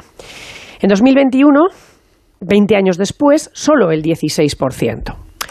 A lo mejor, claro, eh, si luego vas a mirar cuántos creadores hay hijos de clase obrera y solo el 16% se considera clase obrera, pues entonces, claro, a lo mejor te salen menos, ¿no? Eh, por eso digo que a lo mejor no, los datos no son exactos en el sentido de que hay una identificación subjetiva de clase que, ha, desde, luego, que desde luego ha cambiado eh, y yo creo que además hablar de clase obrera actualmente es, está, un poco, es un poco anacrónico. Bien sabido es que yo no tengo formulaciones marxistas y por lo tanto no, no, lo, no lo entiendo desde esa perspectiva y que, y que probablemente haya que hablar de un precariado, eh, que el precariado no tiene que ver eh, no- o no incluye, eh, como incluía antes, las diferencias entre clase obrera y, y otras clases, el, el tema, el tema de las profesiones de cuello blanco, porque ahora mismo hay un precariado también de cuello blanco y universitario, por lo tanto parece que el esquema social es diferente y las conclusiones son diferentes. Y luego, para terminar esta primera ronda, os diré que eh, también habla este estudio sobre los trabajadores artísticos, los que llegan al arte. Y yo, por lo que he visto de las profesiones a las que se refiere, pues creo que se refiere un poco eh, a, las a las profesiones artísticas, si tomamos al pie de la letra a Kurt Vonnegut, eh, cuando dice, señores, están ustedes en la industria del entretenimiento. Porque parece que se refiere a los directores de cine, a los que, a los que es decir, a los que de alguna manera, eh, es que mm, hablan de ascensor social, a los que de alguna manera triunfan en industrias como la del cine o la literaria, eh, que, que son capaces de producir mucho dinero. Porque, y aquí lo dejo, durante toda la historia de la humanidad, o durante muchos siglos, pues el ser artista no, no estaba asociado con ningún tipo de ascensor social, sino que había muchos artistas que vivían en, eh, paupérrima- paupérrimamente, en O la sea, no pobreza. nota- o- o sea, que no que- nota. Primero, o sea, por tanto, eh, ¿niegas que haya clase trabajadora? No, no, no lo niego. Yo he Ah. dado unos datos. O sea, No, yo no he dado sí, mi sí, opinión. vale, no, bueno. Yo creo, yo creo que subjetivamente la gente se ha borrado de, de Sí, mundo bueno, del eso lo dice el- Vale. el CIS, Que sí, sea, que sí, que sí, que sí, que sí. Vale, entonces, ¿qué, Pero qué has dicho que hablar de clase obrera es algo que no corresponde a la realidad actual. A mí me parece que ahora mismo, que ahora mismo, la definición de, Eso es antiguo, de ¿te clase parece obrera, de otro siglo? tal y como se, Vale. tal y como surge de la revolución industrial, en, en, eh, que se refiere a los obreros industriales frente o enfrentados a las llamadas cuello azul eh, con respecto a las clases cuello blanco de trabajos eh, eh, intelectuales o liberales, pues ya no se produce porque hay un pe- precariado de cuello blanco, abogados, arquitectos, ingenieros que están trabajando, sino de minoristas casi, y ese precariado no se ve identificado con la cuestión de, la, de la clase obrera. Vale, Es pues entonces igual eh, el error es habl- hablar de, de clase trabajadora, sino hablemos de niveles socioeconómicos, ¿no? Es decir, que los hijos de un nivel socioeconómico eh, escaso, am, bajo, Pero, ¿con qué formación?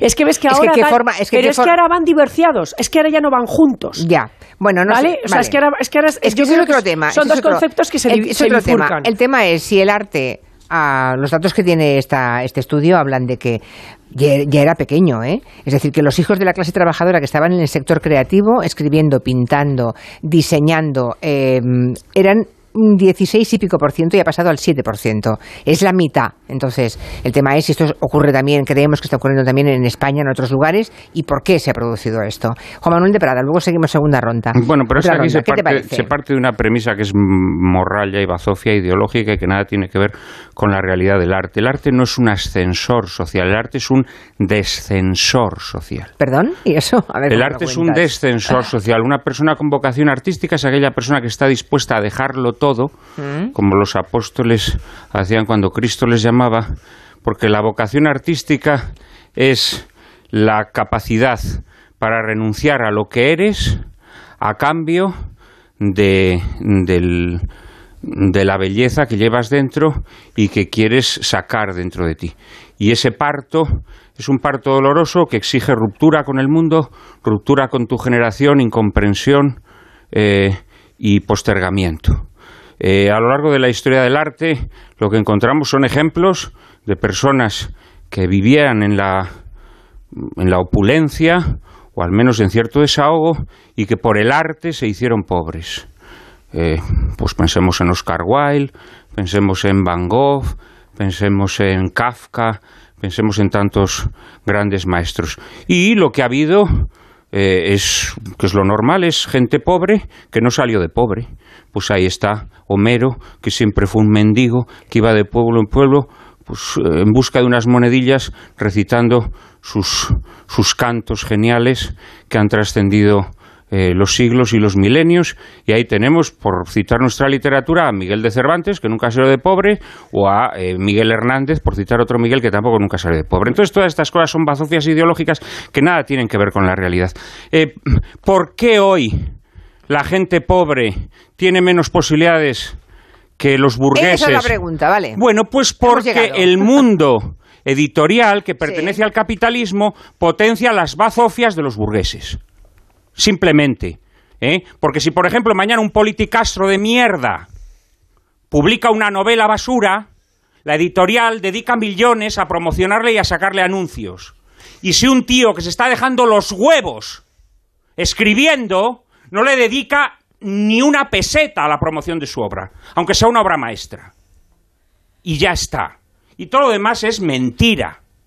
Todo lo demás es mentira y bazofia.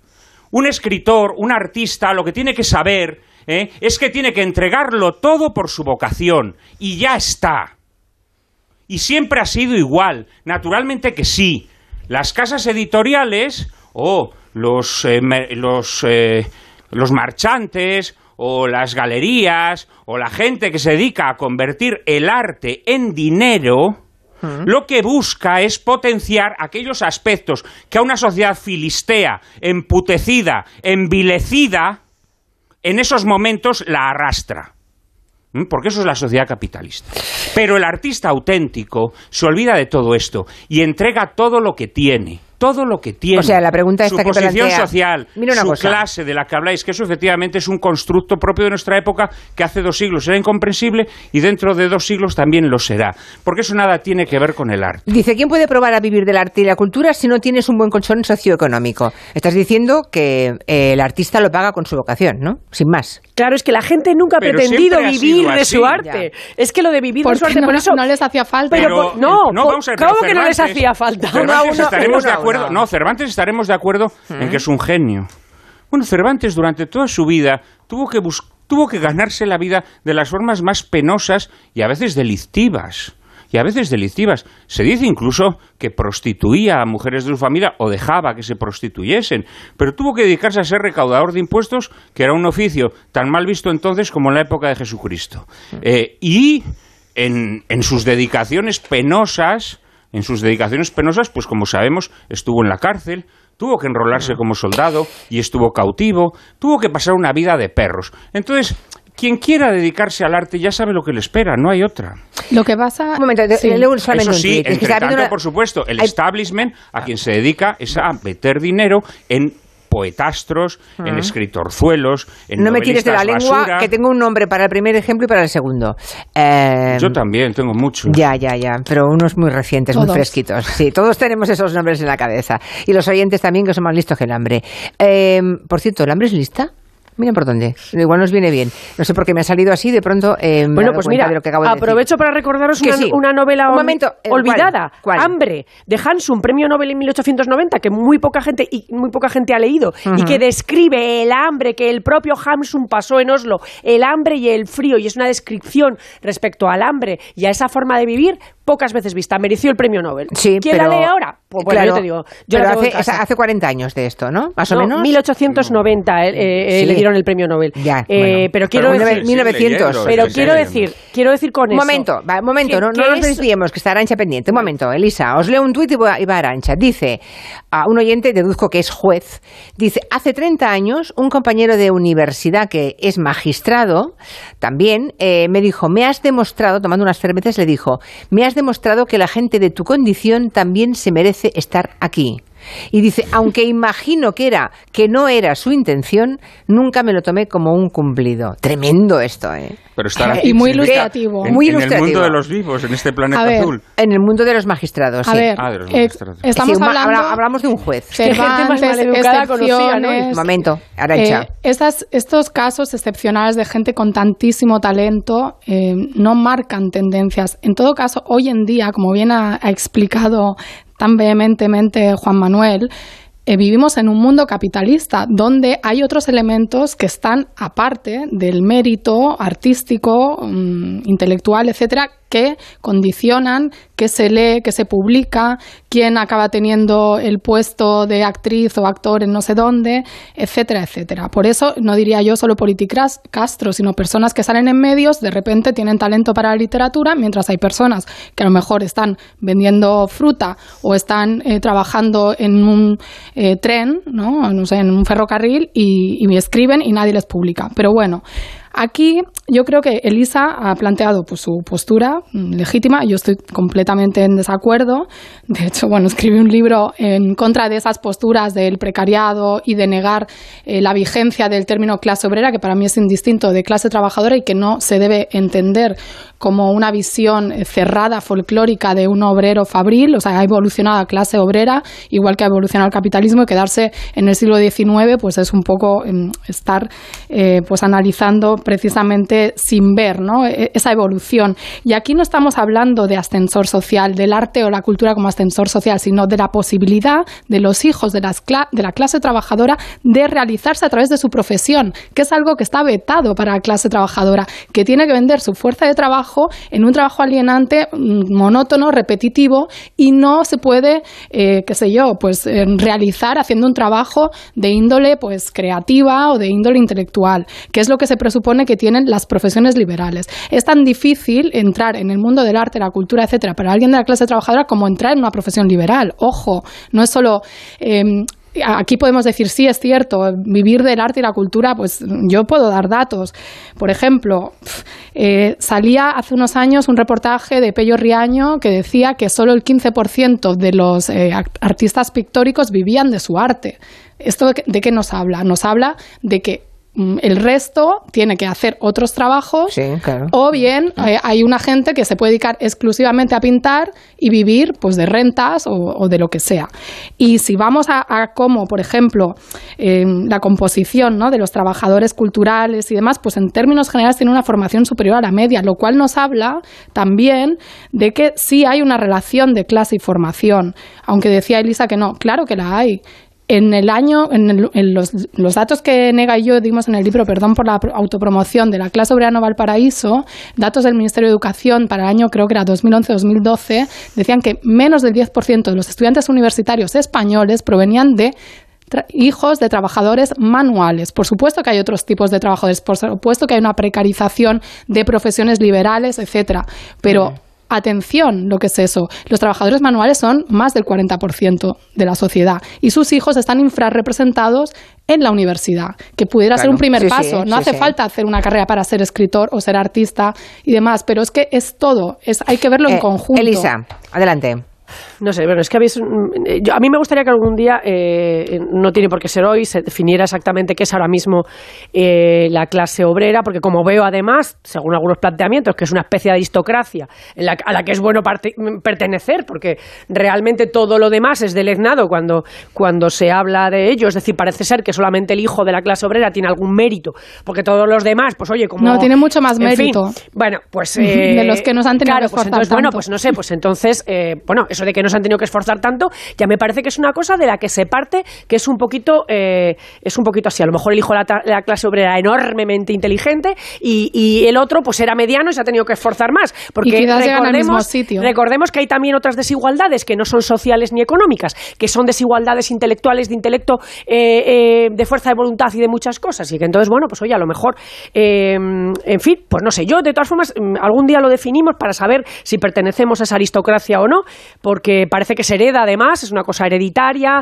un marchamo que tal, y que todo el mundo, todo el resto de la gente está es una especie de estigma, ¿no? La gente, no sé, que mm, procedía de clase media, etcétera y tal, pues es- tiene una especie de, de estigma por el cual todo lo que está haciendo lo hace porque fue una especie de enchufado de la vida y tal. Entonces, bueno, Por pues mira, desgracia, la yo, clase sí se la ¿eh, verdad, yo la verdad es que no, opi- no opino eso. Yo eh, lo que estás diciendo de los medios, eh, yo conozco, creo que cientos de periodistas, eh, la mayor parte de ellos no proceden de clases eh, de clases elitistas, eh, muchos de ellos proceden de clase media, media baja, clase trabajadora. Lo mismo pasa con abogados que conozco. En fin, a lo mejor también depende de a quién eh, conozcas dentro de cada profesión. Eh, porque el ascensor social ha funcionado en este país, o sea, es decir, ha funcionado. No, no, pero si nadie lo niega, ¿eh? Estamos Vale, hablando si ha dejado de claro, funcionar, ¿eh? claro, no, no, no, nada que ver. Yo o sea, lo dudo, Julia, Entonces, perdona. Yo sí eh, lo con dudo. respecto al sí, tema este crees que ha dejado de funcionar. No, yo creo, yo dudo que haya existido Vale. un ascensor social en Hombre, términos mayoritarios. Si tú lo que consideras hay es que el ascensor filtros. social es algo que coge a todo el mundo de la planta baja y lo sube a la azotea inmediatamente. Es que es imposible en el capitalismo, lado, por eso no en es el que- ascensor social, porque Ya, en el capitalismo a se ver, necesita que las mayorías sigan siendo eh, pues Vale, y es- sometidas y, y es- que trabajen vale, eh, en, en bien, ese es tipo que de es una trabajos, forma de ver la sociedad que yo no comparto, Claro. como bien sabes. Ya. Pero Bueno. además no comparto probablemente porque no tengo ninguna educación marxista, nunca me han educado en el marxismo, nunca me han educado en la lucha de clases, No, nunca pero he Juan Manuel de Prada la vida tampoco. como la lucha de clases. De Prada tampoco. Bueno, bien, eh, pero es que entonces a mí plantearlo todo desde la lucha de clases, pues me parece que es Pero un cada uno tiene su planteamiento que- paradigma teórico. No, no, no, Claro, sí, sí, y te lo salgamos respeto. de ahí, Y te lo- y te lo respeto, La pero lo que- realidad es otra cosa. Salgamos Yo, de ahí. yo creo Bueno, que la realidad es otra cosa. Un segundito, que solamente iba a decir una cosa. Acaba, sí, Uno de los favor. principales problemas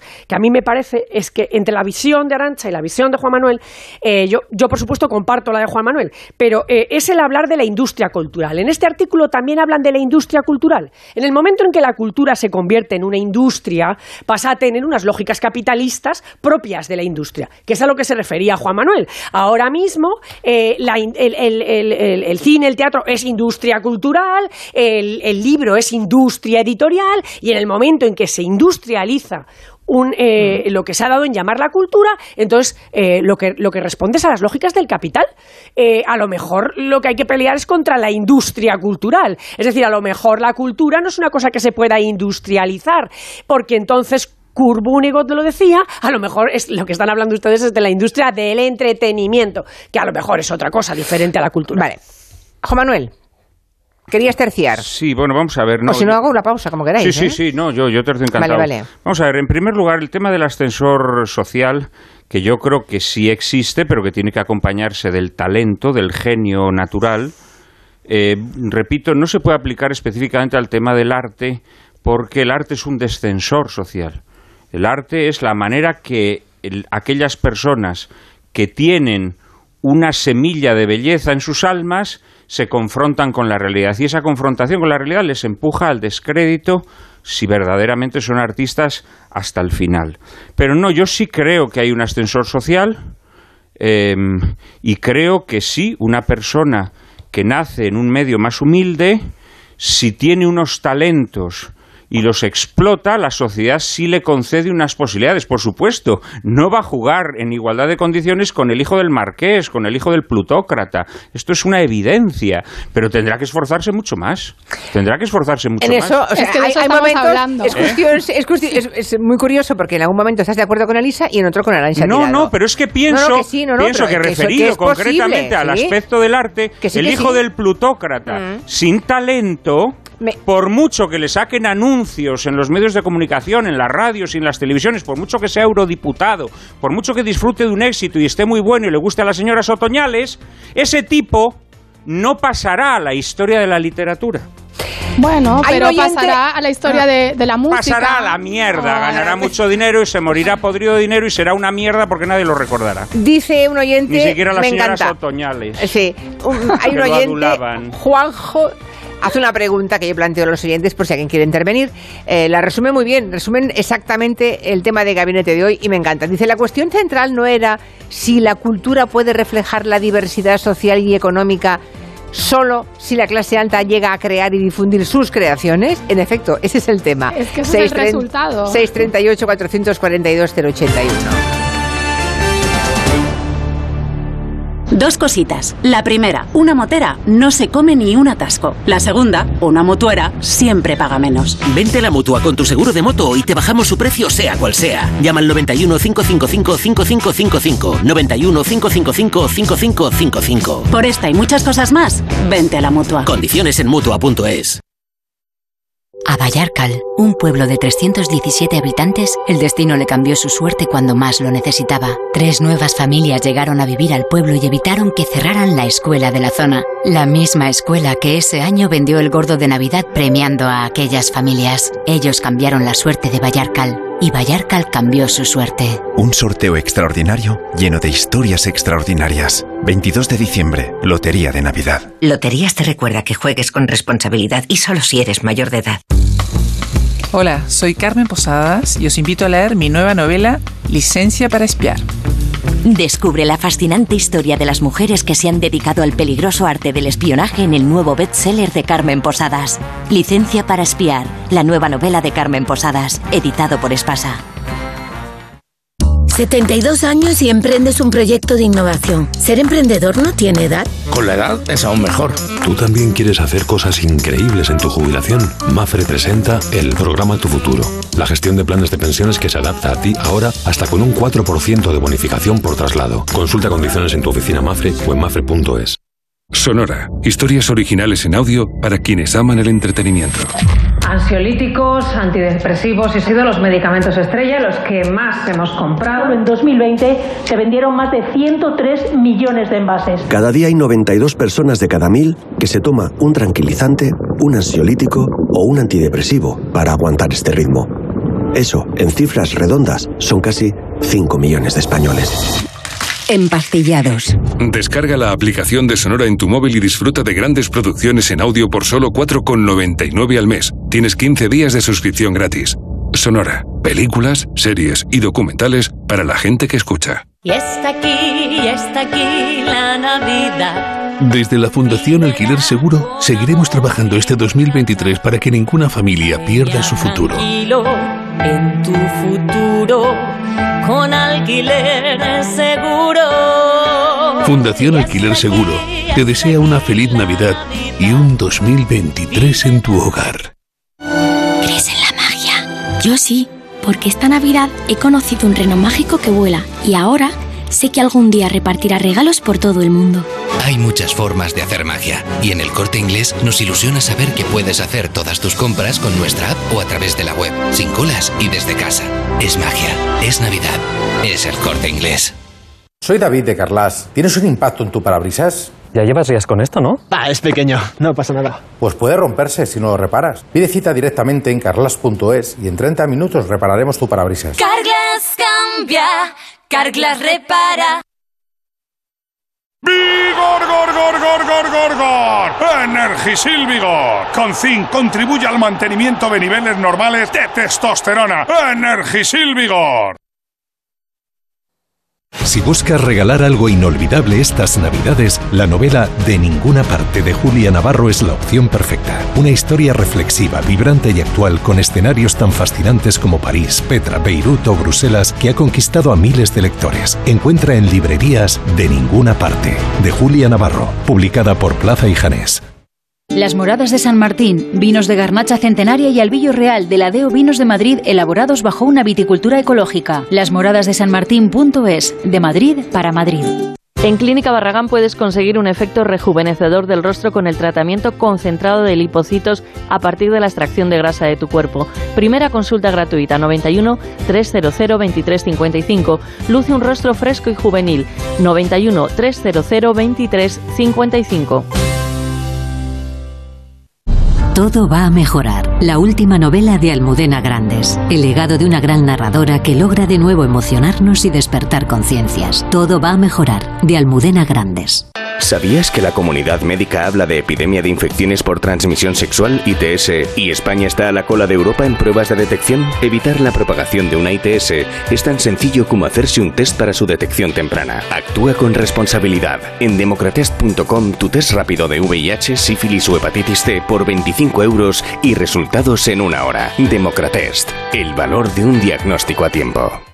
En la mia terra tutti la Navidad y llega la bruja bifana de Carlos Regali. ¿Qué eres? ¿De San Marino? ¿Qué va? De San Chinarro. Vengas de donde vengas, todas las Navidades caben en Madrid. Madrileño de la vaguada. En la ganadería Organic producimos la mejor carne del mundo.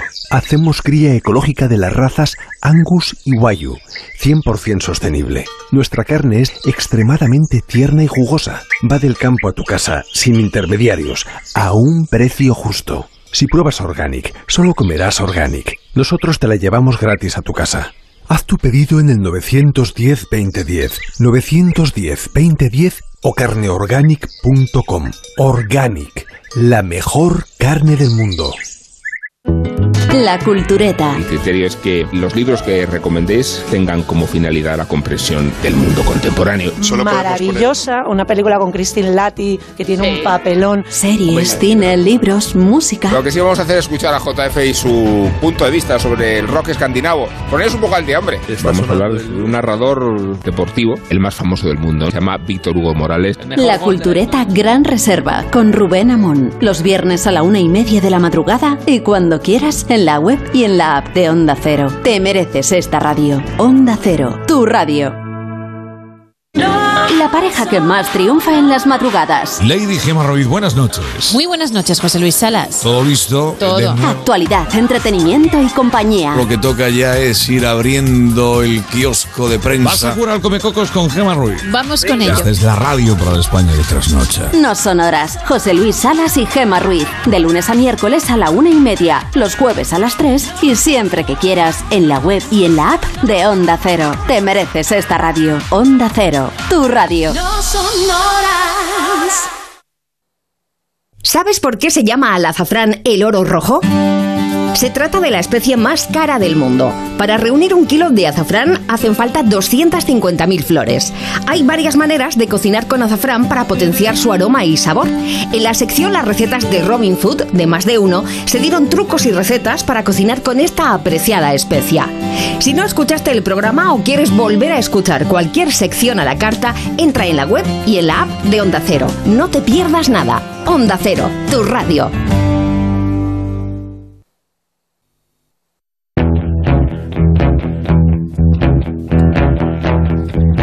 ¿Qué cantidad de participación tenemos hoy, tanto en las redes sociales como a través de WhatsApp? A ver qué tiempo tenemos para ah, despachar, en el buen sentido, comentarios de los oyentes. Pero antes, un mensaje de la mutua, Marina.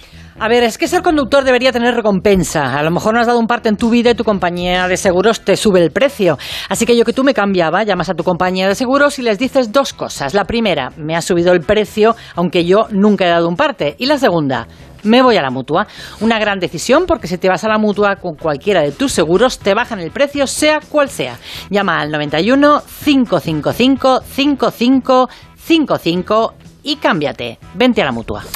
Muchos mensajes muy interesantes. Algunos oyentes nos envían, por ejemplo, eh, el último estudio de Save the Children que dice, pues los centenares de miles de niños en España que pasan frío en invierno, que no pueden comer carne ni renovar sus gafas. Y se preguntan los oyentes, este oyente que se llama Camino, ¿estos niños podrían ir a una escuela de arte? ¿A un conservatorio? Bueno, y luego otros oyentes que también han pasado una encuesta, a ver si la encuentro. Mientras tanto, aquí está. Los niños de la Cañada Real hablan de que han vuelto al cole, em, que no tienen luz, que el invierno lo pasan muy mal porque hay baches, se hacen charcos, no tienen luz, ah, van con zapatillas llenas de barro. Y otro oyente pregunta, ¿estos niños a dónde van a llegar? ¿Dónde pueden llegar? Otros comentarios de los oyentes. Creo que hoy Lisa Beni tiene toda la razón. El problema son los datos de cómo se ha hecho el estudio. Hoy en día nadie quiere considerarse clase obrera. Clase obrera es un término del siglo XIX y lo asociamos al mono azul. No nos damos cuenta que hoy en día la clase obrera lleva traje y corbata.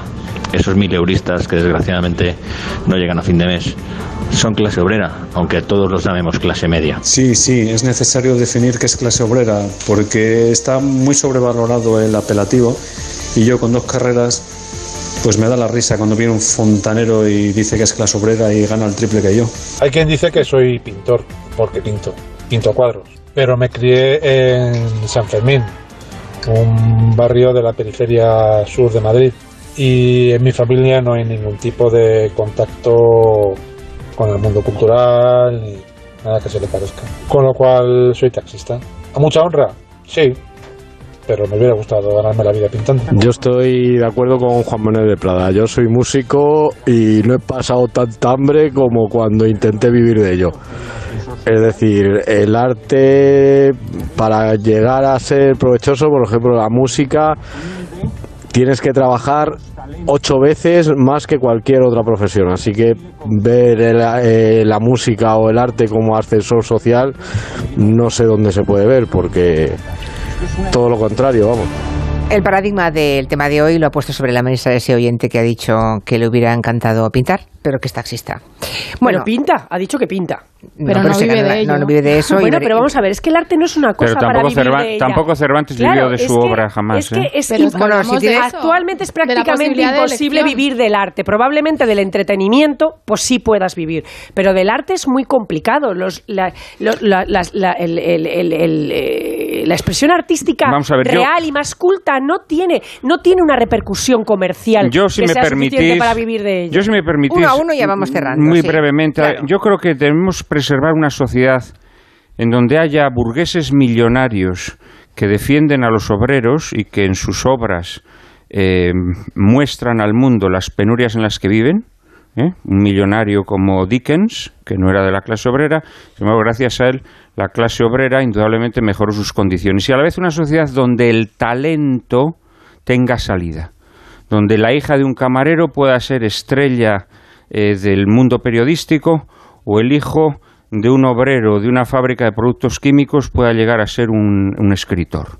Eh, yo creo que esta es la clave eh, verdadera. Lo otro, a mí me parece que es entrar en cuestiones que son falsas, que es amoldar la realidad de las cosas a las ideologías y es negar la naturaleza del arte. El arte al final depende de una llama secreta que uno tiene o no tiene. Y de lo que nos tenemos que preocupar es de que haya una sociedad que esa llama secreta permita que prenda. ¿Mm? Muy bien, Arancha, para acabar. Yo creo que, claro que es difícil vivir del arte. La pregunta aquí es por qué hay cierta clase social que no puede ni siquiera plantearse vivir del arte. Ese es el punto número uno. El punto, no, no, no, no, es así. No nos interrumpamos. El segundo punto es, claro, bienvenida a la gente que no pertenezca a la clase obrera, que hable de la clase obrera, pero ojalá también pudiera la clase obrera, expresándose artísticamente, culturalmente, hablar por sí misma, ¿no? Digo yo, sería buenísimo que los hijos de trabajadoras y trabajadores pudieran expresar sus talentos que los tienen, como hemos visto mucha gente que pinta, que escribe, que tiene sensibilidad artística, etcétera, que no puede desarrollarlo porque no tiene las condiciones eh, sociales, económicas, culturales para ello. Y no hace falta haber nacido en la Cañada Real, que es un ejemplo a lo mejor extremo, sino en otras, con, en familias donde los padres trabajan, y no digo que la Cañada Real no trabajen, o sea, iba a decir, pregúntate. Pregúntate también, acabar? Elisa. acabar? bueno, es que si no me vas a, se va a acabar la música. Se acaba la música. pero es que yo, tú has hablado antes. La música que es arte, que es arte. Nada, pues nada, termina el speech, anda. Bueno, tú no haces speech, Elisa, porque tú, ¿verdad?, que das siempre la palabra a todo el mundo. Pues me parece que va a ser ni para ti ni para mí, O ¿eh? sea, pues ya está. No, Mira, eso que, está. que La no hace falta llegar a la clases, a es si casos la- no, no, extremos. ya se Ay, la llama del arte. La- ay, sí, hay los pitos de, que marcan el final del programa. Gracias a todos, ha sido muy interesante escucharles y leerles. Mañana más a partir de las 3. Adiós, gracias, adiós.